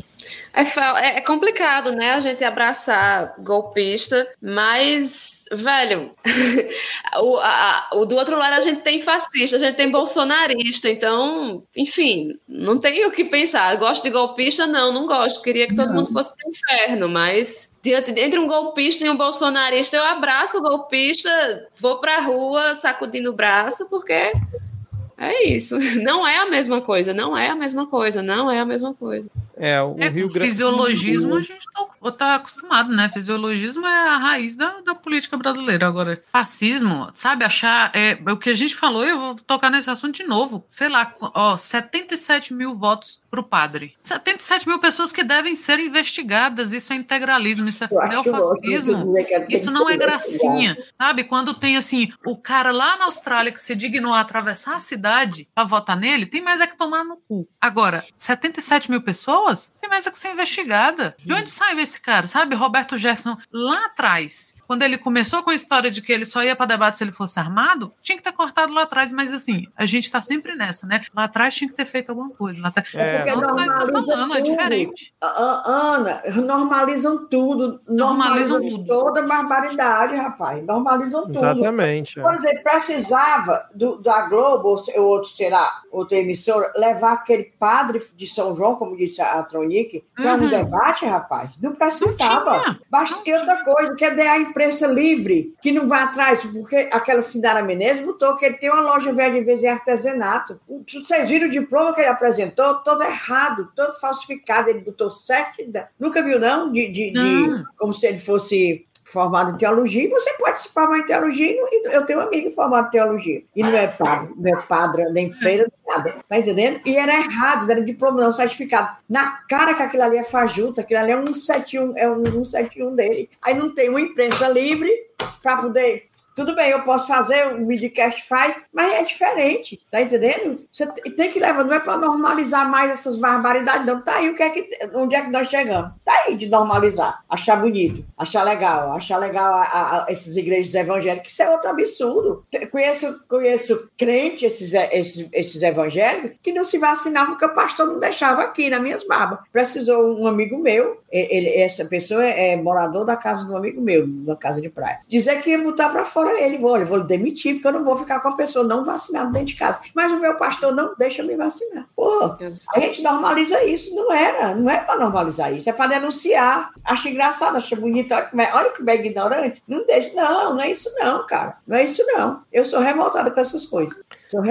É, eu, continuando vendo aqui a lista dos senadores, né? O Rio Grande do Sul, a gente já comentou, Rondônia, saiu o Assir Gurgax, sei lá qual é esse sobrenome, do PDT, também não sei se, né, se é do PDT quer dizer alguma coisa, e entrou um cara do PL, Jaime Bagatoli. E aí o Marco Rogério, quem lembra aí da CPI, vai para o segundo turno com o coronel Marcos Rocha, o Marcos Rogério com 36%, o Marcos Rocha com 39%. Então periga Marcos Rogério virar governador de Rondônia. Deixa eu ver continuar aqui, ó. Depois de Rondônia, vamos para Roraima. Roraima aqui, ó. Onde você encontra uma marcha da apuração como essa, querido ouvinte? Quatro horas no ar, Rodrigo, Ana, Thaís, Inês. Quatro horas no ar do Midcast aqui. Roraima. Roraima a gente tem senador eleito, doutor é, Irã, do PP. Antes a cadeira era do PROS, Teomário Mota. Eu não sei se o Teomário Mota, né? Mas assim, o PROS me parece um partido que é melhor do que o PP, né, cara? Então, mas também vai saber. É, Santa Catarina a gente já falou, vamos ver o Sergipe. Sergipe foi eleito. Cadê? 98% das zonas apuradas, é praticamente eleito Laércio do PP. Antes era, deixa eu ver aqui, o é, Maria do Carmo Alves do PP. Então também não mudou, manteve. E o Rogério Carvalho é, na frente do PT, né, com 44% dos votos para governador, indo para o segundo turno com o Fábio do PSD, o Alessandro Vieira ficando fora, só teve 10%. Vitor, dá licença aí, o Ciro Gomes está dando, hum. o, o, Ciro Gomes, amigo da Ana Raíssa, está dando coletiva aqui, dizendo que vai ouvir as bases para saber quem vai apoiar. Meu é Deus. Ferrou, então. Se ele vai ouvir as bases, ferrou, é. né?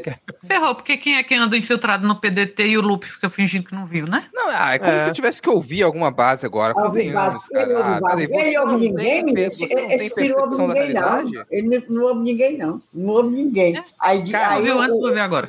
Kátia Abreu. A é preocupante. Hum. Ó, Kátia Abreu, a Kátia Abreu não só perdeu, como perdeu de lavada. Kátia, era a vaga dela, né? Ela teve 18% dos votos e professora Dorinha do União Brasil teve 50% dos votos. Então a gente trocou a cadeira do PP pelo União Brasil. Então, assim, no geral, se você analisar no geral, a, apesar de ter entrado figuras deploráveis, com, que a gente também já esperava, a troca de cadeiras não foi prejudicial tanto, pro, tirando o Rio Grande Grande do Norte, que perdeu, o PT perdeu a cadeira e entrou o Rogério Marinho do PL, nas, nos outros estados a gente não teve um prejuízo grande. Né? A gente meio que trocou, entre aspas, seis por meia dúzia. Óbvio que Damares não dá para comparar com quem com o uhum. Regufe que estava antes. Mas assim, já não era um candidato de esquerda, é isso que eu tô falando. Então, assim, a gente perdeu do Rio Grande do Norte, é, na verdade, não tinha candidato PT, e poderia ter ganho duas vagas que era do Romário, né, aqui no Rio, se o Siciliano não tivesse candidato, e aquela, alguma outra que a gente Paraíba. foi na Paraíba, na Paraíba, que também, se não tivesse o Racha, poderia ter ganho a cadeira. Briga então, assim, PSD e PT. Falar em Paraíba, eu queria saber se o filho do, do, do, do Cássio se elegeu. Se não, filho, eu não sei quem é o filho de Queiroga, gente. Nem sabia que ele estava concorrendo. É deputado, é?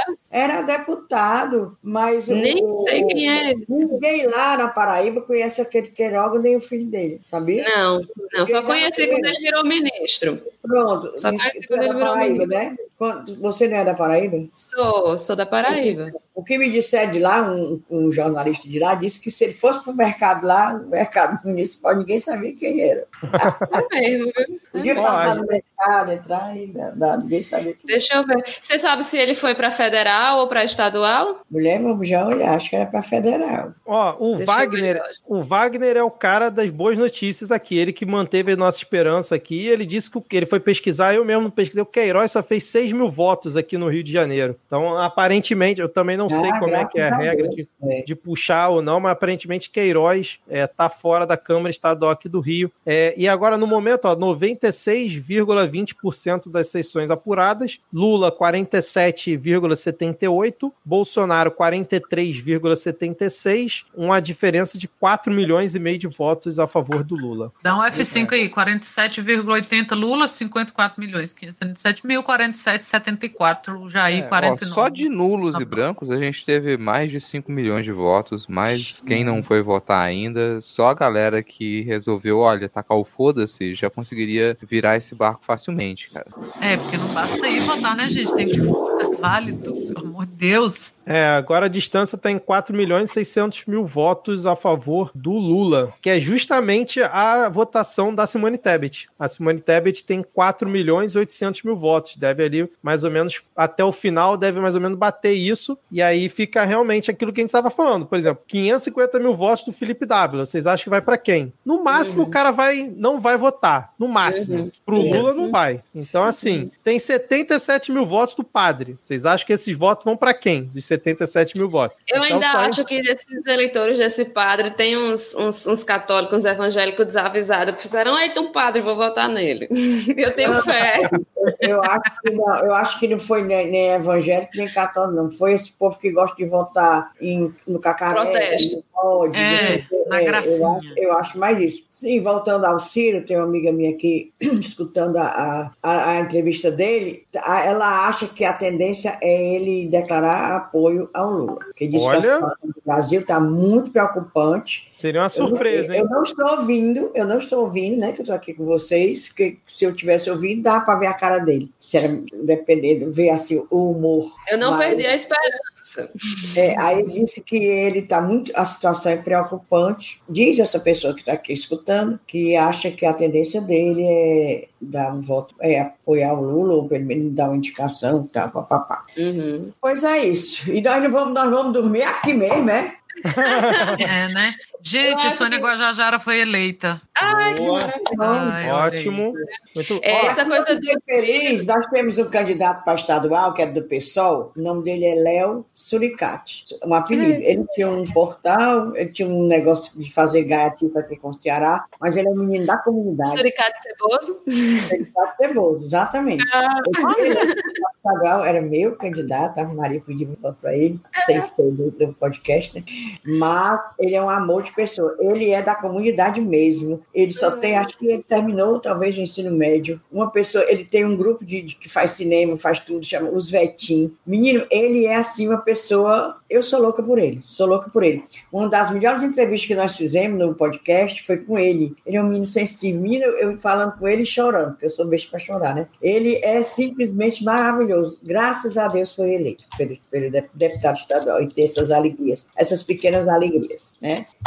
Pois Ó, aqui no deputado federal São Paulo, assim, claramente o Bananinha perdeu muito voto. Tá tentando Oh, achar aqui, mas acho que ele teve 1 milhão e 800 mil votos em 2018. Esse ano ele tá com 733 mil votos. Só que em Oh, compensação, o Ricardo Salles está com 635 Pois mil é. votos. E a Zambelli, que ela em 2018 entrou ali no limite, está sendo a segunda mais votada com 937 mil votos. Quase um milhão de votos na Zambelli. E o Boulos Nicole- em primeiro, com 988 mil votos. Que loucura! Qual é a... o que que passa na cabeça de, de, de uma pessoa, pra, não só para votar em Carla Zambelli, mas o que que passa na cabeça de um estado para Carla Zambelli ser a segunda deputada mais votada? Pelo amor de Deus, aquela mulher é um tronco.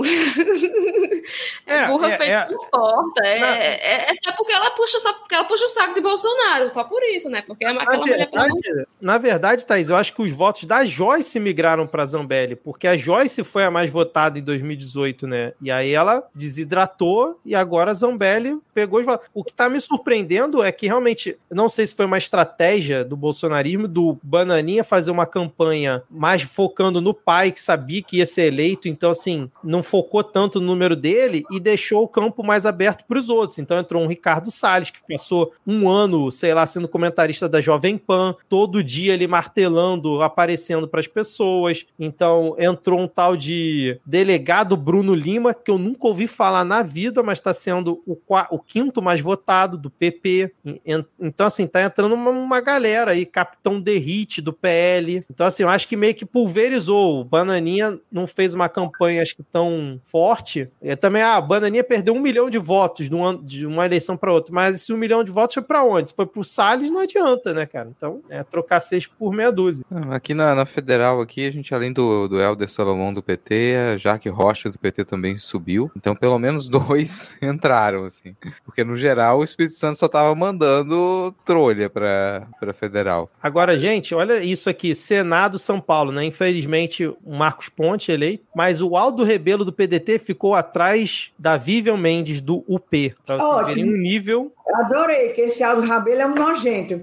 Esse Aldo Rabelo é, é- é um, é um nojento do, do PDT, que entrou no PDT, não foi? E ele faz parte do negócio, do movimento nova, tá, tá, que é um, é um movimento neonazista. Eu fui descobrir um dia desse. Esse, esse Aldo Nova Rabelo. resistência, né? coisa- isso, ele foi do PC do bem, meu povo. Pelo amor de Deus. Não, e a É um gente vê que É um nojo. Eu A acho gente é vê- pouco. no, no Senado de São Paulo, ou seja, o Unidade Popular teve mais votos que o PDT. Esse é, Pois é o nível que a ótimo. Muito bem, muito bem. Ótimo, adorei. É, gente, eu tava vendo a Lula 47,84, Bolsonaro 43,71. Deixa eu ver quanto é que tá a distância de votos agora. Olha, mas o Rio de Janeiro, cara, sério, eu, assim, eu não esperava nada, mas o que veio foi, foi pior, né? Cláudio Castro eleito no primeiro turno com folga e Pazuello mais votado pro, pro federal. É uma coisa assim, surreal, cara. É a vontade de ir embora, sério mesmo.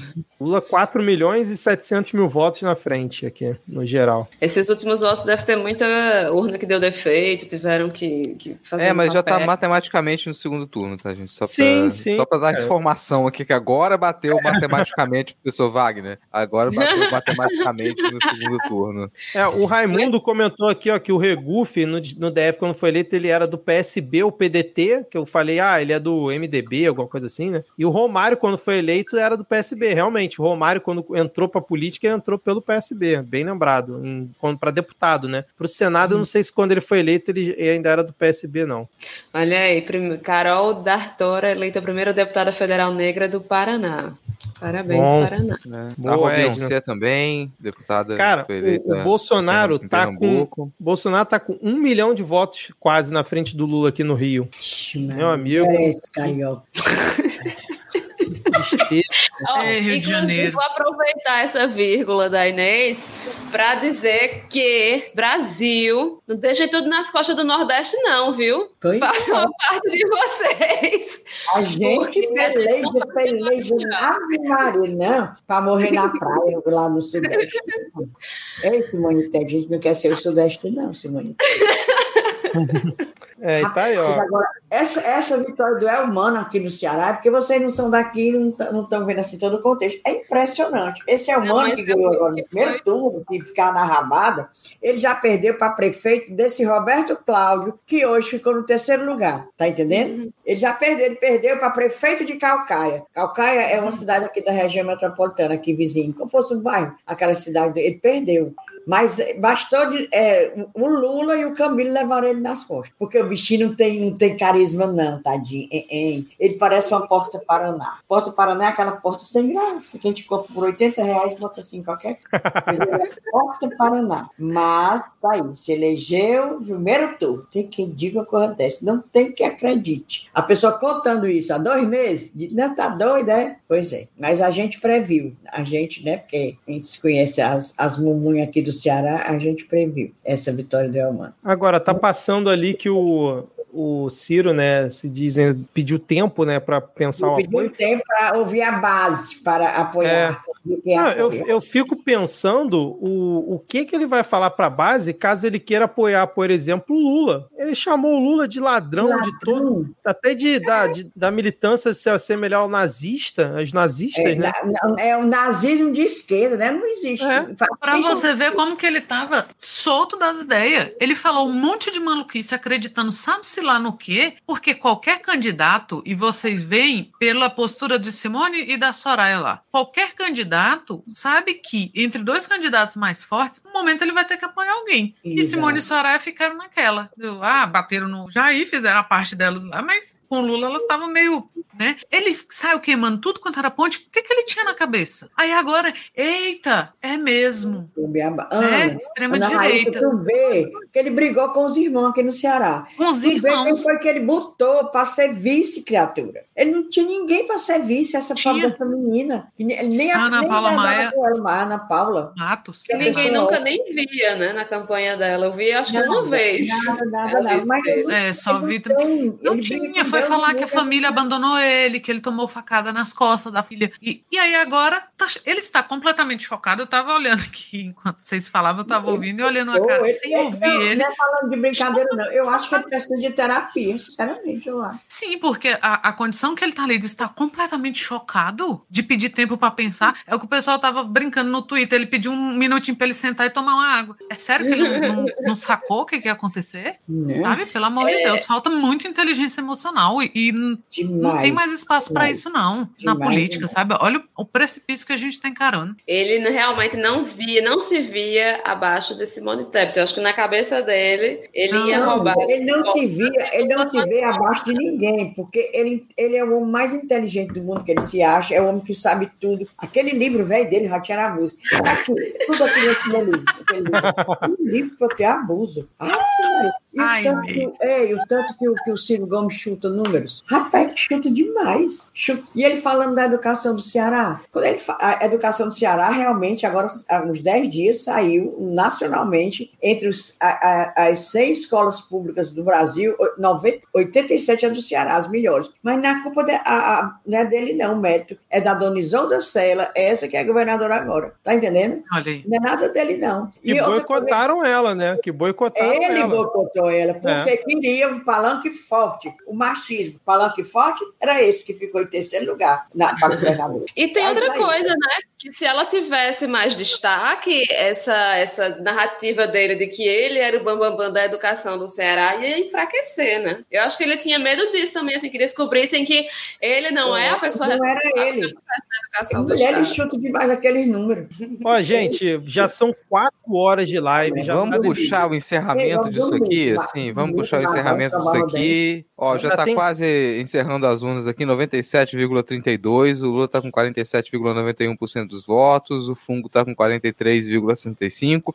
E resumindo o que a gente conversou aqui, a gente vai continuar com muita raiva da campanha que antipetista que o Ciro Gomes fez, porque são é, o, o- Lula vai terminar com 48% dos votos. Com mais 2,5%, a gente levava isso no primeiro turno, cara. E, é do- e na- nada me convence que se o Ciro Gomes não tivesse feito essa maldita campanha antipetista e puxado pro lado do Bolsonaro, boa parte do eleitor dele teria Uhum. aceitado votar no Lula como um voto útil. A gente teria levado esse exatamente. negócio no primeiro turno. É pouco, cara. É 2,5% e a gente tinha levado essa bagaça no primeiro turno. Mas por conta Uhum. desse trauma que ele não resolve, como a Inês falou, que ele tem que ir procurar ajuda para resolver esse trauma dele, esse É ranço que ele nunca é superou, a gente sério. vai estar nessa merda. Então, a gente, depois de quatro horas de live, a gente vai encerrar aqui. Obviamente, todo mundo puto da vida, porque a gente não conseguiu o resultado que a gente queria. A gente questionou muito aqui as metodologias de pesquisa, como que a gente tem que entender esses resultados nas próximas, nas próximas eleições e no segundo turno também, porque nitidamente a gente teve um boicote do lado bolsonarista para as pesquisas e a gente teve alguns enganos e alguns desvios. Inês falou muito bem sobre esses possíveis desvios nas metodologias, mas a gente continua firme, cara. Vamos lá vencer esse negócio no segundo turno, porque não existe outra alternativa. A única alternativa que a gente, que a gente tem é ir de cabeça e vencer esse negócio agora, cara. Aí, ah, vai ficar triste ali um tempinho, vai ter problema pra dormir, vai chorar, chora o que tiver que chorar. Agora, deu amanhã, já começa a campanha e já vamos tentar resolver esse negócio de uma vez, porque a gente tem algumas semanas aí pra poder se livrar dessa peste de uma vez por todas. Vocês não vão fazer cara triste pra bolsonarista amanhã, não, hein? Não, A cara que vocês estavam planejando chegar no trabalho amanhã, de primeiro turno, vocês vão chegar. A gente vai chegar. Chorar na frente de bolsonarista, a gente não vai. É a mesma energia que a gente estava até aqui, quando a gente confiava bastante no primeiro turno, a gente vai continuar. Porque eu já falei isso no midcast, eu vou falar isso de novo. Não se vira voto com pessimismo. Uhum. Você nunca vai conseguir virar um voto, sei lá, de um cirista falando assim, porra, pelo amor de Deus, vota na gente. É, É chorando. assim, né? vota na gente porque é a única alternativa que você tem, cara. Olha só. Então, assim, nosso compromisso histórico é com a esperança. Estamos num poço, estamos. É uma situação horrorosa. O nosso Senado é sempre o pior, o, o próximo é sempre o pior, né? Ele só piora. Então, a gente tem que ter essa fagulha de esperança. A mesma cara que a gente estava planejando chegar amanhã, trabalho, a gente vai chegar. E agora é corpo a corpo. É o seu amigo que não votou, é o que votou. Ah, mas não vou falar nunca mais com quem votou no Ciro na Tebet. Vai ter que falar, porque eles estão aí, né? E a gente é dois votos, dois pontos e meio. Cada um conseguir dois votos, foi. Então, é a mesma cara. É ruim. Tá todo mundo triste, tá amargo, mas estamos juntos. Uhum. Tá? Não precisa também achar lindo. Nossa, mas a Angélica votou, sabe? É, cabeça, a Angélica votou, vai votar de novo. Agora quem não votou, ó. É, cara de quem teve mais votos. Isso, Cara é. de quem foi. É um bom, é um bom argumento. Falar, Ei, ah, eu conheço e o Tavares, eu conheço ele. É, olha. Não, cara de quem teve mais votos. A gente chegou muito 50%.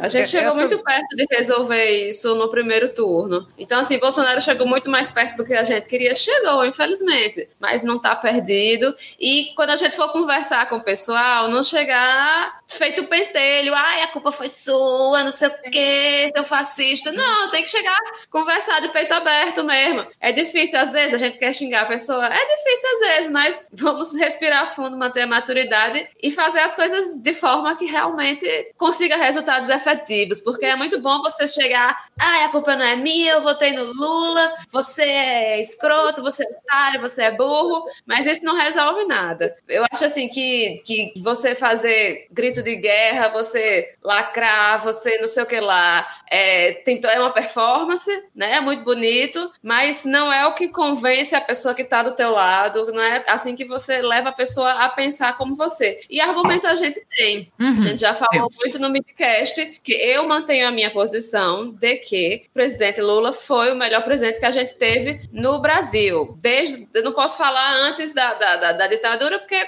mas eu suponho que também não teve nenhum melhor do que ele. então, eu diria que eu, eu sou desse tempo. tá vendo? Então, de que eu saiba, foi o melhor presidente da história do Brasil e Bolsonaro foi o pior. Bolsonaro foi o pior. Ele, ele, fez, ele desdenhou da morte de 600 mil pessoas, ele atrasou não a compra dizer, Agora, para certas criaturas, não adianta esse discurso, não. Eles não se convencem. Não, é para bolsonarista virar pessoas, voto. É, é, bolsonarista é muito difícil. Para bolsonarista, a gente vai dizer o quê? Que tivemos 48% dos votos válidos. É só isso. É. A única coisa que você vai falar é para Bolsonaro. Vai, o restante é isso que está falando. Você vai dizer que o PT teve 24 milhões de votos a mais do que em 2018 e a isso. diferença é de 5 milhões de votos. Eles que corram atrás. É isso aí, cara. Tem que partir é. desse ponto, ó. Agora, a diferença... que você acha que dá... Não, não, tem que ficar assim, baixando. A autoestima tem que ir lá para cima mesmo, viu? É, é, é cara de 51% agora. É, São 5 é. e, e, e você parar para pensar, tá dentro da margem de erro da, da pesquisa, que dava é. 51 de válidos, o, o Lula teve 48. Então, assim, tá dentro da margem. Tá dentro da margem. O desgraça que teve mais. Mas agora, cara, é. E vai por mim. Tem um eleitor da Tebet ali que, que tá afim de te ouvir, sabe? Que é. votou porque achou que ela arrasou na, na, na, na CPI. E é o que Thais falou. Você não é dessa forma que você vai encarar. É conversando na boa. Na boa. Não, não é conversando Ciro Gomes, não. Olha, você é burro e eu tô aqui pra ensinar. É conversando com o Lula, que não guarda mágoa.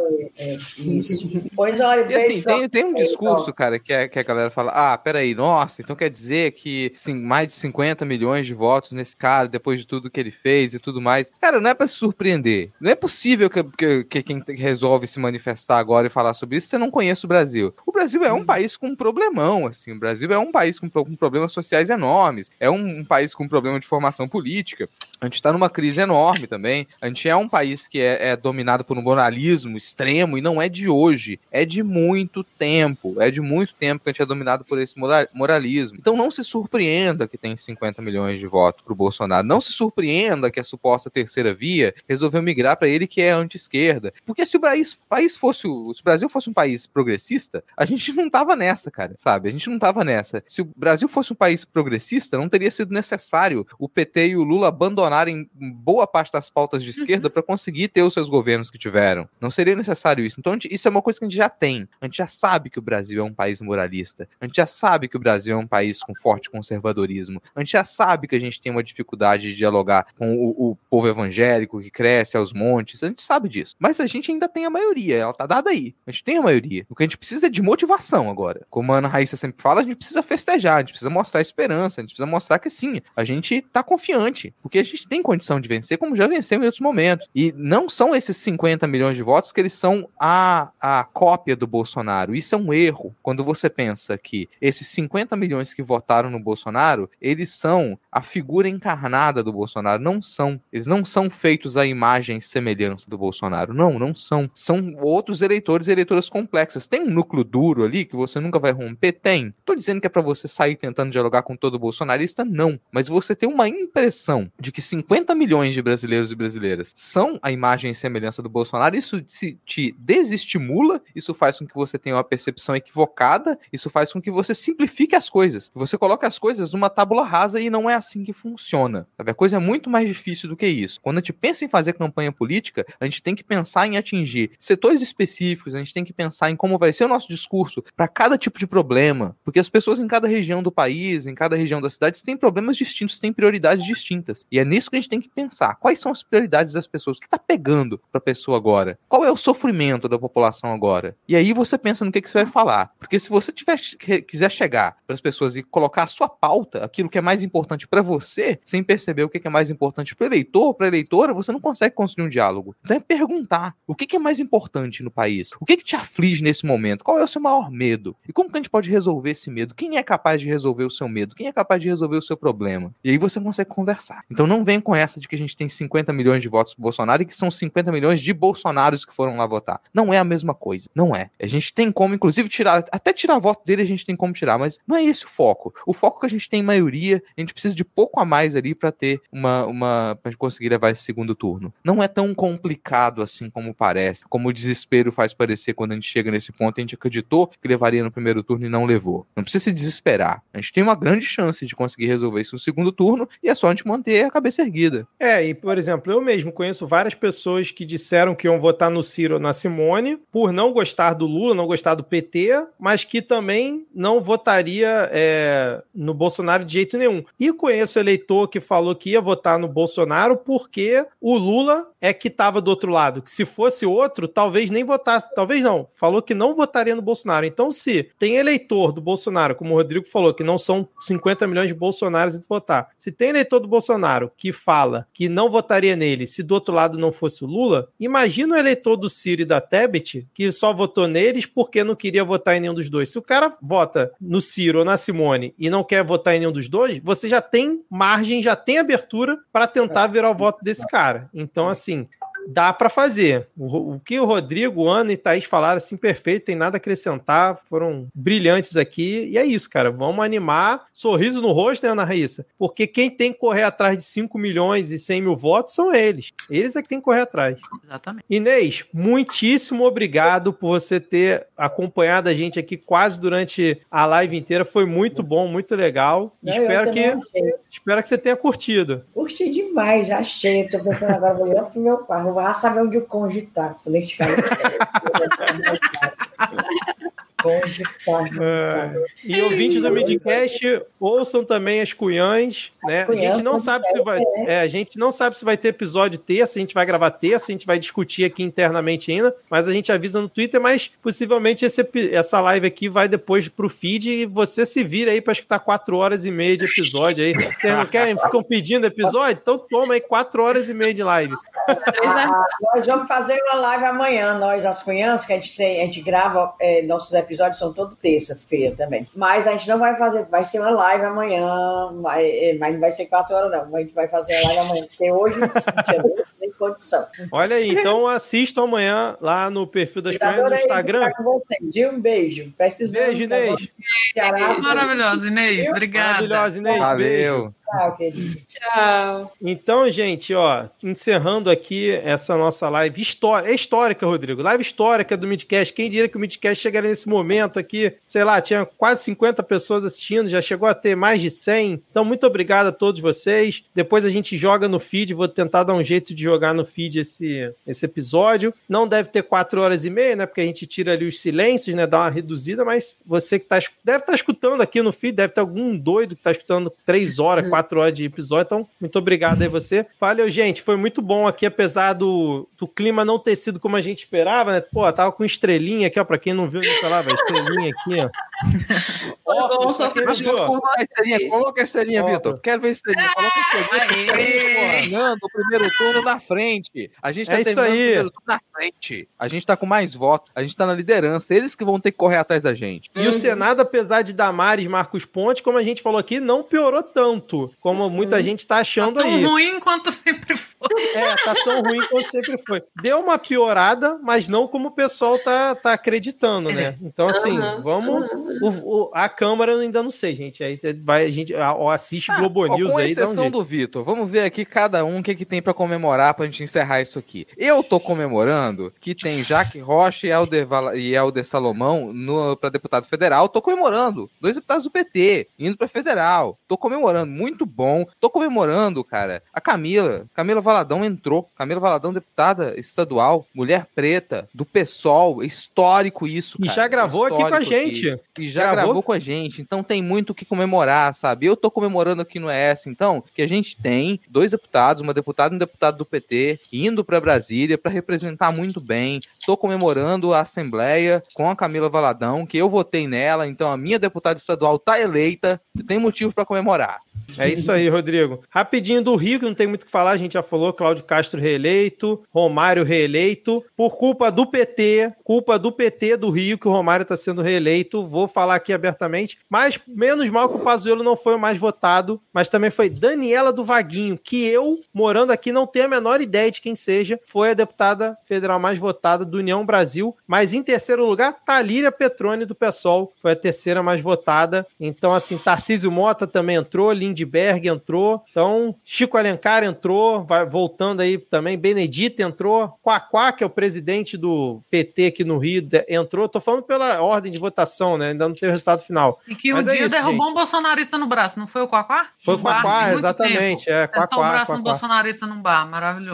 Exatamente, então assim, gente, é, é isso, cara, eles que corram atrás, eles é que estão atrás, não a gente, então, otimismo, vamos lá, segundo turno é nosso. É, bom, aqui na, na Paraíba, a gente só teve É muito triste, velho. É pra comemorar, Thaís. Comemora se tiver que comemorar. Tá, a Paraíba a gente elegeu um deputado do PSB e um deputado do PT. Não elegemos nenhuma pessoa negra, nenhuma mulher. Enfim, nosso governador, a gente foi para o segundo turno com Pedro Cunha Lima e provavelmente vai ganhar o atual governador, que é um governador, ok, é do PSB. É, é um então, governador, é definitivamente é um governador. É isso que eu tenho, é isso que, eu tenho para comemorar. O atual governador da Paraíba provavelmente vai se reeleger no segundo turno. É.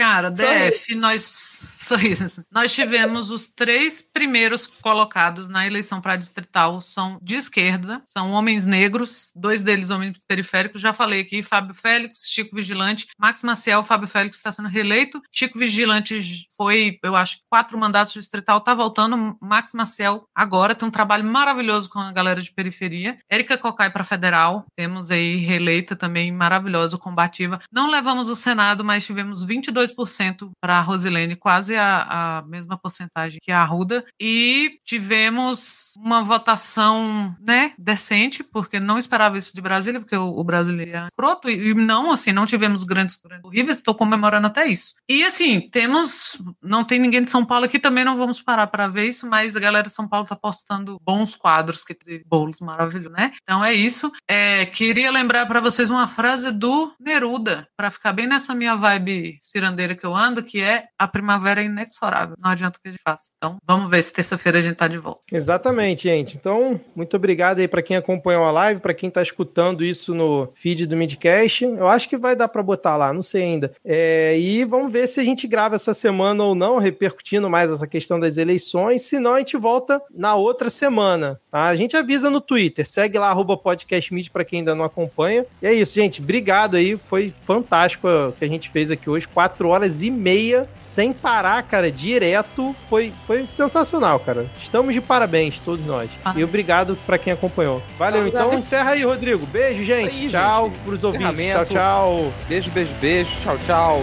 Lula, segundo turno. Lula Vambora, vambora. É nóis. Uh.